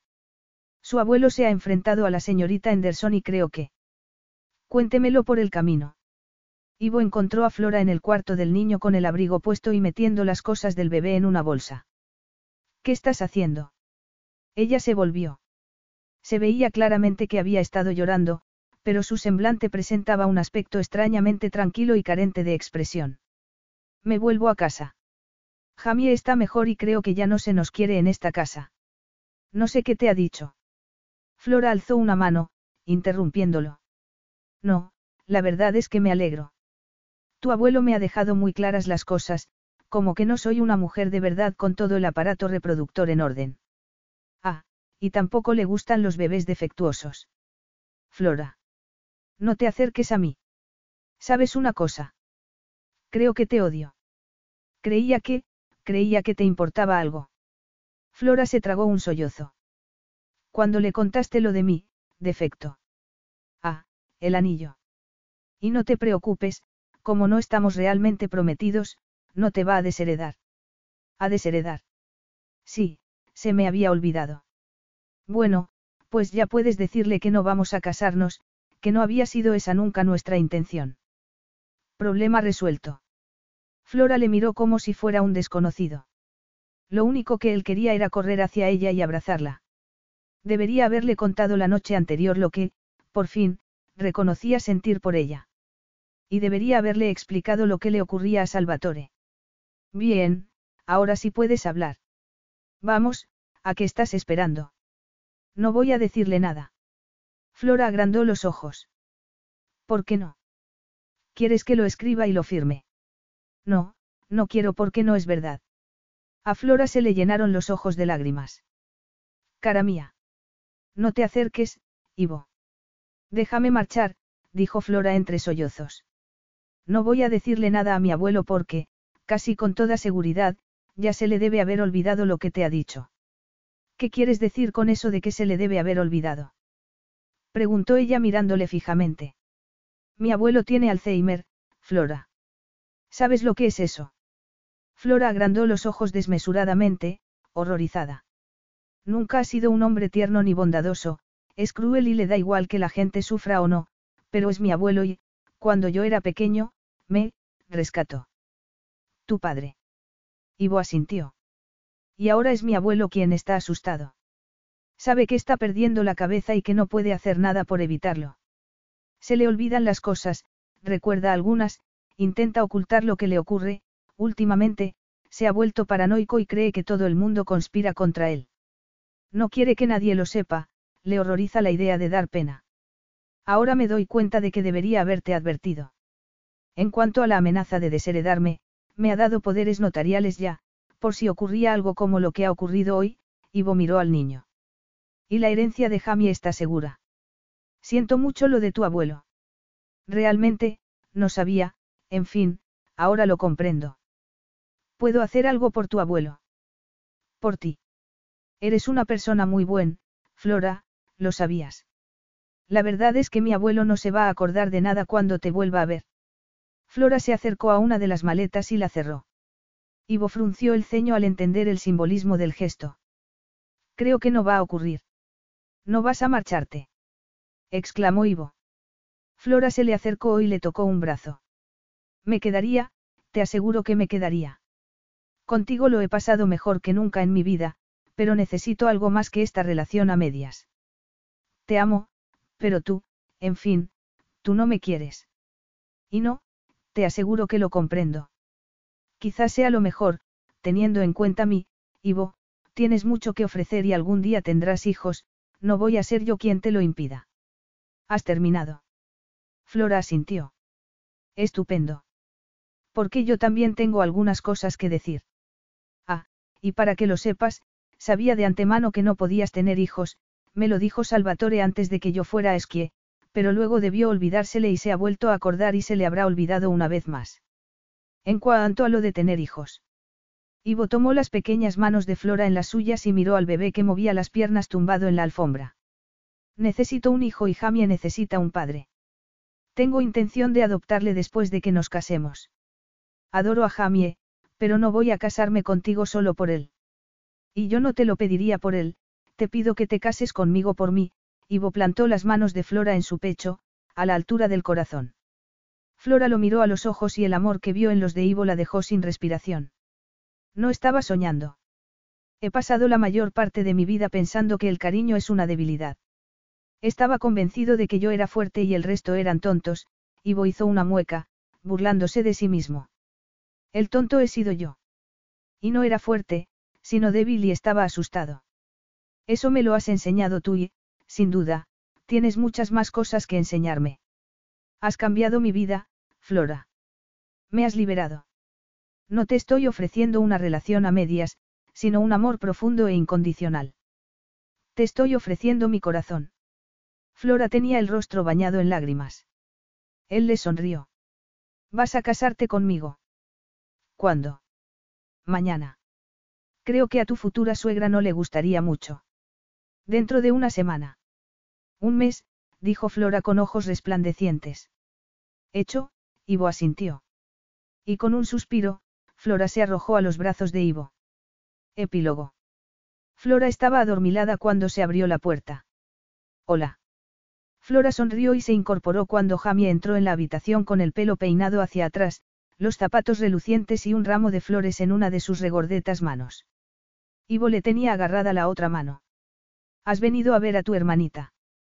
Jamie sacudió la cabeza, a pesar de clavar los ojos en la cuna al lado de la cama. No, he venido a verte a ti, mamá, porque te quiero mucho. Eres la persona a la que más quiero en el mundo. Gracias, cariño, yo a ti también te quiero más que a nadie en el mundo, respondió Flora sonriendo al tiempo que clavaba los ojos en su marido. Ya lo sé, dijo Jamie. El niño se acercó a ella y, en voz baja, añadió. Pero no se lo vamos a decir a ella, ¿verdad? ¿Por qué se podría enfadar? Y yo voy a ser muy bueno con mi hermanita y no la voy a hacer enfadar. También ella es buena. Creo que lo será. Y ahora cuéntame qué has hecho hoy. Y, después, si quieres, puedes tomarla en los brazos. Lo he pasado bien. He ayudado a Emily a recoger los juguetes porque es muy mayor, creo que tiene, 30 años. Jamie miró a Ivo para que él confirmara su suposición e Ivo asintió. Y Grace me ha contado que mi otra mamá, Sammy, una vez se cayó al agua vestida, y el agua estaba muy fría, y cuando era pequeña tenía el pelo rizado y rubio. ¿Tiene Samantha también el pelo rizado? Jamie se acercó a la cuna. Sí, Flora, con un nudo en la garganta, miró a Ivo, que le sonrió con la mirada. Era sorprendente, pero sabía que Ivo estaba pensando, igual que ella, el milagroso momento en el que su hija había nacido. Pero no tiene el pelo rubio, sino rojo, como el mío. Míralo. Ivo levantó a Jamie para que pudiera ver mejor a la niña. Bueno, ¿qué te parece? Bien, pero, es un poco pequeña. Por encima de la cabeza de su hijo, Ivo miró a su hija. Durante los cuatro primeros meses de embarazo, Flora había creído que se trataba de apendicitis o algo mucho peor. Dos años después de casados, Ivo había acompañado a Flora al médico, preparado para lo peor, y dispuesto a hacer todo lo que estuviera en sus manos por ella. Lo primero que el médico les había preguntado era si estaban intentando tener hijos. Flora le había contestado que no podía tenerlos. Fue entonces cuando el médico les dijo que estaba embarazada. El médico solo logró convencer a Flora después de hacerle una ecografía y ella pudo verlo con sus propios ojos. Habían salido de la consulta perplejos. Ivo quería pensar que su abuelo le había entendido al decirle que iban a tener un hijo, pero era difícil saberlo con certeza. Salvatore había necesitado cuidados las 24 horas del día. Su abuelo había fallecido una semana después de darle la noticia. Pero se había erigido un monumento en su memoria, acababan de transferir la propiedad del castillo a una organización con fines benéficos que iba a convertirlo en un museo abierto al público. Flora y él se habían ido a vivir a una granja en las colinas, un lugar mucho más apropiado para una familia. Su inteligente esposa se había encargado de la remodelación y había diseñado una extensión a la vieja granja toda acristalada con vistas a los campos de olivos de las colinas de la Toscana. ¿Puedo despertarla? Ivo exclamó Flora. Permíteme que te lo recuerde cuando dentro de dos semanas vayas por ahí como un zombi. Ya verás cómo vas a echar de menos un poco de paz y silencio. Estoy harto de paz y silencio, harto de estar solo. Me gusta el ruido, el alboroto y, sobre todo, mi familia.